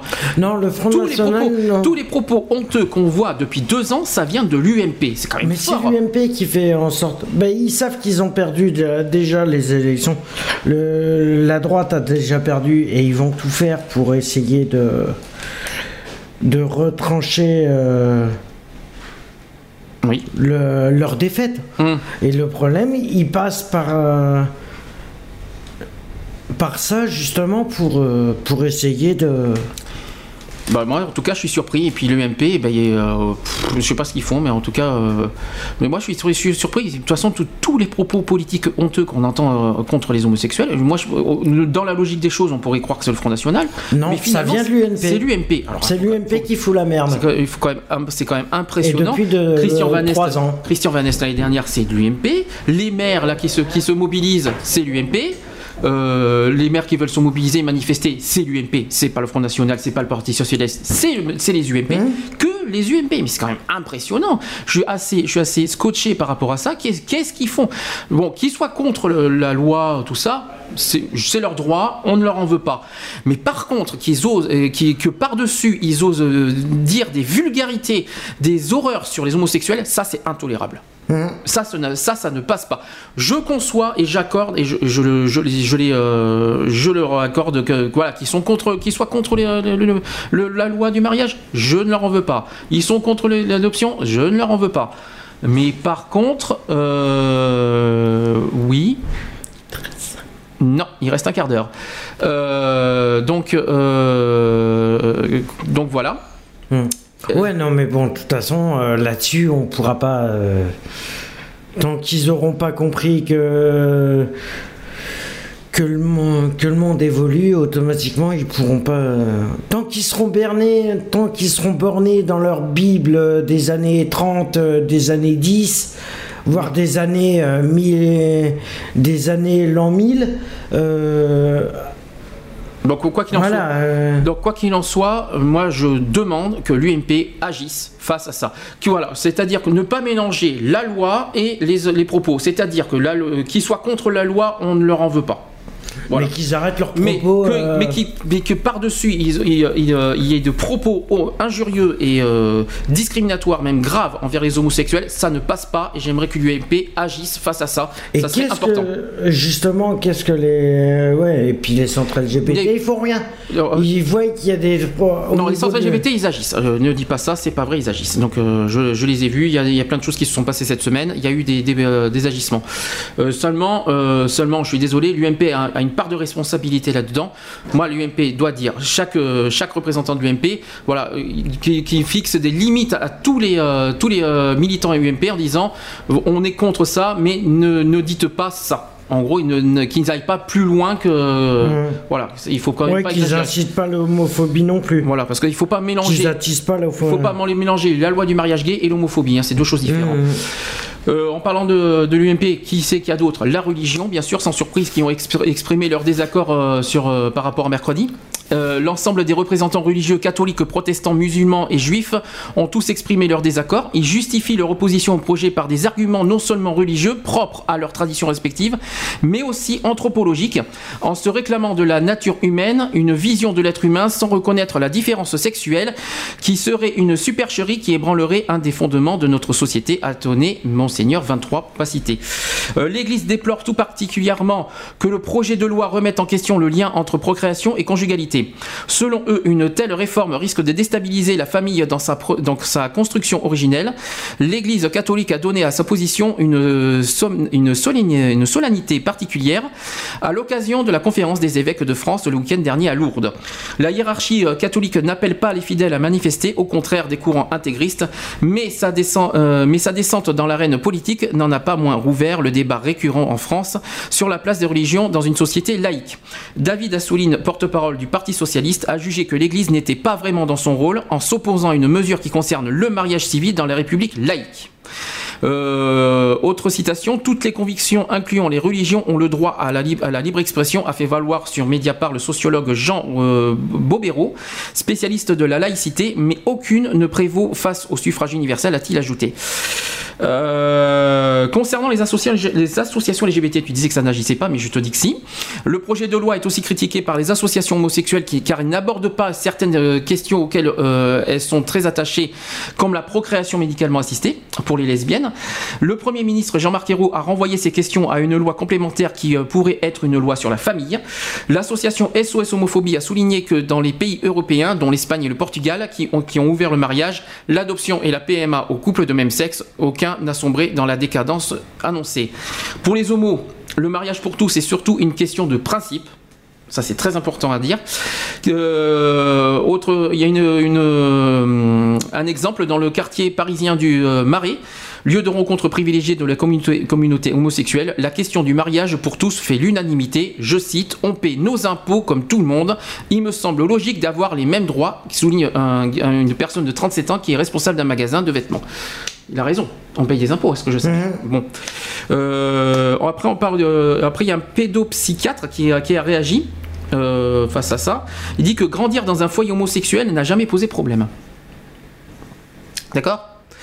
Euh, deux cas de figure permettent aujourd'hui, alors que le projet de loi n'a pas encore été voté, qu'un enfant soit élevé par deux parents de même sexe, soit un des adultes a adopté un enfant de manière monoparentale, soit l'homme ou la femme s'est orienté vers un autre type d'amour au cours de sa vie après avoir eu un enfant d'une union hétérosexuelle. Objectivement, cela n'a jamais posé aucun problème à un enfant de grandir dans un foyer homosexuel. La seule chose qui gêne, c'est, mais c'est exactement pareil chez les euh, progénitures d'hétérosexuels, c'est quand la pudeur de la sexualité, de la sexualité n'est pas respectée. Pour le reste, j'ai vu des enfants élevés par des couples homosexuels, aussi casse-pieds que ceux des couples hétérosexuels, d'autres aussi drôles et sympathiques, etc. Et il n'y a pas de spécificité euh, chez les enfants adoptés par des couples de même sexe. Euh, il faut être, par contre, il faut être lucide. Même si la loi passe, les homosexuels vont avoir du mal à adopter. Pourquoi? Principalement parce que le, le nombre d'adoptions au niveau international est en baisse. On ne peut que s'en féliciter. Dans un nombre idéal, il n'y aurait pas d'adoption internationale. Mais également parce qu'en France, il y a environ 25 000, de, 25 000 demandes d'adoption par an pour environ 600 enfants français adoptables. Il serait formidable que le droit d'adoption pour les couples de même sexe s'accompagne de nouvelles modalités concernant notre système français d'adoption. Voilà. Mmh. Euh, qu'est-ce que t'en penses? Bah, le... je me pose une question quand même. Mmh. Bah, si le que ce soit les, euh, les hommes ou les lesbiennes, automatiquement, si l'adoption est acceptée, automatiquement la procréation. Non, c'est le, le, contraire. Alors, d'abord, si le mariage est accepté, forcément, la, la loi sur l'homoparentalité va passer. Par contre, la procréation, ça sera. Alors, c'est. Non, mais justement, ils, auront, ils auront plus besoin d'adopter, de, de, faire de non, la, la procréation, c'est encore autre chose. mais ça, la procréation, c'est encore autre chose. C'est pour les lesbiennes. Ça n'a eh rien ben à voir. Non, mais ça n'a rien à voir. La procréation, c'est-à-dire. Euh, voilà. Oui, euh, pour, l'insémination voilà. Oui, ben, ils auront plus besoin, puisqu'ils auront le droit à l'adoption aussi, les. Oui, mais il faut le dire. Oui, mais le problème, c'est que pour pouvoir adopter, c'est compliqué. Hein. Euh, ça demande pas mal de choses juridiques au niveau euh, administratif. Euh, c'est loin, ah bah pas, bon, bon, en tout cas, une chose est sûre, c'est le mariage qui passe. L'homoparentalité passe. Par contre, la PMA, c'est une autre histoire. C'est ça, ça sera sur une autre loi qui n'a rien à voir avec le mariage. De toute façon, on verra au mois de janvier. Hein. Ça sera sur la famille.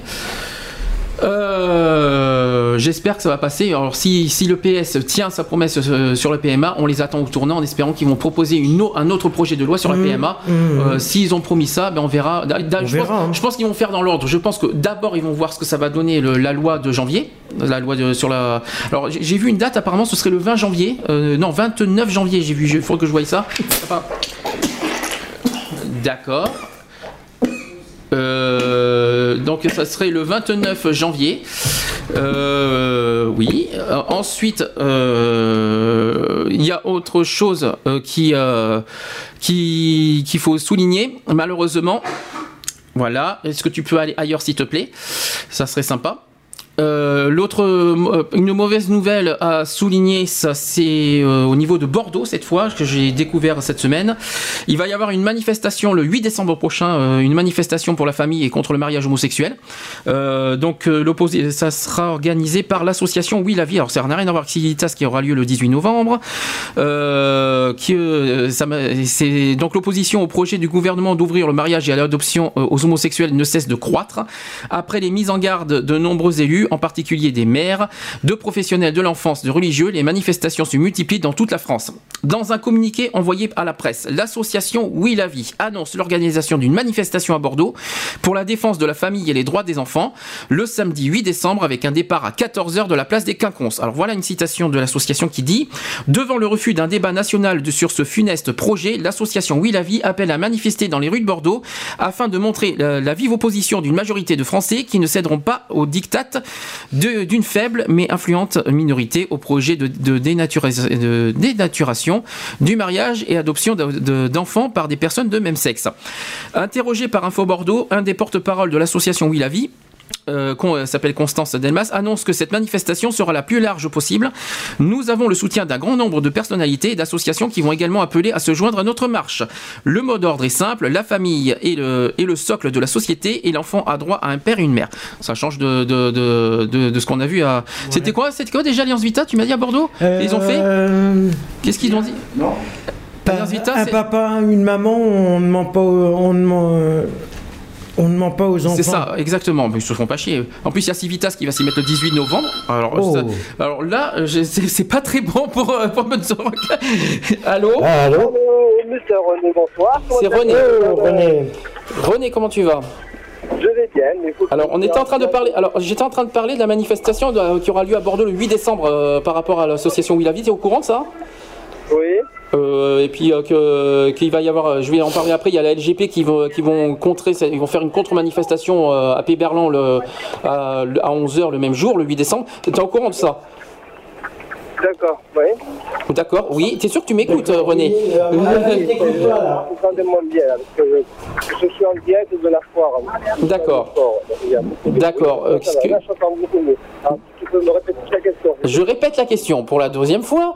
Je disais donc, est-ce que tu es au courant pour la manifestation du 8 décembre prochain qui va y avoir à Bordeaux euh, Il y a, il y a le- une, asso- une association qui s'appelle Oui la vie qui fait une manifestation contre le mariage homosexuel. Et il y a la LGP euh, le même jour, le matin, à Péberlan, qui vont faire une contre-manif euh, à 11h à Péberlan. Tu es au courant de ça? Bah, ben, moi, enfin, moi, j'en ai entendu parler, comme quoi cette manif avait lieu le 8 décembre. Alors, je t'entends très mal, René. hein. Hein Je t'entends très très mal. Ça résonne énormément. Pardon oui, oui, là je suis euh, bien comme il faut parce que j'ai mis le kayak. Hein. Vous voyez que je suis en plein salon de sport. euh, D'accord. Donc euh, il y a beaucoup de, beaucoup de, beaucoup de bruit hein, autour de moi. euh, Il y a pas mal de visiteurs. Nous on part 200 visiteurs par. 250. Alors René, excuse-moi, excuse-moi, excuse-moi de te couper René, on entend euh, à moitié ce que tu dis. Est-ce que tu peux te mettre dans un lieu où il n'y a pas de bruit Tu peux te mettre en extérieur Voilà, donc je vais essayer de. de parce que comment dire, je suis en plein plein au, au niveau de la manif, nous on voulait, euh, euh, la réagir par rapport euh, à un événement, outrage qui est arrivé, euh, qui est au courant euh, sur, sur l'actualité. Hum. c'est une personne qui, s'est impliquée, je crois, et il y a des soucis par rapport à, à la condition de sexualité. D'accord. est-ce que tu as entendu parler de ça Euh, sinon, par ça, tu nous appelles pour, euh, pour Confort Expo. Tu te sens, ça va Tout va bien là-bas? Voilà, tout va bien là-bas. Tu confirmes que demain, demain, il n'y a pas d'émission, si je comprends si, euh, demain, il n'y a pas d'émission Voilà. parce que je suis en, en compétition. Donc, je, je ne peux pas faire euh, le, Monsieur Atlantique. Elle, sera, elle, aura lieu, elle aura lieu dimanche prochain. Mhm. Et puis, donc, vous retrouverez vos, vos rubriques habituelles. D'accord. Sinon, ça va Tout va bien Tu, tu reviens la semaine prochaine Bien, euh, le sport, euh, et, euh, comment dire, euh, beaucoup de monde toujours, hein, c'est ça que je dis. Il y a 80 000 qui, sont, qui, qui présentent discipline sportive. Il revient le 18. Il revient le 18. Le 18, c'est une journée justement une manifestation de Civitas, ça, ça tombe mal. Euh, bon, bah, écoute. voilà. Bon, par contre, René, euh, je suis pris par le temps. Euh, que si, si tu veux faire un, tu veux transmettre un petit coucou vite fait Voilà, donc un petit bonjour à tout le monde, et puis les bébés Sowan avec euh, nos animateurs préférés, euh, Sandy, euh, Alex, René, etc. Et puis voilà. D'accord. Bah écoute, René, mais on te dit à la semaine prochaine dans Excentrique le 18 novembre à 16h voilà, c'est Ça marche euh, Ok. Bah, on, te, on te souhaite, en tout cas, on te souhaite une bonne fin de Confort Expo. Que, ça, ça finit demain. On se termine euh, demain, le 11 novembre, à, à 19h. Donc, euh, si vous voulez encore venir euh, sur le travail de fois à Bordeaux-Lac, euh, voir euh, euh, tous euh, les transports, il y a le salon de l'auto, la caravane, euh, sortes de, de passions créatives, euh, et euh, le salon mer et montagne. Vous pouvez découvrir euh, différentes stations de neige, différentes disciplines de sport d'hiver. Et, et donc, euh, bien entendu, euh, profiter de, de rencontrer euh, tous les joueurs de haut niveau et, et différentes donc, euh, disciplines sportives euh, qui se passent euh. Bien. René. D'accord, ok. René, euh, on te souhaite un bon week-end. On se, on se dit à la semaine prochaine. Je suis pris par le temps, je suis désolé, je te demande pardon parce que y a- y a- j'ai notre ami Manu qui est, Manuel qui est là qui va suivre avec Pop on the Rock. Ok. Allez, bonne, bonne et à très vite et bisous à tous les auditeurs et on va se montrer dans Radio de. Très bien. Bisous. René. Bisous, au revoir. Ciao. Pauvre René, je suis désolé, c'est vrai qu'il ne nous reste pas beaucoup de temps. Je voulais juste finir en disant que le, le même jour, 8 décembre, euh, bon, il y a la manif au quinconce euh, de l'association qui veut faire ça, mais heureusement, merci la LGP euh, Le Bordeaux. 18 là. Le 8 décembre. Ah, non, le 8 non, décembre. le 18 novembre, c'est Civitas. C'est Ah ouais, euh, Civitas, Civitas au niveau national qui vont faire ça dans 40 villes de France d'ailleurs. Et, euh, et le 8 décembre, non, euh, oui, je sais, euh, j'ai pas entendu Civitas à Bordeaux encore.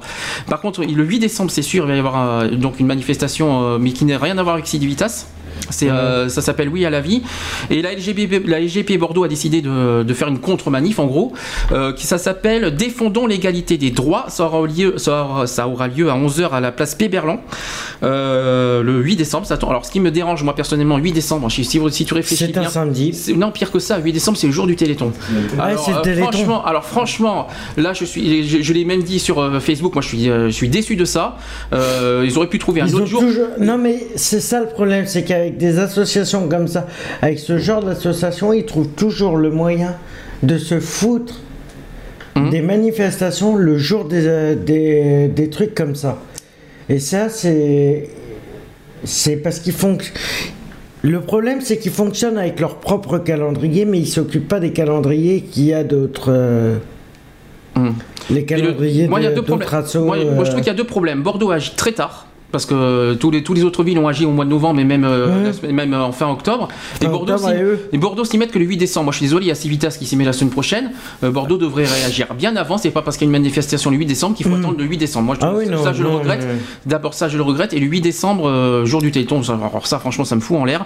On, on sera quand même présent. On va, on va, on va, on va y être euh, à Péberlan. spécial Téléthon. on sera, non, on sera à la, mani- à la manif par rapport à ça. Le, Hein le Téléthon, c'est ça n'a rien à voir. Ça, ça- c'est encore autre chose. C'est Non, une, non, c'est mais une non, autre non, histoire non, encore. Ça, ça n'a euh, rien à voir encore. Donc, euh, Le 8 décembre, c'est- ça tombe quel jour ça? Et un samedi, c'est samedi, c'est bah un oui, samedi d'Equality d'ailleurs. Bah oui. Euh, non, oui, mais c'est à 11h à la place Péberlan. Euh, 11h, il n'y a pas Equality, c'est à 15h. Donc, euh, voilà. Bref. Et ils y seront jusqu'à je sais pas quelle heure. Je sais pas, mais je serai pas jusqu'à 15h, ça c'est sûr. Je, je partirai avant. Priorité quand même à, à la radio. Voilà, donc ça c'est dit. Donc j'espère que. Je sais pas comment ça va se passer à Bordeaux, mais euh, moi je, je suis quand même pour que la GP euh, se fasse une contre euh, une contre-attaque euh, par Ouais, rapport à ça. Mais je 8 trouve ça décembre- tard. Moi je trouve ça Le tard, 8 8 décembre. décembre, ça fait tard, ouais, quand même. Euh, mais on sera quand même là présent pour les soutenir parce que c'est important. Ouais. Voilà, j'ai fini. 18h. je suis à l'heure. J'ai cru que j'allais jamais y arriver aujourd'hui. Euh, Manu. Oui. Ça va? Ça va. On the Rock dans, dans un instant. Euh, dans quelques euh, secondes ou minutes. Les pro- vos programmes, il y aura quoi? Des- des- Du rock, du rock, du pop? Oui, et un peu de pop. Un peu? Un peu, oui, quand même. D'accord. Euh, Très bien. Ben écoute, euh, nous on va finir, on va, on va te laisser la place quand même. On, est, on, va, on va- cette fois j'ai promis aujourd'hui que je serai à l'heure pour toi. Euh, donc on se retrouve la semaine prochaine à 15h pour euh, le, le, l'Equality numéro 48. Ça sera sur le droit des enfants parce que le 20 novembre prochain, ça sera la journée internationale des droits des enfants. Mmh.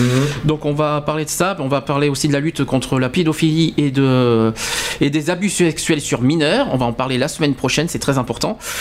Quant au... Alors après, programme suivant, le 20... euh, alors si je m'attends qu'on calcule, 17 et 7, 24 novembre, c'est ça.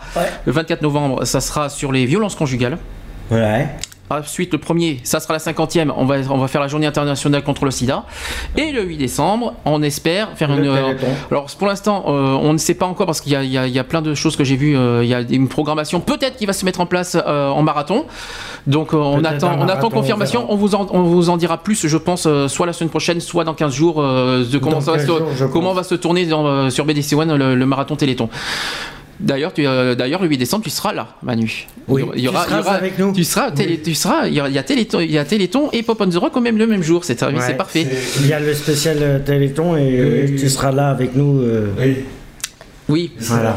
Bon, alors. Pas, pas, pas, pas, pas tout le temps, parce que euh, j'ai, j'ai d'autres engagements. Oui, le foot, je suppose. Euh, mais euh, oui, oui, je, je- Non, basket ou foot, je sais plus ce que tu fais. hein. Non, là, c'est, euh, c'est autre chose, c'est, euh, anniversaire.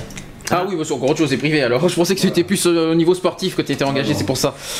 Très bien. Alors, dis-moi, j'ai pris ton CD, je- tu veux que je mette le numéro combien? 14 14, euh, rien que le Euh, dernier. non, 13.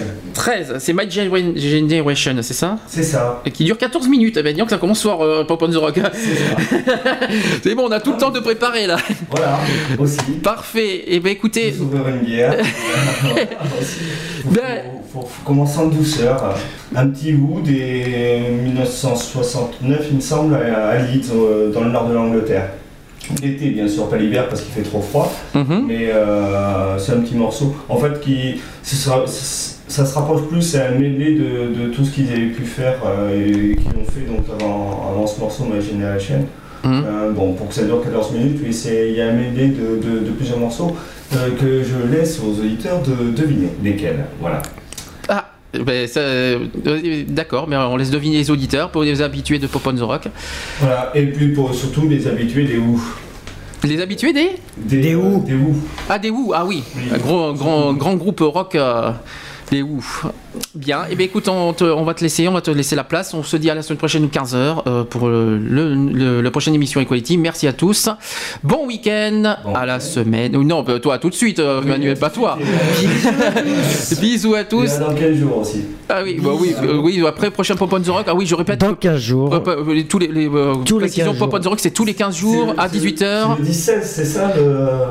Non, Le 24 Non, mais le, le, 8 le, le numéro du Téléthon, c'est quoi c'est 36 37. 36, 37. Ah quand même, qu'enfin, retiens-le bien surtout, parce que c'est important. parce qu'il faut- oui, tu vas le retenir ça. Pas sûr. Ah si, tu vas, le Ah, si. tu vas nous faire comme le site d'action, tu vas le faire pas, tu vas, tu vas nous faire, euh, tu vas nous faire un tabac aussi.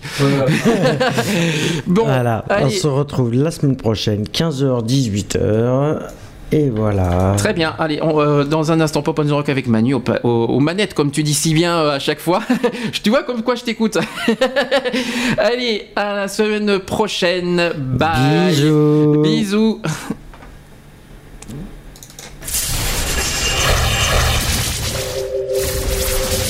Retrouvez toutes nos émissions en podcast sur www.equalities.fr. www.equalities.fr. Pas sa couleur de peau. Encore moins les tourments hétéro. Qui sommes-nous pour juger ce qui est bien ou mal Disons pas que égal. Choisis pas sa couleur de peau. Ou que.